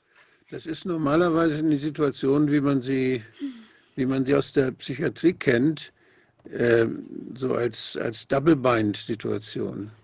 Ich meine das ja gut mit dir und deshalb behandle ich dich so, auch wenn du das nicht willst. Ich meine es ja gut mit dir. Und, äh, Ja. dann, und wenn das bei Kindern geschieht, die sich nicht wehren können, dann kann das zu ganz kranken kann das zu ganz starken Krankheiten führen, äh, weil die das, das können die nicht verstehen. Und äh, natürlich ist hier auch eine Situation, wo, wo man abhängig ist als Soldat und wo man Befehlsempfänger ist. Und wenn der, wenn der, der einen schädigt, dann auch noch sagt, ich meine das ja gut mit dir, was soll man da tun? Das ist eine ganz schwierige, eine schwierige Situation, die diejenigen, die da betroffen sind, krank machen muss. Und da frage ich mich eben als jemand, der mit seinen Steuergeldern die Bundeswehr dann auch mitfinanzieren soll, frage ich mich, was haben wir, spinnen die da? Die müssen doch aufpassen, dass da, dass da kein Schaden entsteht. Die müssen doch wachsam sein. Die müssen doch diese Erkenntnisse, die sie jetzt zumindest haben können, aber schleunigst umsetzen und aufhören mit der Spritzerei. Also Ja. das ist, das, das verstehe ich nicht. Wollen die die, eigenen, die eigene Truppe schwächen? Wollen die, dass wir in Deutschland keine, keine, keine gesunden Soldaten mehr haben? Was machen die da? Das kann ich Ihnen nicht Nee, das beantworten. sollen, das ich sage, das frage ich jetzt. Sie sollen, da sollen Sie nicht zur Stellung nehmen. Aber so diese Fragen, die, die, die bieten sich doch an. Da- Das ist doch, ist doch Wahnsinn, was da passiert. Die stellen sich, die stellen sich mir genauso, ja, und die haben sich mir auch damals schon gestellt, ja, warum, warum man das halt macht, obwohl man weiß, dass es ähm, der Einsatzfähigkeit der Truppe nicht dienlich ist. Und das muss man als Steuerzahler dann auch mal sagen dürfen. Naja, und es ist ja auch so, also wir haben ja auch äh, Kampfjetflieger und äh, jetzt gibt es ja allerlei äh, Bedenken, die da aus der zivilen Luftfahrt kommen, dass da äh, man auch nicht mehr ganz so sicher ist, was das mit diesen Piloten macht oder was da eben ge- gegebenenfalls irgendwelche Herzattacken, die da passieren können oder sowas. Aber ich meine, also ähm, da gibt ja auch Stellen, wo in, in Deutschland da ähm, immer wieder auch, auch die, die Flieger natürlich Übungen machen und so weiter. Und wenn da einer jetzt plötzlich einen Herzinfarkt bekommt, weil er eben eine Neben, Nebenwirkung hat, ja, das ist ja also wirklich nicht besonders angenehm, die Vorstellung. Also auch da wäre ja auch ein Bevölkerungsschutz letztlich für die anderen, dass man da ganz genau hingucken müsste, dass man eben sich vor so, also zumindest als dann bekannt wurde, dass es eben mehr von diesen Myokarditis-Fällen gibt, gerade bei fitten jungen Männern, ja, äh, ja. Da ist ja auch eine, eine gewisse Gefahr, also ja. wo man auch gefahrenabwehrmäßig das Risiko ist eindeutig erhöht bei muskelkräftigen Männern, die die Spritze kriegen, ist eindeutig erhöht. So ein plötzlicher, plötzlicher ja, Herzschaden oder Herzrhythmusstörungen oder plötzliche mit schweren Folgen, plötzliches Ereignis. Das ist eindeutig. Und das, äh, das ist ja sogar eingeräumt worden, dass die Myokarditis-Fälle dann häufiger auftreten und bei jungen Männern ist es besonders riskant, weil man da eben sehr leicht dann in Gefäß spritzt, wenn man einfach so in den Muskel spritzt. Ich weiß nicht, ob das bei der Bundeswehr die Anweisung gibt, wenn die Spritze gegeben wird, zu aspirieren oder nicht. Oder ob da auch nicht aspiriert wird, ob da auch einfach nur so reingedrückt wird. Also ich bin jetzt nicht im Sanitätsdienst, aber ich meine schon, dass das äh, auch vorgegeben ist, dass man das macht. Also sonst wird es vorgegeben, dass man es nicht macht. Das hat die Ärzte, die Ärzte sind angewiesen, einfach so zu spritzen, nicht zu aspirieren. Empfehlung der WHO mhm. und auch innerhalb Deutschlands wird von den Bundesbehörden auch unterstützt und auch so weitergegeben. Nicht aspirieren. Während die Skandinavier gelernt haben und dann doch wieder angefangen haben, jetzt äh, da diese Vorsichtsmaßnahme zu machen.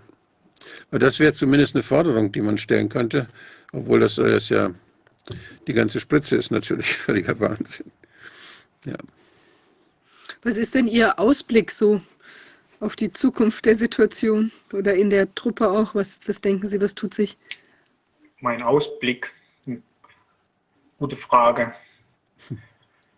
Schwierig zu beantworten. Also, ich meine, ich möchte eigentlich keinem was, was Schlechtes, aber ähm,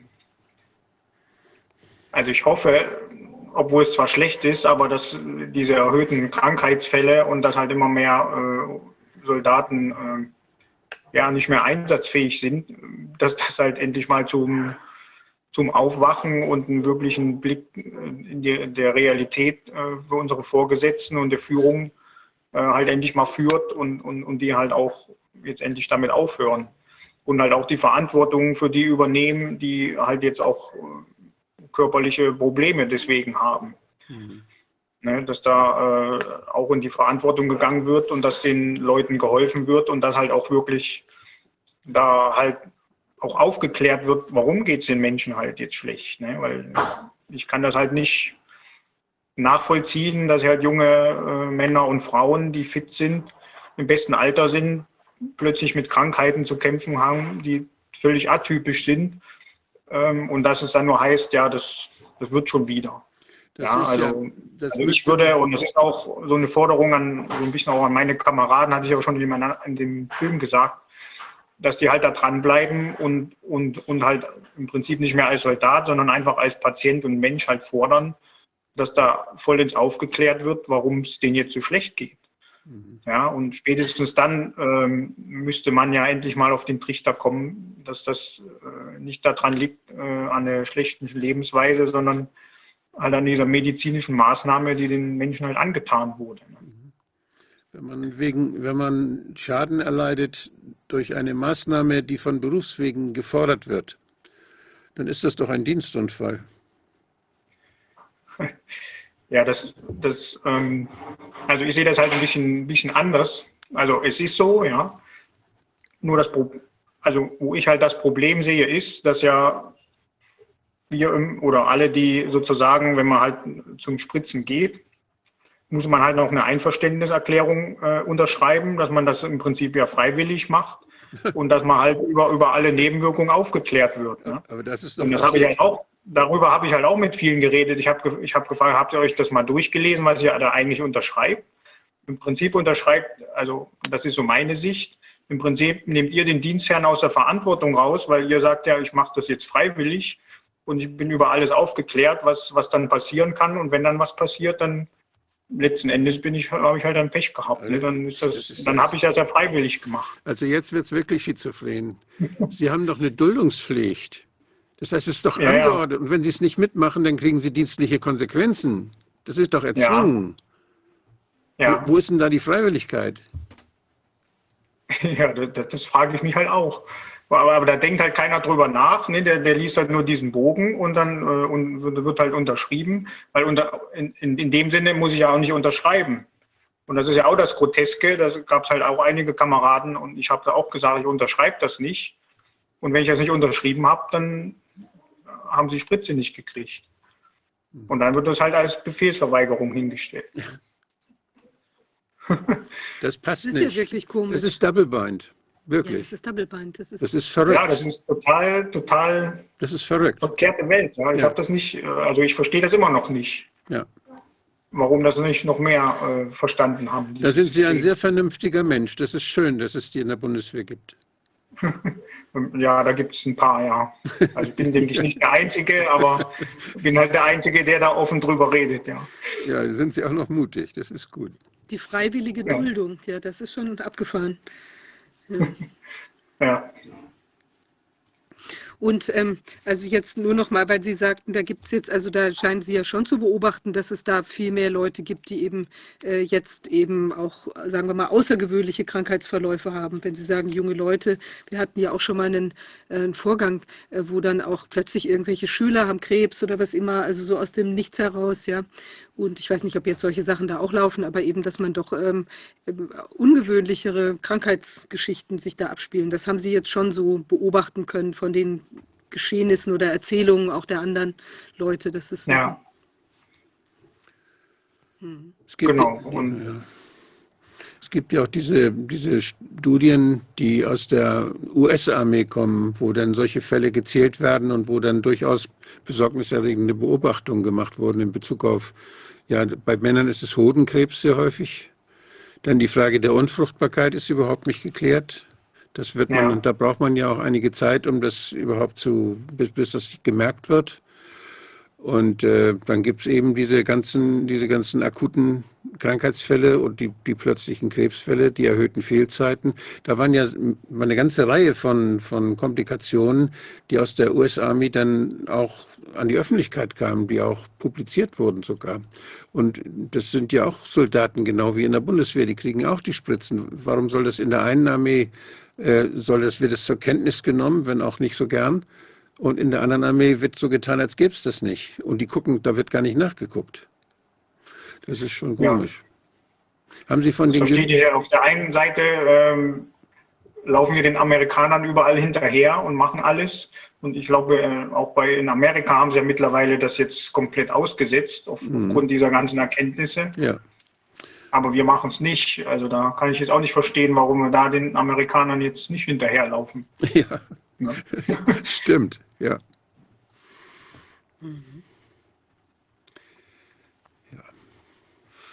Ja, ist ja echt ein Ding. Haben wir alles erfasst, was Sie uns jetzt äh, sagen wollten heute? Oder gibt es was, was Ihnen noch auf der Seele brennt? Was mir noch, was mir noch auf der Seele brennt. Nein, eigentlich nicht. Also im Prinzip alle Kameraden, das habe ich auch schon in dem Film auf der Epoch Times gesagt. Ähm, also die, die wirklich Probleme haben, ja, die sollen halt da dranbleiben und ähm, die Ärzte halt äh, weiter bohren, dass halt da wirklich dem Ganzen auf den Grund gegangen wird. Ähm, in der Hoffnung, dass man halt ähm, endlich mal einlenkt und äh, sieht, was man da, äh, ja, was man da eingerührt hat. Ja. Ja. Und noch eine Frage, gehen denn die Impfungen weiter? Oder ist das jetzt äh, eigentlich jetzt erstmal gestoppt oder ausgesetzt? Weil jetzt, ich weiß, es gibt ja sowieso auch jetzt eine Impfzögerlichkeit bei, den, bei dem vierten und fünften Booster oder so. Also läuft das noch? Also ich habe ich hab jetzt, also mein letzter Stand ist, dass bis Nummer drei alles gemacht werden muss. Mhm. Also ähm, und ab vier äh, nicht mehr, sondern nur noch unter gewissen Voraussetzungen. Also im Prinzip genau entgegengesetzt. Also das ist mein letzter Stand, ähm, äh, den, ich, den ich jetzt habe. Mhm. Aber ausgesetzt komplett ist es noch nicht. Oder ist es nicht? Da müsste die Duldungspflicht abgeschafft werden da. Wenn, Ja, man, wenn, das, wenn, das, äh, wenn man das aussetzen wollte. Okay, ja, ist ja wirklich enorm. Ähm, Herr Futschig, ich finde es toll, dass Sie da, dass Sie äh, da so offen gesprochen haben. Und äh, ich denke, das ist auch eine Inspiration für andere, die jetzt betroffen sind und die, ähm, tja, vielleicht auch eine Inspiration, dass noch mehr sich ähm, vielleicht der Gruppe anschließen, dieser Kameraden, die Sie da, äh, mit denen Sie Kontakt haben und eben herauskommen. Und ich glaube, es kann, also es ist wichtig, dass viele einfach auch was sagen, ja. Ja, und das, das, dass das vernünftige Denken wieder üblich wird, auch in der Bundeswehr. Ja, genau. Und ähm, ich sage mal, dass wir ja, oder das ist ja auch ein Grund, und da danke ich Ihnen auch, dass wir dieses Medium nutzen dürfen, das ein bisschen auch in die, in die Öffentlichkeit zu tragen, weil das auch so mein, meine Wahrnehmung war, dass wir als Bundeswehr so intern, ja, das wurde halt alles immer sehr belächelt und äh, kam auch nie so wirklich, so wirklich raus, ne, was, was eigentlich bei uns noch so in Anführungszeichen abgeht, obwohl wir eigentlich im, im Zivilen jetzt mehr oder weniger äh, ja schon fast alles wieder, ich will mal sagen, in Anführungsstrichen auf dem Normallevel haben. Ähm, und bei uns ähm, wird halt immer noch hart durchgegriffen. Ja. Und gelten denn auch noch andere Maßnahmen, Masken tragen oder irgendwie sowas? Das ist jetzt aber aufgelöst, oder? Nein, nicht, also ich meine nicht mehr, also auch nur dann in, in den, also alles, was auch zivilärztlich äh, da vorgegeben ist, also wenn man in den Sandbereich geht, dann schon. Aber so rein in den Dienststellen ist das, glaube ich, auch nicht mehr mhm. aktuell. Und äh, noch eine letzte Frage: So freiwillige Maskenträger, gibt es die da in gesteigertem Maß oder ist das, ist das jetzt einfach, also hat man sich davon verabschiedet? Oh, das kann ich Ihnen nicht sagen. Also dadurch, dass ich selber nicht mehr aktiv bin, ähm, ja. sehe ich das nicht. Und gefragt habe das jetzt, also das ist auch nicht Thema. Also ich glaube, ähm, ich glaube, viele sind auch froh, dass sie die nicht mehr tragen müssen. Ja, das kann ich mir Denk vorstellen. Ich. Ja, also wirklich toll. Wichtig, dass, äh, dass ein Licht geworfen wird auf die Dinge, die sich überall abspielen. Toll, dass Sie den, ja. den Mut und die Konsistenz, ja, die, das Rückgrat gefunden haben, sich da in dieser Weise zu äußern. Und ich denke, Sie sind bestimmt eine Inspiration für viele andere. Ähm, ja, ja. ja, vielen Dank für Ihren Einsatz. Super. Ja, vielen Dank für die Einladung und die Möglichkeit, hier dabei zu sein. Mhm. Okay, super. Herzlichen Dank Ihnen. Dann, danke auch. Danke. Alles Gute und wir bleiben in Kontakt. Ja, ja gleich. Danke. Ihnen. Ja, tschüss. Tschüss. Tschüss. Ja, wir haben jetzt noch einen letzten Gast, aber ich weiß nicht, ich glaube, sie ist noch nicht, ähm, nicht da. Wolfgang, vielleicht hast du noch ein paar Betrachtungen. Du hast ja auch äh, einiges geschrieben in letzter Zeit. Ja, also ich glaube, die, die beiden Themen, die mich in letzter Zeit hauptsächlich bewegt haben, das war einmal die häufige Frage nach der Weitergabe von jetzt, also das sogenannte Shedding. Und äh, da wissen wir inzwischen jetzt, die Frau Banun war ja hier auch, mhm. die, mit der haben wir ja auch drüber gesprochen. Das bleibt weiterhin aktuell. Und das zweite Thema ist das, dass sich ja immer mehr herausstellt, dass in den Spritzen tatsächlich sehr, sehr unterschiedliche Substanzen enthalten sind und dass durch die vielen, durch die massenhafte Produktion dieser völlig neuen, dieser, dieser neuen Technologie, auch der Herstellung von, von ja, Nukleinsäureinjektionen, dass die, äh, da sind ja über 100 verschiedene Firmen, dann, die dann Zwischenprodukte herstellen, die dann zusammengeführt. Die Logistik ist unheimlich komplex offenbar. Und das müsste eigentlich sehr eng überwacht werden. Und da hat es jetzt Wissenschaftlergruppen gegeben, die haben einfach mal geguckt, wozu führt denn das? Ist denn überall das Gleiche drin und was ist da drin in den Spritzen? Und die haben besorgniserregende besorgniserregende Beobachtung gemacht. Einmal diese Spritzen oder die, die RNA wird ja hergestellt dadurch, dass man äh, dass man, die wird künstlich hergestellt. Das heißt, man benutzt Bakterien, Kolibakterien, die man auch markiert und die man voneinander unterscheiden kann durch bestimmte Antibiotikaresistenzen. Die einen kann man umbringen mit einem bestimmten Antibiotikum, die anderen nicht und dadurch kann man sie unterscheiden. Das heißt, die haben, man hat eben in diesen, in den Produkten, in den Spritzen hat man Reste davon gefunden, hat man äh, Plasmide gefunden erstmal. Das heißt, das sind Träger von, von wo, wo vermehrt, wo, wo die Erbinformationen praktisch DNA, RNA dann auch zu finden sind und versammelt sind. Das musste nachher aufgetrennt werden und das sind ganz komplexe Verfahren, mit denen man das macht. Und da hat man alle Zwischenstufen gefunden. Mhm. Also man hat DNA gefunden in den Spritzen, man hat äh, Gen Genschnipsel gefunden, einerseits von DNA und auch von RNA. Man hat äh, genetische Informationen, die Kodierung für diese Antibiotikaresistenzen gefunden, was ich sehr bedenklich finde.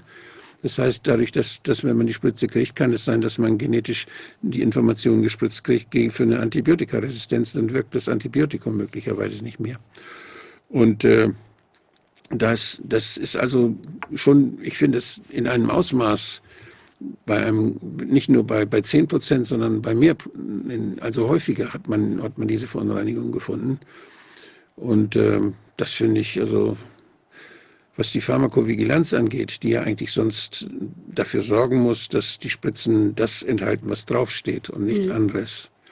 Und dass da keine Verunreinigungen dann gespritzt werden. Und das Ganze dann noch bei einer, bei einer Spritze, bei der selbst die Substanz, die dann drin sein soll, die, wir noch, die Wirkung kennen wir noch nicht mal genau, weil die noch gar nicht ausprobiert wurde lange genug und die ganzen Nebenwirkungen lange nicht lange genug beobachtet wurden. Und äh, wir haben dann auch äh, diese, diese Möglichkeit, dass die RNA eben dann tatsächlich auch transkribiert wird.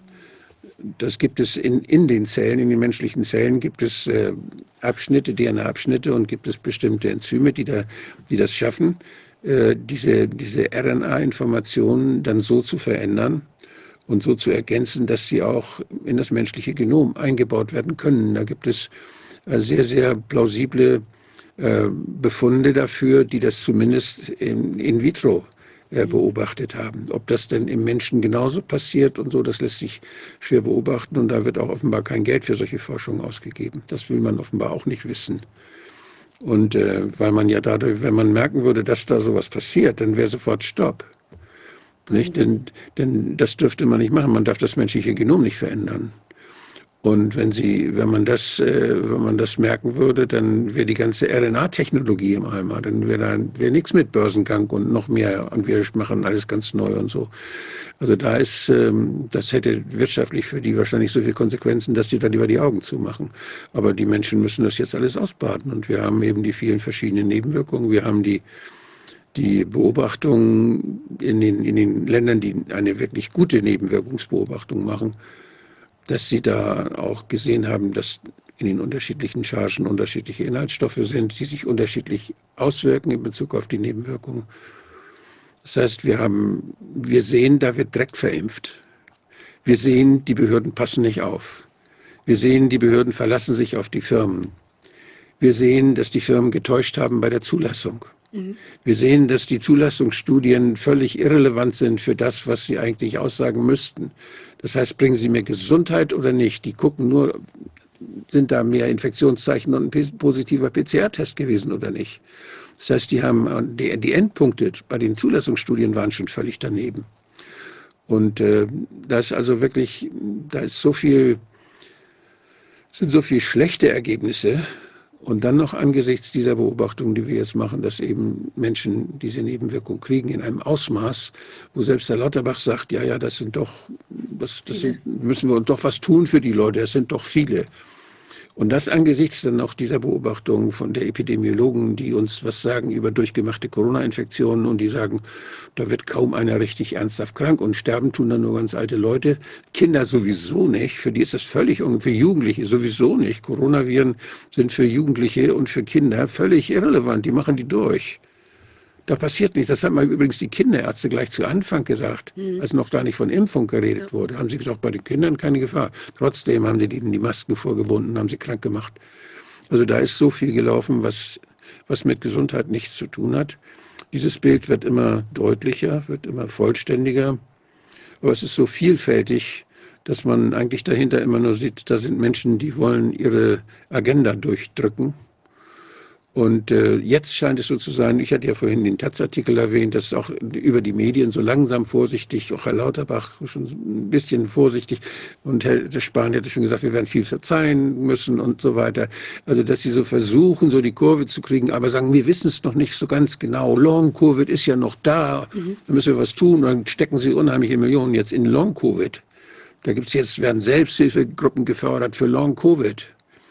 Obwohl sie noch nicht mal differenzieren zwischen Impf, zwischen äh, Postvax-Syndrom und, mhm. nicht Postvax-Syndrom, so nennen die und, und Long-Covid. Das wäre ja relativ einfach zu machen, nicht? Das kann man ja durch die, durch die äh, Serolo durch serologische Tests machen und natürlich erst recht, wenn da jemand stirbt, kann man nachgucken, ist der an der, an der Corona-Infektion gestorben oder an, der, an, der, an den Spikes durch die Spritze, so wie, wie das Anne Burkhardt ja und die Pathologen ja auch in anderen Städten jetzt inzwischen machen, Gott sei Dank machen. Mhm. Die Methode ist ja sehr, sehr sauber. Und wenn die sehen, da sind, wir finden nur die, die Eiweiße von den Spikes, Spike-Eiweiße, aber wir finden keine Reste von Kapseln, von, von sonstigen Virusteilen. Ja, dann sind das die Spikes, die der Mensch selbst hergestellt, dann kommen die nicht, hergestellt hat, dann kommen die nicht von irgendwelchen Viren. Das kann man heute. Und auch was die Antikörper angeht. Da kann man auch Antikörper gegen die Spikes messen und man kann Antikörper gegen Nukleokapsid messen, also gegen die Hülle des Virus. Und das kann man differenziert machen. All das müsste eigentlich systematisch dann gemacht werden, wenn man von Long-Covid spricht oder wenn man von, von, wenn man wissen will, wirklich wissen will, ob, der, ob die Impfung äh, Schaden angerichtet hat. Aber der, die große Sünde ist eben, dass sich da das Paul-Ehrlich-Institut und dass sich da die Bundesregierung überhaupt nicht drum kümmert. Mhm. Dafür geben sie kein Geld aus, sondern bezahlen eine Selbsthilfe, Selbsthilfegruppe für für Long-Covid und sagen, Long-Covid, wir müssen mehr für die Long-Covid-Erkrankungen tun. Und das hat natürlich nichts mit der Impfung zu tun. Das ist wirklich unseriös. Ähm, würdest du denn denken, so oder dein, dein Eindruck, ähm, dieses, dass wir es da jetzt einfach mit Verunreinigungen zufälliger Natur zu tun haben oder dass es eben doch, ähm, also jetzt auch mit den Plasmiden ist ja nochmal ein neues Element sozusagen, ich Spricht weiß, da was für das, das eine oder für das andere? Will ich dann, das weiß ich nicht. Hm. Es besteht jetzt die Möglichkeit, alles zu machen. Da wird ja nicht kontrolliert. Und wenn eine Firma was ausprobieren will, wird es keiner merken. Wenn die ja. Firma liefert ihre Daten ab, wenn die schwindelt oder so, da ist keine amtliche Kontrolle der Inhaltsstoffe. Mhm. Das heißt, wenn die dann auch noch wissen, wer die Spritze gekriegt hat und dann und so nebenbei mal gucken, wie hat sich das denn ausgewirkt, können die Erfahrungen sammeln. Aber das würde mich schon interessieren, also auch gerade mit diesen Plasmiden, ob es eben aus durch einen, vielleicht müsste man da äh, Werner Bergholz oder nochmal andere, die sich eben mit so Technologie ja. nochmal auskennen, da äh, nochmal dazu befragen, also ob es, ob es wahrscheinlich ist, ja, dass diese unterschiedlichen Stadien, von denen du gesprochen hast, dass ja. die einfach so da drin auftauchen durch eben Produktionsprozesse oder ob das eigentlich gar nicht sein kann, ob es immer nur ein Abfallprodukt geben kann aus so einem Produktionsprozess, ja. ja. Da müssen wir mit Ulrike auch nochmal sprechen. Die hat den Kevin, in ihren Kollegen, hat sie dann, mit der da sehr, sehr intensiv dran arbeitet. Frau Latipova ist da sehr intensiv auch dahinterher. Da sind so mehrere Forscher, die das machen, die manchmal auch so gar nicht so mit Namen in Erscheinung treten. Und die genannten, die sind dann mehr diejenigen, die das Ganze dann in die Öffentlichkeit bringen. Also das ist schon, ist es schon wichtig, dass dort, äh, dass dort weiter nachgeguckt wird und dass man analysiert, aber eine Systematik da reinzukriegen, ist wohl schwierig. Also eine Systematik in das, was wir beobachten, reinzukriegen. Ja. Weil da eben so viel, das Ganze ist so, ist chaotisch. Auch. Ja, chaotisch. Und in dem Chaos lässt sich natürlich auch was verstecken und das weiß ich nicht. Ja, ja. Das wäre ja dann, würde das wieder unter Verschwörungstheorie fallen. Aber das, was ich, wovon ich gesprochen habe, das sind wissenschaftliche Fakten. Ja, Fakten. Mhm. ja wow. Ich höre jetzt ist unser nächster Gast da. Ohne Bild? Okay, I, um, I'm going to switch to English. And um, I hear, um, so Leslie ich habe gehört, dass Leslie Manukian, sind Sie da?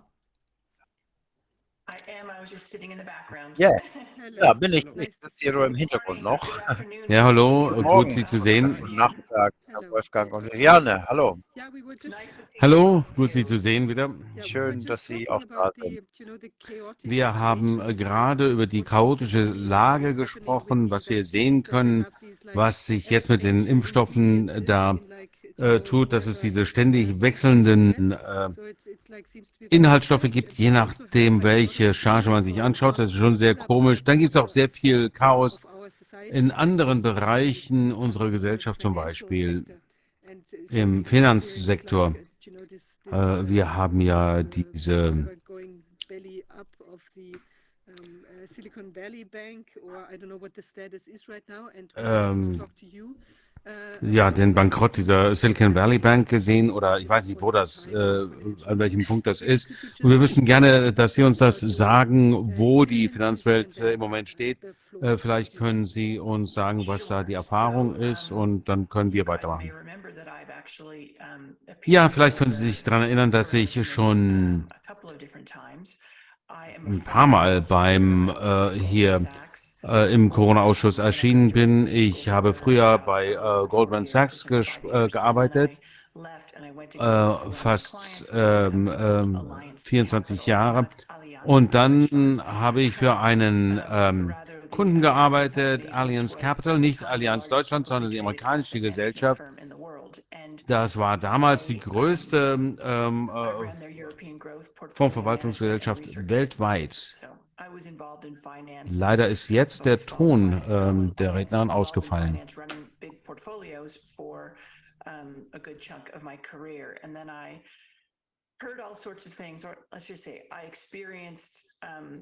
Also wie gesagt, ich habe viele Male erlebt, dass ich nicht gedacht hätte, dass ein Unternehmensführer eines großen Unternehmens äh, nicht das Richtige getan hat. Es ging immer Kapitalgewinne äh, vor die Menschen.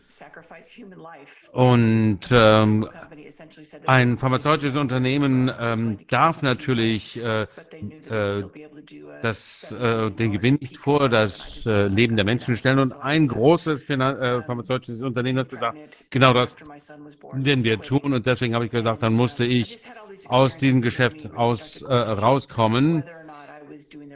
Und ich hatte immer wieder äh, diese Erlebnisse, wo ich äh, mir die Frage gestellt habe, ob ich das Richtige mache, ob ich im richtigen Team spiele.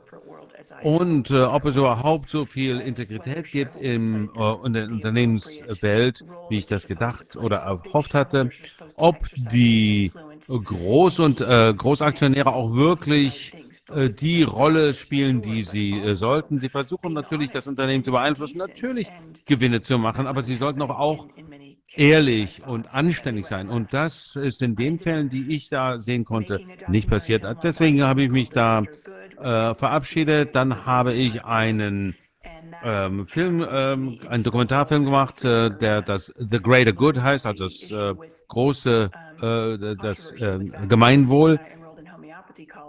Und äh, dann habe ich mich an einem Homöopathie ähm, eingeschrieben und das hatte wirklich einen großen Einfluss auf meine, mein Leben.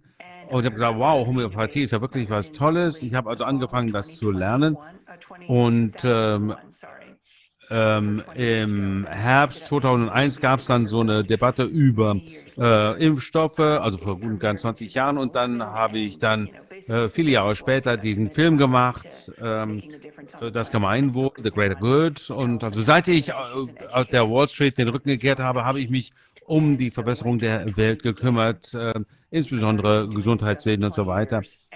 Also das mache ich seit 2001, seit über 20 Jahren. Und als ich dann festgestellt habe, was hier abgeht, ähm, dass sie eine sogenannte ähm, Krise der ähm, öffentlichen Gesundheit nutzen werden, das wäre noch nicht mal, das war äh, äh die äh, Ausrede der, der, ähm, der die äh, Art und Weise, wie sie die äh, Welt verändern wollten. Und genau das ist ja auch passiert. Und äh, deswegen habe ich Health Freedom äh, Defense Fund gegründet. Ähm, das kann man unter healthfreedomdefense.org finden.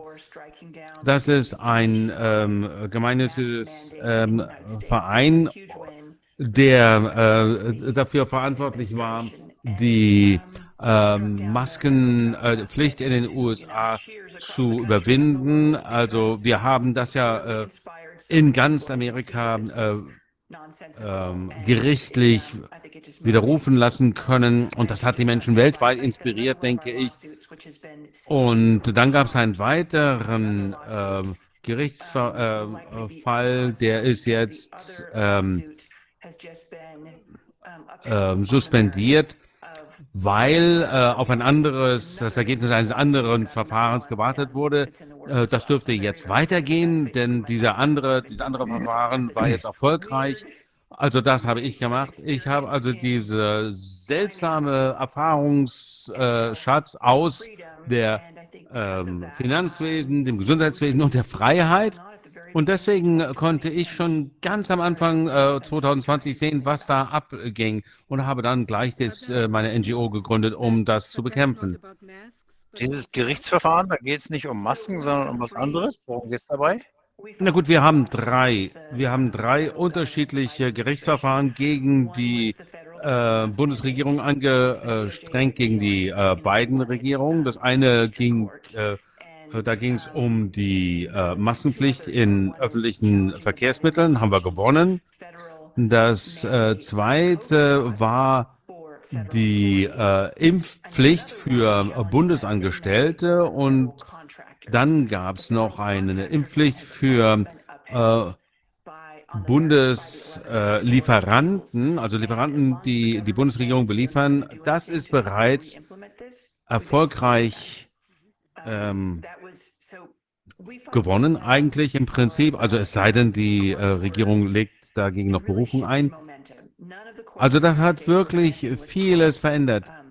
Äh, kein äh, Gericht hat hier irgendwie ähm, ähm, war bereit, ähm, eine einstweilige Verfügung zu erlassen, also irgendwie die Umsetzung ähm, dieser, dieser äh, Vorschriften zu blockieren. Und deswegen war es wichtig, dass wir diese Gerichtsverfahren gewonnen haben. Und einen Monat oder sechs Wochen nachdem wir diese beiden Fälle gegen die Impfpflicht äh, eingereicht haben, hat ein ähm, Generalstaatsanwalt ähm, ebenfalls ein ähm, Verfahren angestrengt, um diese äh, Impfpflicht äh, zu beenden. Und wenn ein, wenn der Staat sich hier schon einmischt, dann ist das natürlich, also ein Bundesstaat, dann ist das wirklich sehr äh, ein sehr starkes äh, Instrument. Also die sind einfach über unsere beiden Gerichtsprozesse hinweggegangen. Ähm, die haben natürlich beide, waren jetzt beide erfolgreich. Und äh, das wird einfach, ähm, natürlich muss da noch äh, einiges weitergehen mit diesen Gerichtsprozessen, aber im Wesentlichen haben wir die jetzt das gewonnen. Das ist fantastisch. Herzlichen Glückwunsch. Ja, vielen Dank. Die Bundesangestellten, äh, also dieses Ergebnis ist jetzt äh, gestern Nachmittag ähm, gesprochen worden. Das war also wirklich äh, Kein Zufall. toll, Kein das Zufall. zu hören. Wunderbar. Wissen Sie etwas über die Häufigkeit der äh, Injektionen? Wie ist das zurückgegangen in den Vereinigten Staaten? Äh, gibt es viele Menschen, die das noch äh, machen? Hat das äh, sich verlangsamt oder hat es ganz aufgehört? Die Booster, Ich glaube- äh, die Booster-Impfung meine ich. Wenn man sich das anguckt, es gibt natürlich immer noch einige Hardcore-Abhängige, welche die ihre, die sich nie ändern würden, aber das ist eine Minderheit. Ungefähr 25, 30 Prozent der Amerikaner haben sich nicht ein einziges Mal impfen lassen. Ähm, äh, einige Quellen sagen 30 Prozent, die CDC sagt, dass es 90 Prozent sich haben impfen lassen. Ähm, das hängt davon ab, wer fragt. Und es gibt vielleicht welche, die da lügen, weil sie,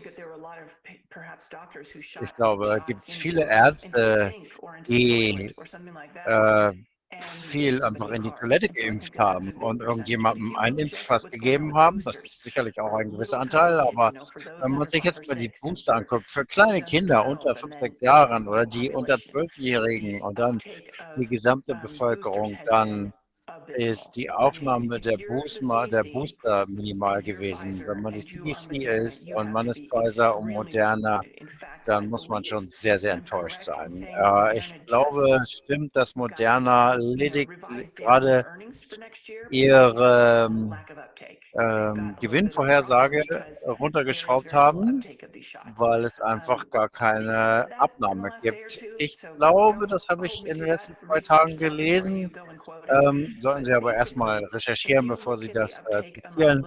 Aber wenn man sich guckt, wie das sich bei kleinen Kindern fällt, das ist nur ein minimaler Prozentsatz. Und wenn man sich äh, die Booster insgesamt anguckt, ich glaube, das liegt noch nicht mal bei 30 Prozent, sondern drunter. Und wenn man sich die Erhebungen anguckt, ähm, 28, 29 Prozent sagen, sie kennen jemanden, der möglicherweise an der Impfung gestorben ist. Und nochmal um über 50 Prozent, viele sagen, sie kennen jemanden, der verletzt worden ist. Also 50 Prozent der Amerikaner machen sich Sorgen darüber. Ich denke, es sind mehr, über 70 Prozent, die das kritisch sehen. Und deswegen ist das sehr, sehr schlecht angenommen. Was ist die Rolle der Ärzte da? Hatten die irgendwelche Anreize, die Spritzen zu setzen? Wurde denen da mehr Geld bezahlt als normalerweise, wenn sie äh, irgendjemanden äh, impfen? Und äh, ging das von den Menschen aus oder von den Ärzten, dass äh, dieser Unsinn jetzt so langsam zum Ende kommt, äh, dass es weniger wird? Kommt das von den Menschen oder von der Medizin? Geht von den Menschen aus. Die Menschen sagen einfach, vergiss es, ich lasse nicht melden. Wir haben eine Initiative vor anderthalb Monaten gestartet. Wir haben an die Spielervereinigung der, ähm, der äh, Fußballmannschaften gesprochen, der Footballmannschaften äh, und äh, haben dort gesagt, dass eine Überwachung stattfinden sollte, weil Demo Hamlin ein bekannter Athlet, äh, der hat bei den Buffalo Bills gespielt und er ist auf dem äh, äh, bei einer Live-Übertragung im Fernsehen, äh, das Millionen von Zuschauern hat er zusammengeklappt. und er ist nicht nur zusammengeklappt, er hat jemanden angegriffen, ist aufgestanden, also auf dem Spielfeld ähm, und ist aufgestanden nach diesem Spielzug und dann tot umgefallen auf dem Spielfeld. Und dann kamen die Notfallärzte aufs Spielfeld und haben versucht, ihn neun Minuten lang wieder zu beleben und haben ihn wiederbelebt und ins Krankenhaus genommen. Und ähm, da hat er dann wieder einen Herzstillstand erreicht erlitten. 24 Jahre alt, ohne irgendwelche Herzbeschwerden vorher. Und deswegen haben wir an die NFL geschrieben. Wir haben gesagt, das reicht, das wollen wir nicht nochmal sehen. Wir wollen, dass alle Spieler sich überwachen lassen können. Ich sage das, weil ganz, der ganze Widerstand kommt nicht aus der Regierung, nicht von den Gesundheitsbehörden. Die CDC, die beiden Administrationen steht dass das immer noch, immer noch darauf, dass die Impfungen sicher und wirksam sind. Die Ärzte machen das noch, obwohl mehr und mehr Ärzte hinter geschlossenen Türen langsam sagen, vielleicht lässt du dich doch nicht impfen. Ich habe einen Freund, der kennt jemanden, der in unser Hotel äh, äh, ähm, also mit einem Arzt gesprochen hat und die hat, äh, hatte halbseitige Gesichtslähmung. Äh, ich weiß nicht, wie das diagnostiziert war genau, aber auf jeden Fall Gesichtslähmung und der, sie hat gesagt, guck mal hier, das ist von der Impfung, glauben Sie das nicht? Und der Doktor hat genickt und nein gesagt aber genickt dabei. Und dann hat diese gesagt, sollte ich mich boostern lassen? Und der Arzt hat wieder Ja gesagt. Äh, was macht uns das? Das ist kognitive Dissonanz. Ja, aber vielleicht auch, dass jemand oh ja. hört. Ja, da haben Sie recht. Dass sie das ist eine. Geheimbotschaft. Diese Ärzte sind froh in großer Angst, dass sie ihre Position verlieren. Äh, die meisten Ärzte, 97 Prozent der Doktor haben sich, Ärzte haben sich impfen lassen. Die meisten wollen das nicht glauben, dass sie etwas, was sie sich selber angetan haben oder ihren Patienten angetan haben, äh, Schaden verursacht. Also ist das schon mal so eine natürliche Abneigung, den Tatsachen ins Auge zu sehen. Und dann gibt es auch die politischen Folgen, wenn Ärzte ähm, sprechen, die werden zum Schweigen gebracht. Und äh, in Kalifornien gibt es einen Gesetzesentwurf, der, glaube ich, nicht durchgekommen ist, der aber dafür gesorgt hätte, dass Ärzte, die das hinterfragen, diese Gesundheitsfragen. Also alles, was äh, das Gesundheit, die Gesundheitsbehörde sagt, dann äh, würde das äh, dem Arzt eine Approbation kosten. Also hier gibt es schon einen Riesenzirkus, der hier gemacht wird.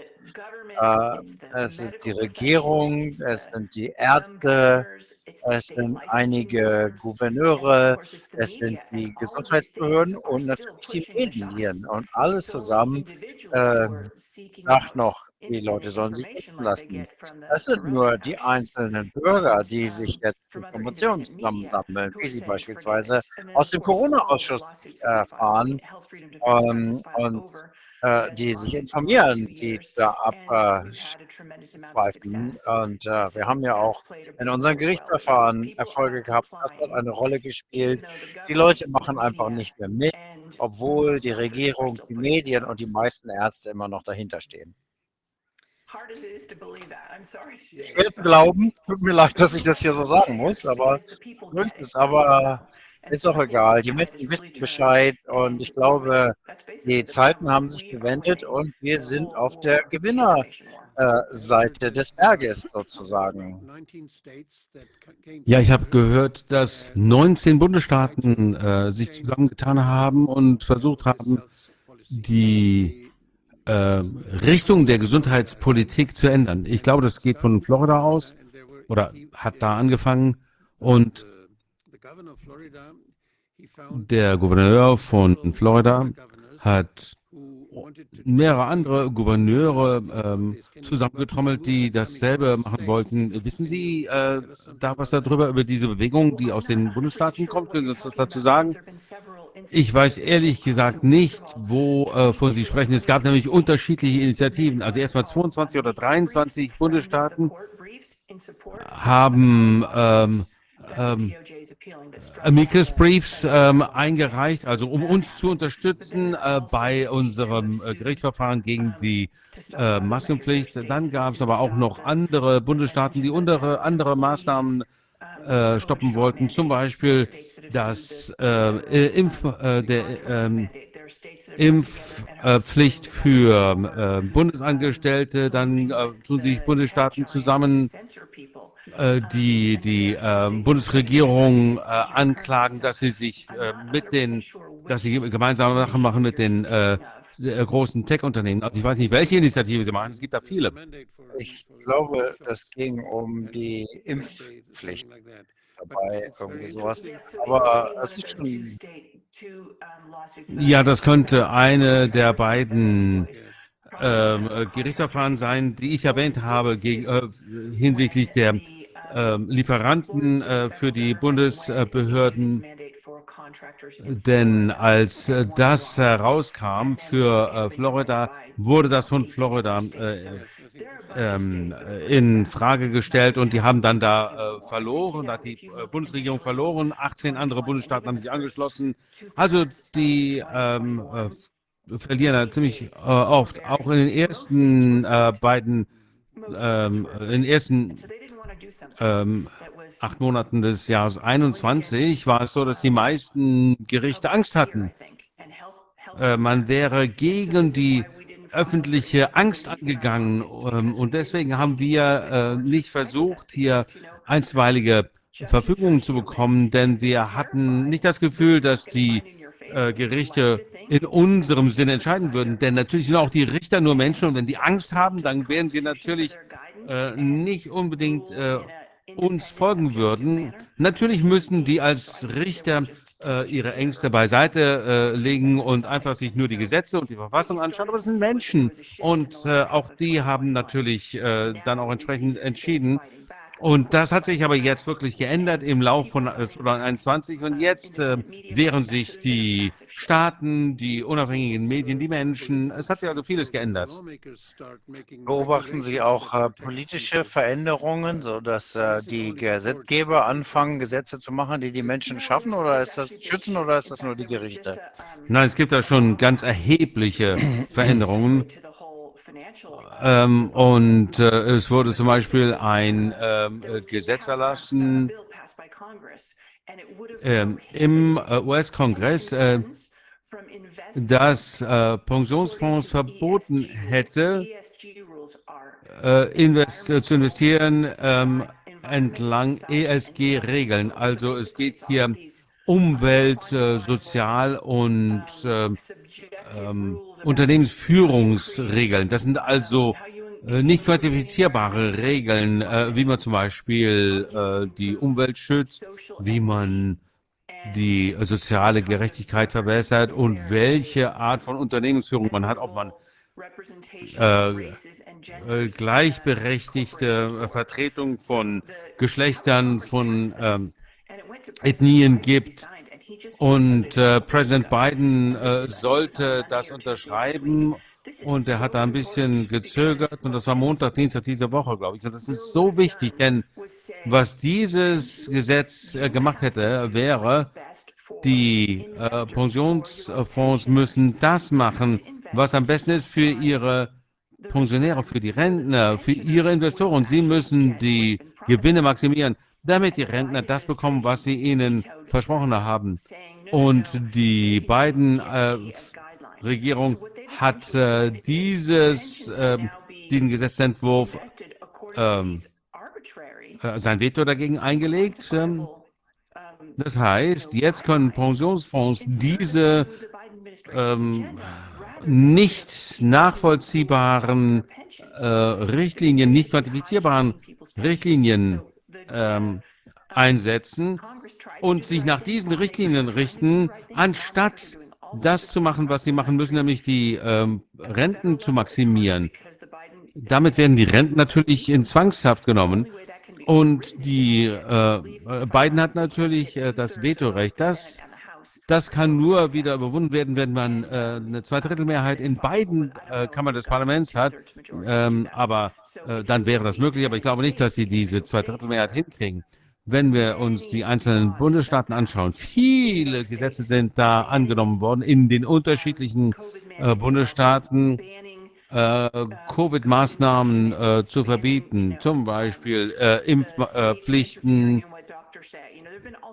ähm, dass äh, äh, der Staat sich zum Beispiel einmischen kann, wie Ärzte entscheiden. Und das kommt fast ausschließlich aus sogenannten roten Bundesstaaten, also die äh, konservativen Staaten, die blauen die demokratischen Staaten, scheinen das im Wesentlichen zu unterstützen, diese Agenda.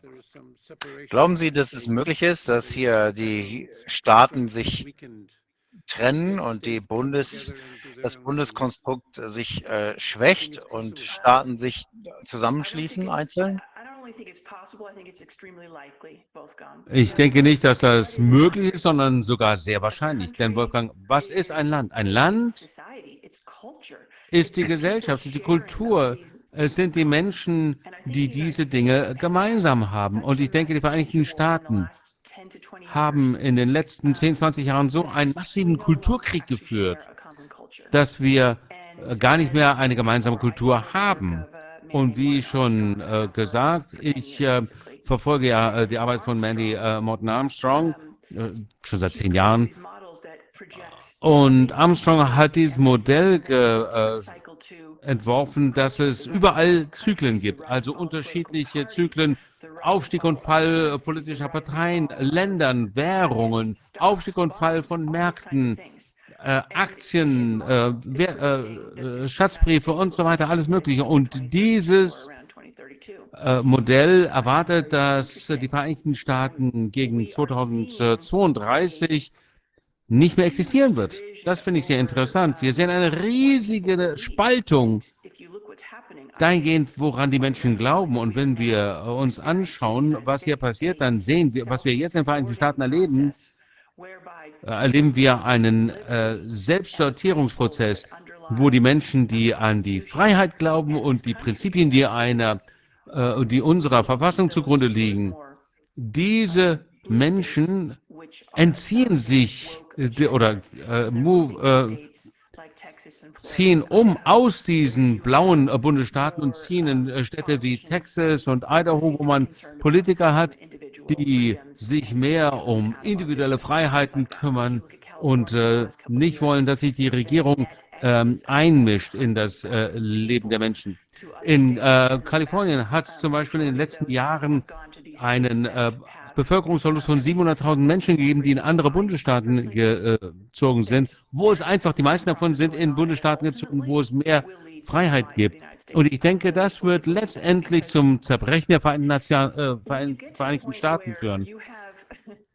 Wenn man endlich mal äh, an dem Punkt ist, wo man eine äh, Partei hat, die nicht mehr definieren will, was eine Frau ist, also entweder das nicht machen will oder nicht kann, und eine andere Partei, die sich äh, sehr bewusst ist, dass eine Frau eine erwachsene äh, äh, weibliche Person ist, die eine Gebärmutter hat und in der Lage ist, äh, ein Kind auf die Welt zu äh, bringen und äh, das, das Kind zu ernähren, dann hat man wirklich eine Grenze überschritten. Wenn man diejenigen ausgrenzt aus der Gesellschaft, die nicht äh, sich diese Impfung geben wollen, dann hat man nicht mehr die gemeinsamen Werte der Freiheit, die wir Amerikaner eigentlich haben. Wenn man den Menschen sagt, wir, mir ist das egal, dass du äh, nicht krank bist, du solltest eine Maske tragen, weil ich Angst habe. Oder weil meine Großmutter ein Problem mit ihrem äh, Immunsystem hat, dann haben wir nicht mehr eine gemeinsame Grundstruktur. Ohne diese gemeinsame Grundstruktur haben wir keine Gesellschaft mehr. Ich glaube, wir sind über diese Brücke gegangen und wir können nicht mehr zurückkehren.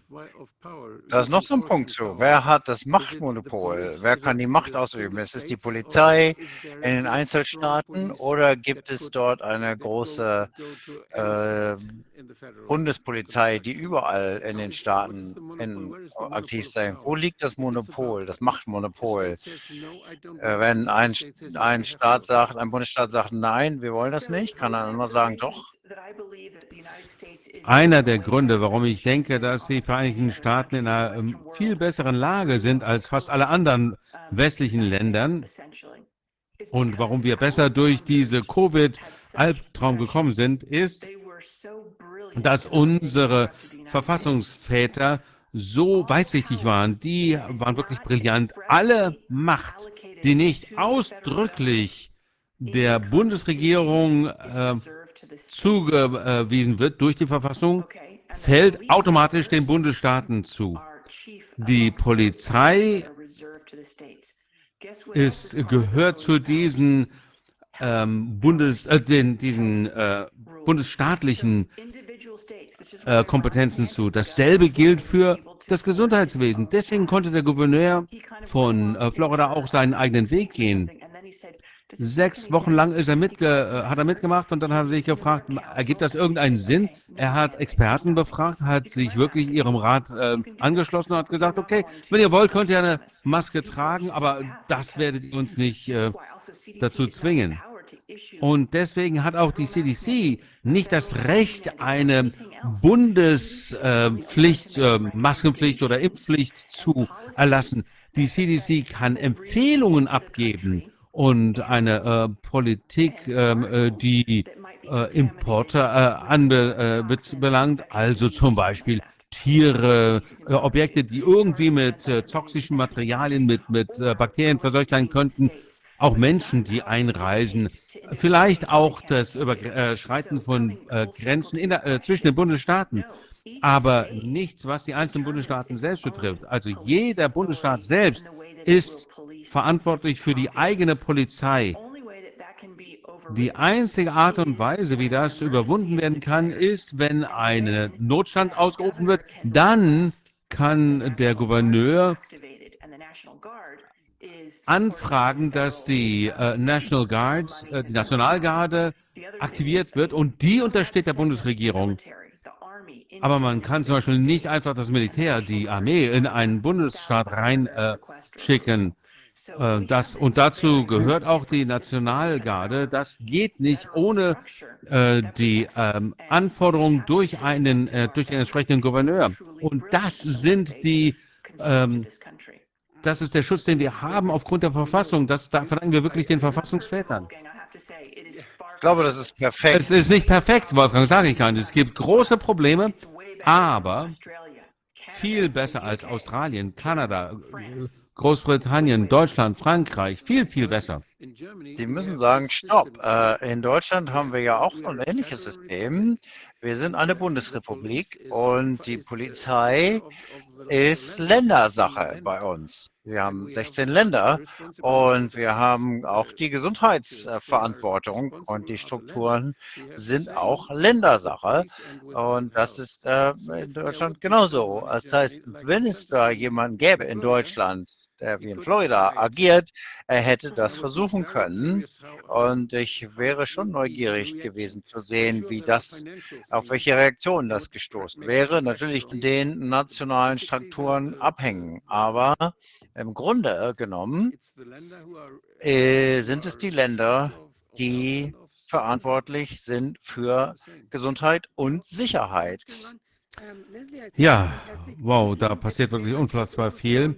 Leslie, vielen Dank, das war fantastisch, dass Sie uns den Überblick gegeben haben über die Impfung und ähm, einen weiteren Überblick darüber, was äh, in den Vereinigten Staaten so passiert. Oh, jetzt haben wir das Bild verloren. Ich weiß nicht, ob Sie uns noch hören können.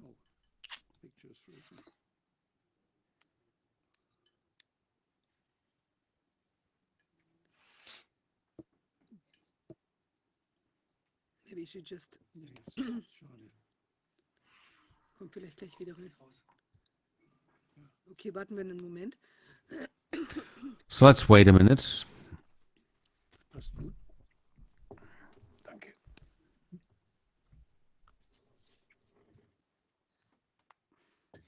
Ja, es ist schon interessant, wie unterschiedlich die Lage in den jeweiligen Ländern ist. Well, it's interesting to see how different the situation is in different countries, the mood as well.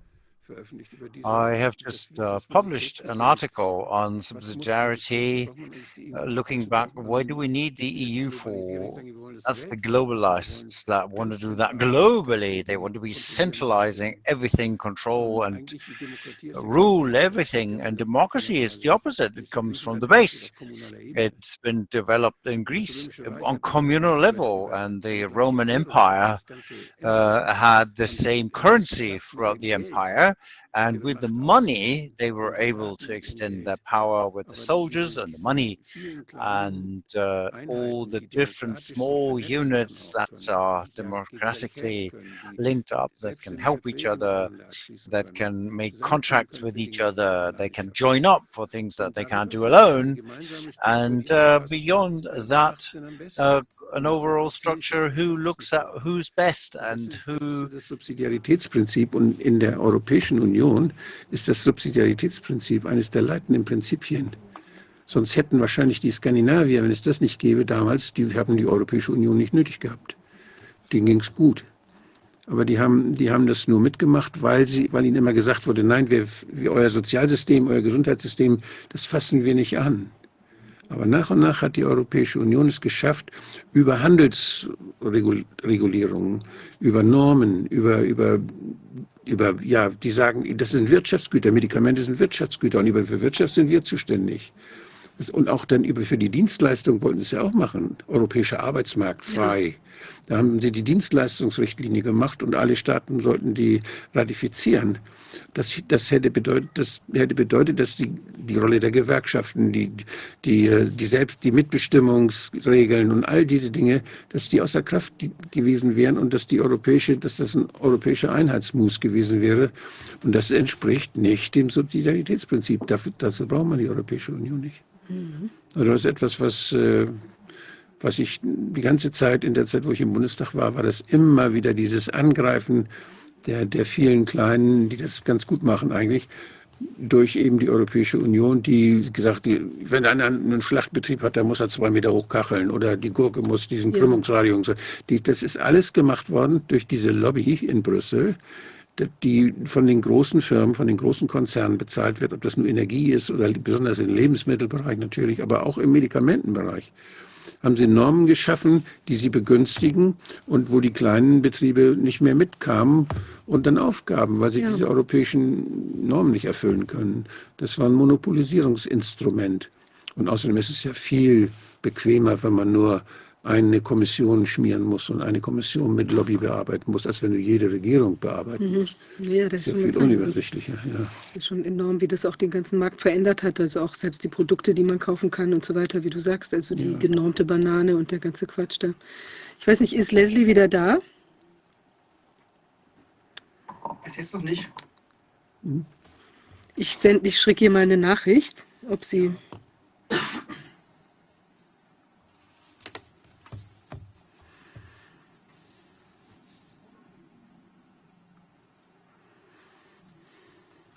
ich mal Kaffee trinken jetzt inzwischen?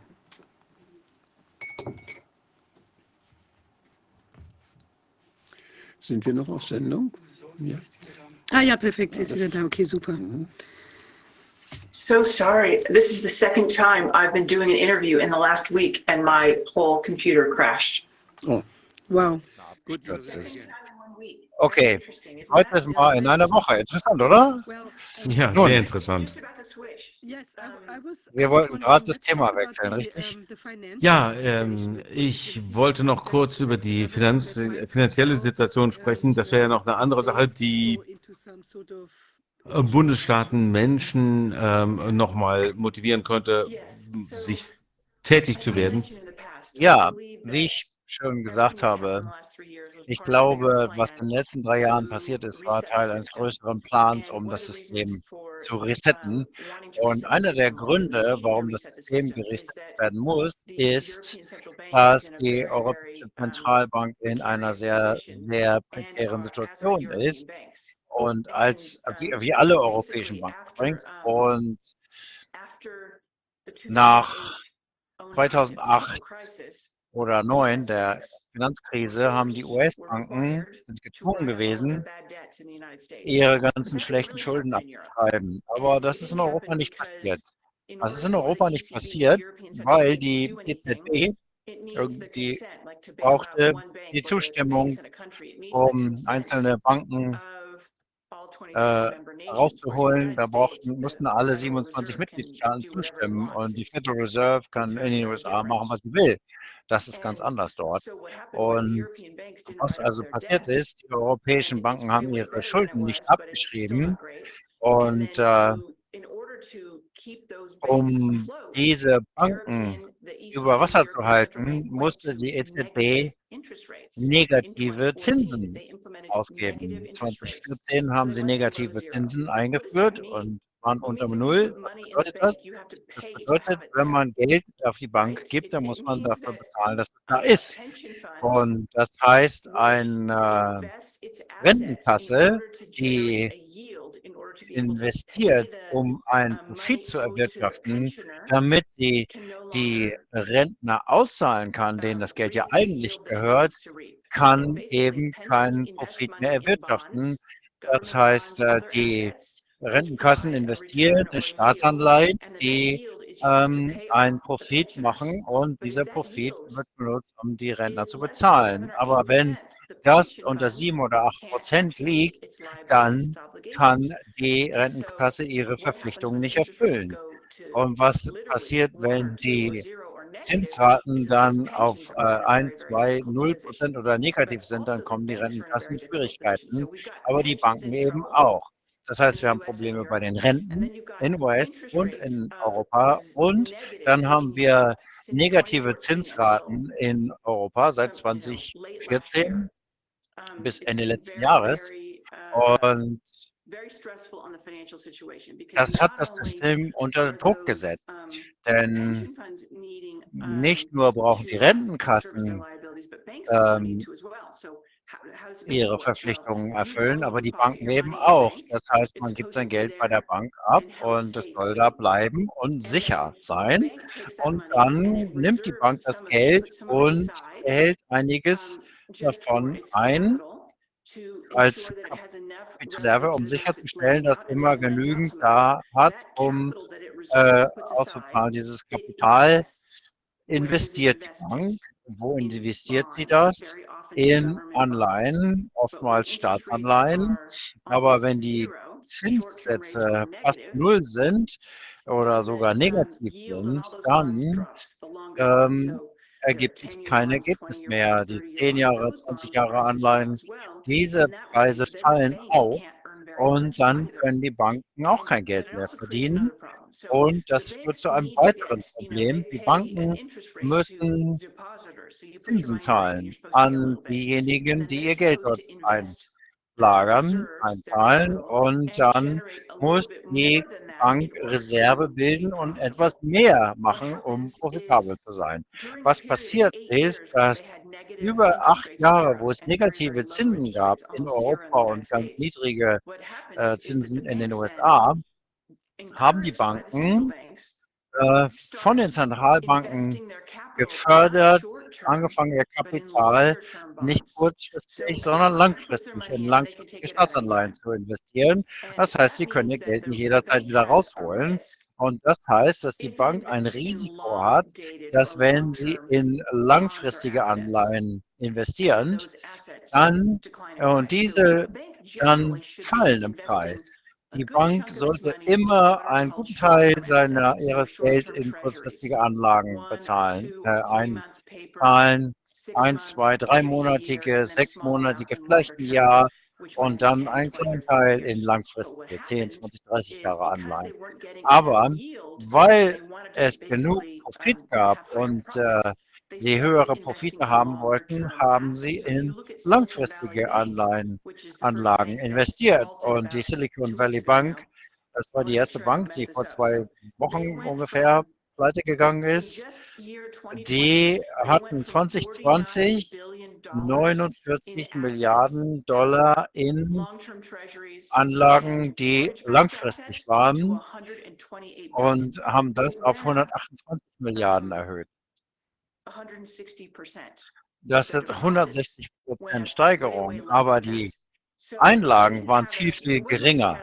Das heißt, es gab nicht, dass sie mehr Einlagen hatten, die sie investieren konnten, sondern sie haben viel mehr Langfristiges investiert, weil sie bessere Ergebnisse haben wollten.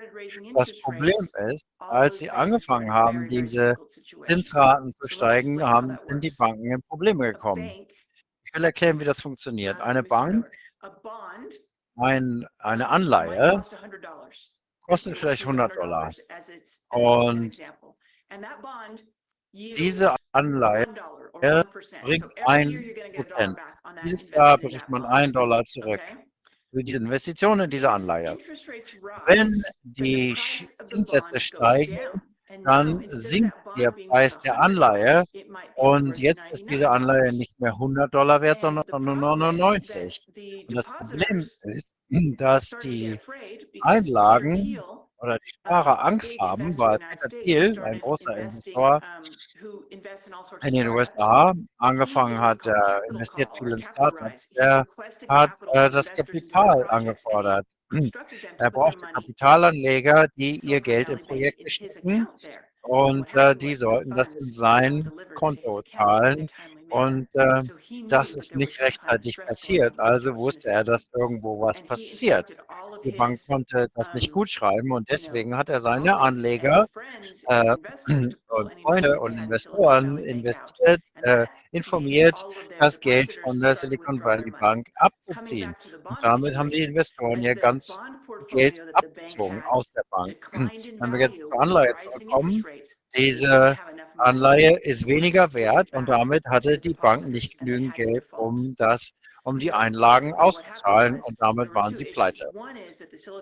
Also zwei Themen. Das eine Problem ist, dass die Silicon Valley Bank in langfristige Anleihen investiert hat und das nicht mit den kurzfristigen Anleihen übereinstimmte, was die Bank aber tun sollte. Und als die Zinssätze gestiegen sind, hatten sie ein Problem, denn es gab ein Ungleich zwischen kurzfristigen und langfristigen Anleihen und den Investitionen.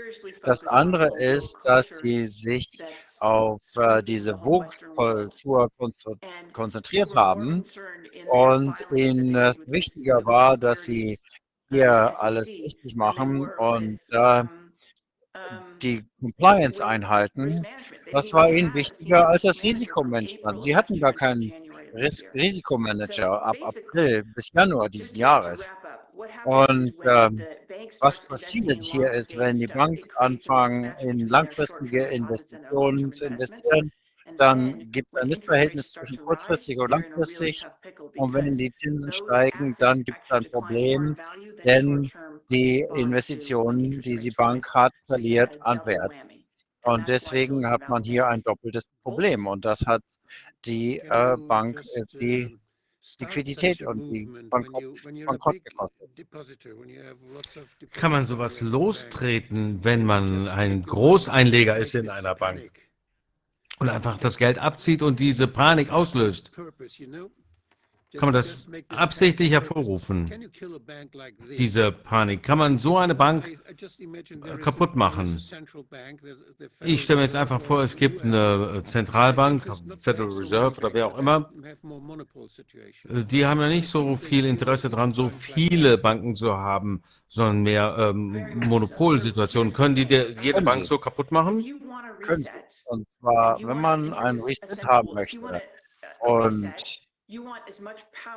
wenn man das machen möchte, dann muss man natürlich so viel Macht wie möglich zentralisieren. Das ist der Grund, warum wir diese ganzen absurden Politikregeln hatten in der Covid-Krise. Kleine und Unternehmen müssen schließen und große können aufbleiben. Das zerstört kleine und mittlere Unternehmen in den USA, äh, äh, haben äh, beschäftigen die aber zwei Drittel der gesamten Bevölkerung. Zwei Drittel der Bevölkerung arbeitet in diesen kleinen und mittleren Unternehmen. Wenn man die zerstört, dann erschafft man sehr viel Arbeitslosigkeit und viel Armut. Viele Menschen werden abhängig von der Regierung. Also wunderbare Politik, wenn man das beabsichtigt, wenn die Leute abhängig werden sollen vom Staat. Genauso ist das, wenn man eine Zentralbankwährung einführen will, eine digitale, dann wird es natürlich hilfreich sein, wenn man die Kontrolle von oben nach unten zentralisiert insgesamt. Wir haben ja schon gesehen, was in Kanada passiert ist, als Trudeau die äh, Trucker-Aufstände zu sehr auf die Nerven gegangen sind. Was hat er gemacht? Er er nimmt die äh, Bankkonten, beschlagnahmt die Bankkonten aller Spender. Das ist genau das, was eine digitale Zentralbankwährung machen kann. Und äh, da gibt es schon, dass die ähm, Einlagen runtergenommen werden. Äh, da gibt es Projekte, wo versucht wird, äh, versuchsweise mal eine Zentralbankwährung einzuführen, eine digitale. Und sie zeigen auch, äh, machen Pilotprojekte, die es erlauben, sofortige Zahlungsausgleiche zu machen. Das ist also sofort und das ist die Fed, die hier eingreift in das Leben in den USA. Wenn das das Ziel ist, wie macht man das am besten? Nun, diese Bank äh, ist nicht nur äh, Silicon Valley Signature auch, eine dritte noch. Das waren alle Banken, die in die Vogue-Agenda investiert waren, aber auch in Kryptowährungen.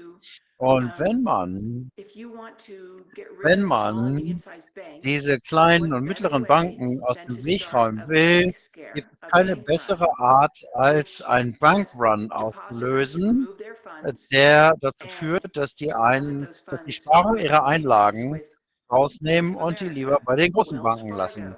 Bank of America, Wells Fargo, JP Morgan Chase, Citibank, diese Banken. Und genau das passiert. Diese Großbanken, wir nennen sie äh, Zentralbanken, die haben Milliarden und Milliarden Einlagen in den letzten Wochen erhalten, weil die Menschen sich aus den kleinen Banken zurückgezogen haben. Das Einzige, was dagegen spricht, dass es koordinierte Verschwörungstheorie ist, ist, dass äh, die Fed das äh, versichert.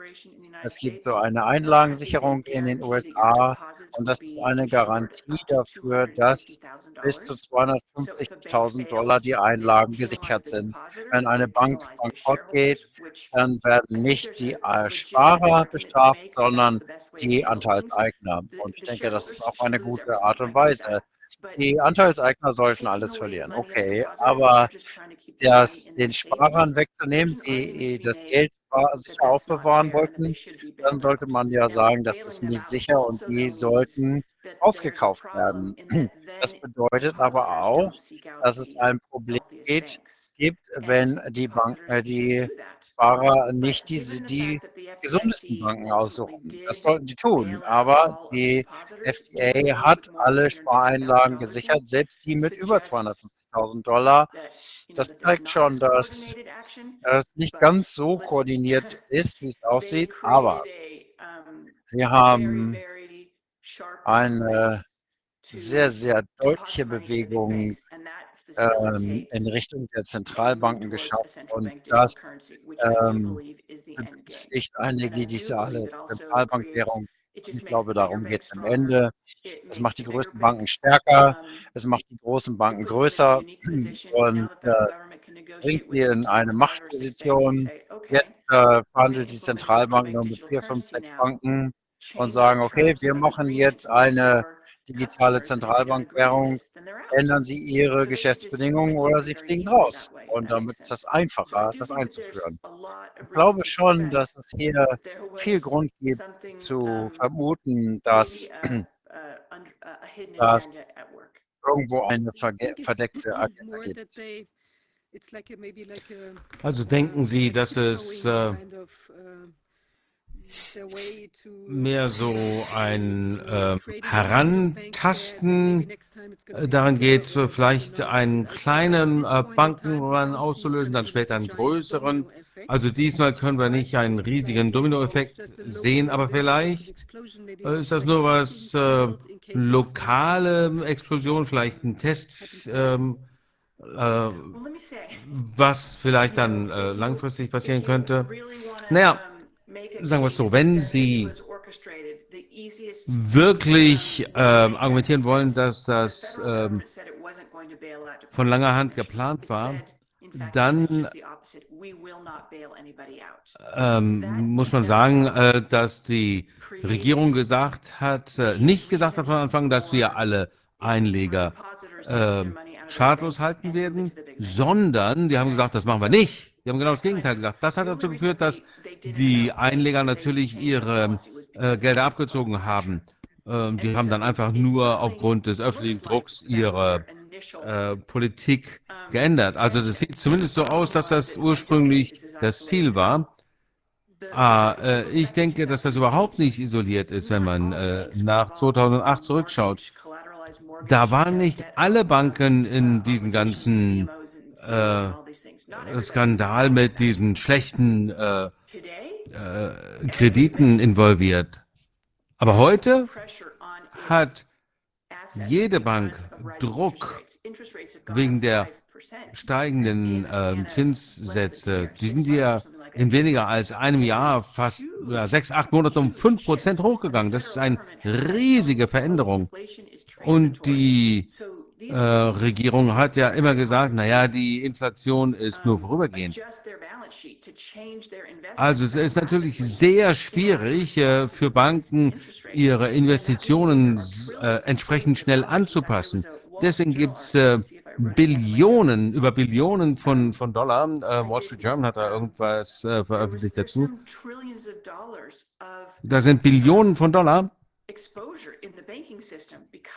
die äh, jetzt bedroht sind im Banksystem, denn die Banken haben diesen, äh, äh, diese äh, Verwerfung zwischen kurzfristigen Verpflichtungen und langfristigen Investitionen. Und äh, die Regierung kann natürlich sagen, dass wir werden euch jetzt den äh, sicheren Wert äh, erlauben, also also zum Beispiel, ähm, ähm, was ein, ähm, ein Schatzbrief wert war, als er herausgegeben wurde. Ähm, und wir gehen davon aus, was es sein sollte, wenn es fällig wird. Dann ähm, ignorieren wir einfach den aktuellen Marktwert. Das wäre ein riesiges Problem. Also wenn das nicht gemacht worden wäre, dann wäre das sehr schnell äh, außer Kontrolle geraten. Wäre vielleicht vielleicht auch ein bisschen zu offensichtlich gewesen. Also deswegen mussten die äh, retten, aber es gibt sehr viel Druck. Aber wo wir hinsteuern, ist ganz offensichtlich. Äh, Covid wurde benutzt, um die kleinen und mittleren äh, Unternehmen in der ganzen westlichen Welt kaputt zu machen. Äh, Covid und die Angst und die Impfungen wurden benutzt, um die Menschen gefügig zu machen, gehorsam zu machen hinsichtlich der medizinischen äh, Vorgaben und der digitalen äh, Zertifikate, die da geöffnet äh, ausgegeben werden. Datensammeln. Ja, Datensammelwut, genau. Aber man kann damit auch jeden überwachen und jeder gehorcht und wenn nicht, dann wird man einfach aus der Gesellschaft ausgeschlossen. Aber der Punkt ist, dass die Zentralbank, die, äh, dass die Bankenkrise jetzt äh, die nächste Phase eingeleitet hat, nämlich die Zentralbank, ähm, digitalen Zentralbankwährungen. Äh, damit äh, kann man nämlich, äh, das bezieht sich auf äh, Ihr Bankkonto, Ihren äh, Pass, Ihre äh, Reisedokumente, Ihre Ar Arbeitspapiere und alles. Und wenn Sie sich nicht so verhalten, wie die Regierung das will, dann können Sie nicht mehr reisen, können nicht mehr arbeiten, können Sie nicht mehr mit anderen Leuten zusammenkommen, können Sie kein Benzin mehr kaufen, können Sie äh, manches nicht machen. Das passiert ja in China jetzt schon. Also das äh, äh, Entscheidende ist, man hat die Akzeptanz einer digitalen äh, ID äh, durch einen digitalen Impfpass. Jetzt brauchen wir das dann für äh, alle Bankgeschäfte und dann können Sie ihnen ihr Geld abnehmen von der Bank, wenn Sie schwul sind oder ein ähm, böser Junge sind oder wenn sie einfach nicht das machen, was die Regierung will, können die machen, was sie wollen. Ich habe eine Präsentation von Richard Werner gehört. Kennen Sie den? Und Nein, kenne ich nicht. Von der Wichtigkeit äh, kleiner äh, lokaler Banken gesprochen. Und er hat äh, gesagt, in, das deutsche Bankensystem war eines der besten, weil wir so viele kleine Banken haben, regionale Banken, Regionalbanken, Reichsbanken, Sparkassen. Und das sind Banken, die in der Region verankert sind, wo sie die Unternehmen kennen, wo sie wissen, was mit dem Geld passiert, was sie verlangen. Und das Geld, was verliehen wird, das generiert Produktivität in der Region. Und das hat er mit dem ähm, Sozialprodukt verknüpft und hat festgestellt, dass äh, Länder mit vielen Bank Banken ein hohes Bruttosozialprodukt haben. Ähm, und das war interessant zu beobachten, denn das Geld wird genutzt, nicht nur um erst von A nach B aus Spekulationsgründen zu verschieben, sondern das Geld äh, denjenigen zu geben, die es brauchen. Und wenn man die kennt und äh, weiß, was sie mit dem Geld machen, wenn man eine Bank hat, die Verantwortung übernimmt, dafür das Geld auch wieder zurückzubekommen, weil es ja den Sparern, äh, von den Sparern ist, die sehen das aus, die wissen, wo es herkommt und dass damit was produziert wird. Das ist eine deutlich stabilere Konstruktion und das war eines der großen Vorteile von Deutschland. Deswegen hatten wir das sogenannte Wirtschaftswunder. Wir hatten eine Struktur, die sehr stabil war. Auch in den Vereinigten Staaten haben wir lokale Banken, ähm, Sparvereine, äh, kleine Regionalbanken und da bin ich wirklich äh, sehr dafür, äh, dass wir viel Geld in den kleinen lokalen Banken haben. Einer der Grund, warum die die äh, örtliche Wirtschaft so stark unterstützen, naja, wenn man in seinem eigenen Ort Geld verdient und das Geld dann in die Sparkasse steckt, ähm, dann werden damit Mitarbeiter ähm, in der, ähm, äh, im Ort, vor Ort äh, geschaffen und damit wird dann auch wieder Geld generiert. Und wenn man sein Geld irgendwo in München in die Sparkasse steckt, dann bleibt es da. Wenn man es aber, äh, wenn man in derselben Ort lebt und äh, das bei der Deutschen Bank anlegt, dann geht das irgendwo ähm, an riesige Unternehmen, äh, denen Kredite gegeben werden. Die sind der lokalen Wirtschaft nicht verpflichtet ähm, und das Geld fließt aus der eigenen äh, ähm, Ort ab. Also jeder Dollar, der in der, der vor Ort investieren, äh, investiert wird, führt dazu, dass nochmal 6, 7 Dollar verdient, umgesetzt werden. Also wenn man äh, das Geld irgendwie außerhalb von München investiert ähm, und dort einkauft, ist was anderes. Wenn man dann nach München fährt und dort einkauft, dann nimmt man äh, Wohlstand aus dem Ort nach München. Und genau dasselbe passiert hier.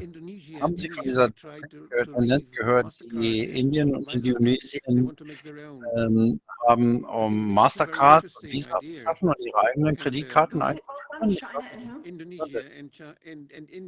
Wer war das? Ja, äh, China? Indien und Indonesien sind die beiden Länder. Die haben sich zusammengetan. Das habe ich gerade irgendwo gelesen. Die Cash Alliance von Mastercard und all diese. Ja, also wenn Globalisten wollen natürlich alles konzentrieren. Und es gibt diejenigen, die alles multipolar aufstellen wollen.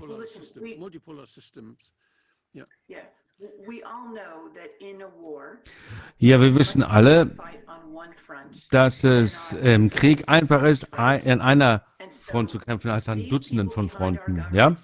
Und diese Leute hinter unserer Regierung wissen ganz genau, dass wenn sie diese Dutzenden, Hunderte, Tausenden, zigtausende kleinen Banken, äh, mittleren, kleinen Unternehmen loswerden, dann wird viel zentralisiert und dann können sie natürlich viel einfacher das System manipulieren, müssen sie nur noch mit äh, ein paar äh, Großbanken, ein paar Großunternehmen verhandeln, um das durchzusetzen, was sie durchsetzen wollen. Also diese Unternehmen sind so riesig, äh, global gesehen. Mastercard, äh, allen voran, ähm, war ja schon mit äh, Bill Gates im äh, Bett, also vor vier Jahren. Mit der Bill Gates Stiftung haben die sich überlegen, wie haben die untersucht, wie man digitale Bildung, digitales Geld in Afrika und anderen ähm, äh, Regionen umsetzen kann. Ich würde mich also überhaupt nicht wundern, wenn äh, China und Indonesien und Indien sich da zurückziehen, äh, weil sie diese Agenda natürlich nicht mögen. Und es ist schön, dass es so viele Menschen gibt, die sich dagegen wehren.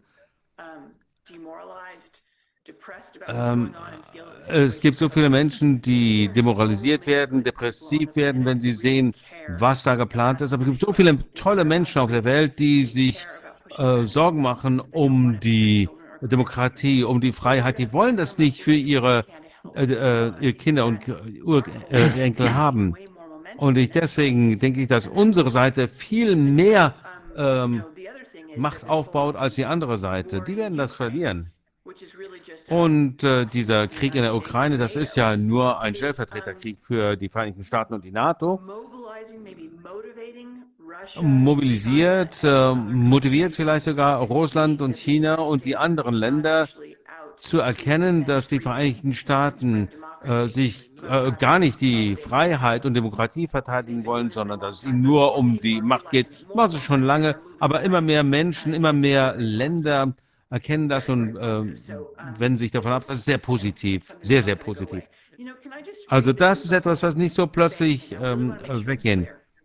Ich wollte nur noch mal was zu dem Bankending sagen. Habe ich das klar genug erklärt? Ja, absolut. Es gibt noch eine andere Initiative, die ich auch sehr gut finde. Das sind die Skandinavien. Da gibt es Politiker, die ein Gesetz wollen, dass die Menschen ein Recht auf Bargeld haben. Da gibt es gerade einen Gesetzesentwurf, der vorgelegt wurde. Ich weiß nicht, ob das erfolgreich war oder nicht äh, oder nur ein Vorschlag, aber die Idee ist schon mal da und die, die Idee wird in der Öffentlichkeit diskutiert. Und ich äh, hätte so ein Gesetz auch gerne in Deutschland, einfach um das sicher zu machen. Ja, in, in Florida äh, gab es eine Pros Pressekonferenz, wo der äh, Gouverneur äh, sich dem äh, Zentral, ähm, dem äh, digitalen Zentralbankgeld ähm, entgegengesetzt hat. Und er möchte jetzt versuchen, dass der, äh, das Parlament in Florida äh, das verbietet. Aber er will keinen Florida-Dollar einführen, oder? Man braucht keinen Florida-Dollar. Man braucht nur eine Verfügbarkeit sowohl von digitalem Geld als auch ähm, von Bargeld. Man braucht einen Papierdollar. Und dann möchte ich einfach das nutzen können, was ich will. Und äh, wenn man sich da zurückziehen will, plötzlich gab es bei Covid einen, einen äh, Mangel von, äh, an Münzen. Ich weiß nicht aus welchem Grund. Wir, äh, mit den, äh, wir, wir haben nicht genug Münzen. Wir können jetzt kein Bargeld annehmen. Ja, und das machen die schon seit Jahren. In Australien haben sie eine Kampagne äh, eingeführt, Bargeld ist für Kriminelle. Die versuchen schon seit vielen Jahren Bargeld zu diskreditieren. Das ist alles Teil der äh, Agenda. Ja, in Europa war das ja auch so. Die Menge des Bargelds, die man von einem Land ins andere mitnehmen darf, ist eingeschränkt wegen angeblicher Geldwäsche und so weiter. Ja. Ist noch viel schlimmer. Äh, inzwischen also ist die Obergrenze äh, für Bargeschäfte viel niedriger ist und ähm, es gibt jetzt auch schon ganz wenig äh, Gold, das man besitzen darf. Das ist ganz wichtig. Ich weiß nicht, ob das auch in Deutschland gilt. Ich habe das in Illinois äh, festgestellt. Äh, was hat die, äh, was denken Sie, hat die Hyperinflation in Deutschland ausgelöst? Sagen Sie es uns. Die Regierung hat 10 Prozent der ähm, des Besitzes der Menschen eingezogen. Können Sie sich vorstellen, was jetzt passieren würde, wenn das passiert? Die, die Menschen würden alles Vertrauen in die Regierung verlieren. Deswegen kam es zur Hyperinflation, denn die Menschen haben festgestellt, dass die Regierung nicht nur Probleme hatte, sondern auch bereit war, ihnen das äh, Geld zu stehlen, um selber äh, zu überleben zu können.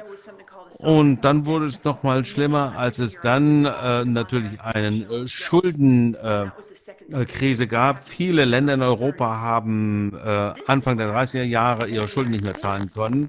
Und dann die Vereinigten Staaten, äh, die hatten, wir hatten ja eine äh, Depression und was ist da passiert? Roosevelt, ich glaube 1933 ist er an die Macht gekommen und kurz danach er hatte sich geweigert zu sagen, dass er nicht das Geld der Amerikaner konfiszieren äh, würde. Das hat er äh, nicht gesagt während seiner Kampagne und am Vorabend der Wahl hat er gesagt, äh, ich werde euer Gold nicht konfiszieren.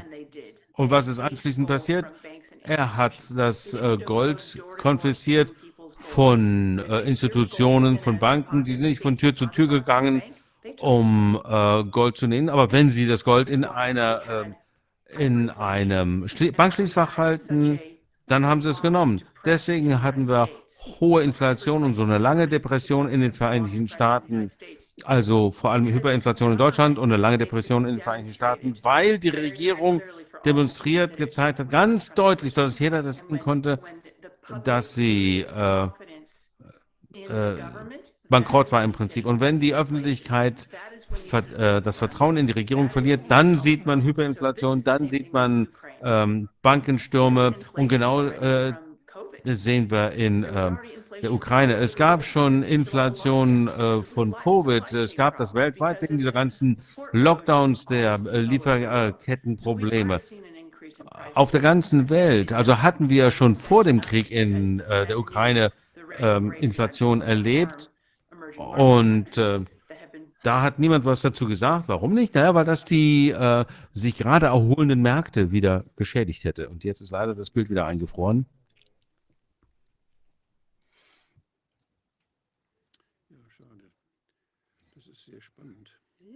Well, what a pity. It's very interesting. Wo diese Zusammenhänge, wo Politik und einerseits und die ganze Bankenwirtschaft, andererseits die großen Investmentfonds, BlackRock und Co., wie das alles zusammenspielt, das zu verstehen, das ist sehr schwer für, das kann man der Bevölkerung insgesamt, glaube ich, ganz schwer nur das, also mir fällt es auch schwer, das alles immer zusammenzuschauen. Und da sind so viele, so viele Faktoren auch, die damit zu tun haben, dass wir an das Geld glauben. Mhm. Wir denken ja, das ist was wert. Wir vertrauen darauf, dass das Geld, die Zahlen, was wert sind.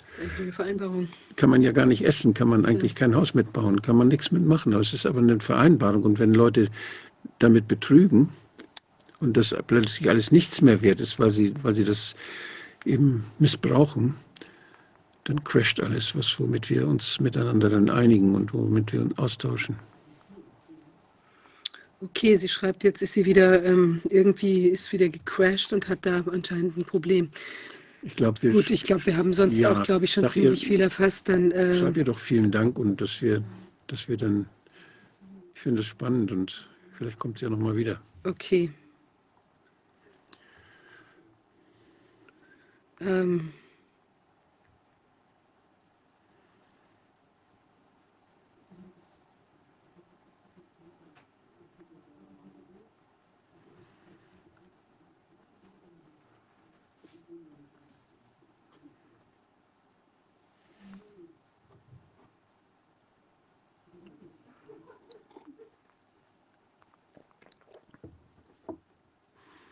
denke, auch wenn man sich vorbereiten will auf diese, auf irgendeinen finanziellen Crash, dann ist es gut, wenn man mit den lokalen Bank Banken mal spricht. Vielleicht sollten wir mal jemand von, du kennst dich doch in der Szene auch aus oder hast da mal auch gearbeitet in der Szene, dass man mal guckt, wie bereiten sich denn diese Sparkassen, Genossenschaftsbanken, wie bereiten die sich dann vor auf, falls da irgendwas crasht? Welche Möglichkeiten haben sie dann, das Ganze aufrechtzuerhalten, dass Menschen irgendwo das, was sie haben, irgendwo hintun können und andere das nutzen können zwischendurch? mhm. Also das wäre das wär, wär mal gut, wenn man da jemanden hört. Es gibt doch auch diese, die, die haben doch so Dachverbände auch, ne? Ja, die DG Bank zum Beispiel oder DZ Bank oder wie heißen.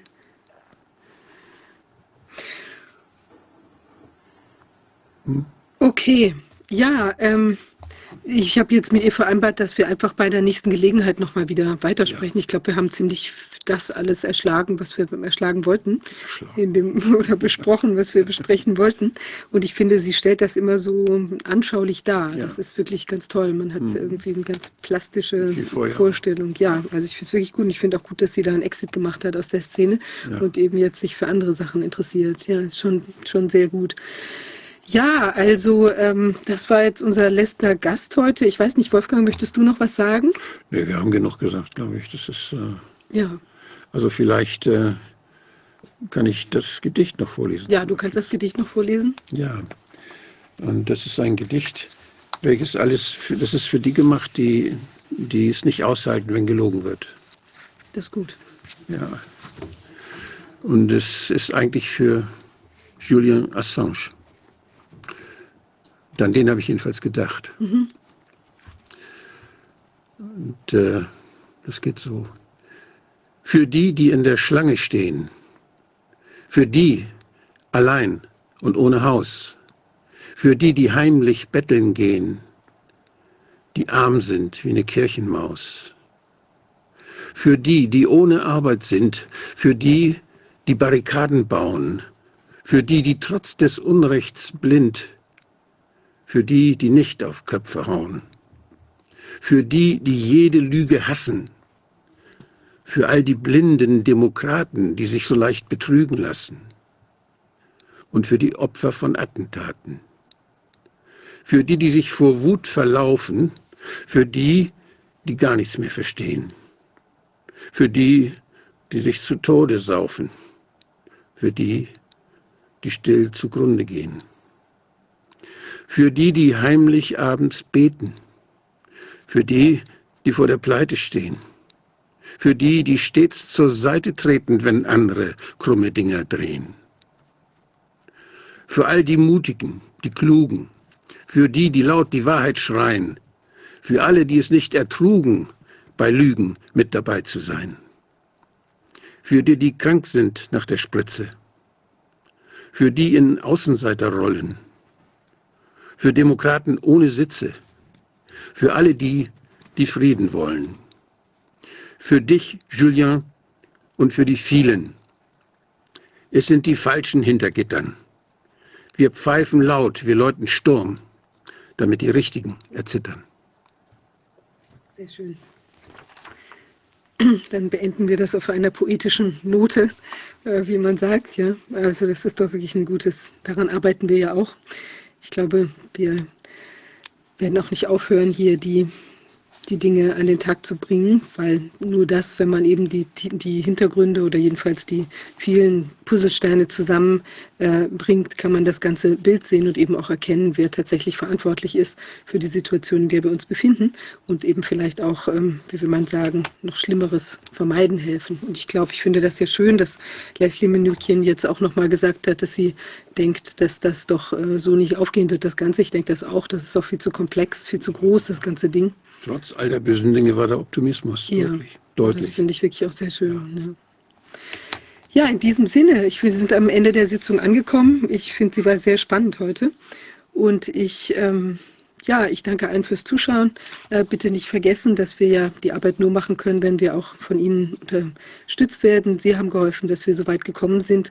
Und ich hoffe, Sie helfen uns auch weiter, weil ich glaube, das wird noch. Ähm, das wird noch ein ziemlich wilder Ritt in nächster Zeit. Ja. Ja, in diesem Sinne vielen Dank und ich wünsche einen erfreulichen Freitagnachmittag, ein ersprießliches Wochenende und wir sehen uns in der nächsten Woche. Nächste Woche ist es am Donnerstag unsere Sitzung. Nicht am Freitag, weil am Freitag ja. ist der Bundesparteitag der Ach, Partei ja. die Basis und äh, deshalb haben wir das vorverlegt. Und wer immer als Mitglied jetzt zuschaut, kommt zum Parteitag. Es ist wichtig, dass möglichst äh, ähm, tja, viel Basisdemokraten, viel Demokraten da sind, um den neuen Vorstand zu wählen. Bis dahin und ja, eine erfreuliche Zeit. Tschüss. Alles Gute.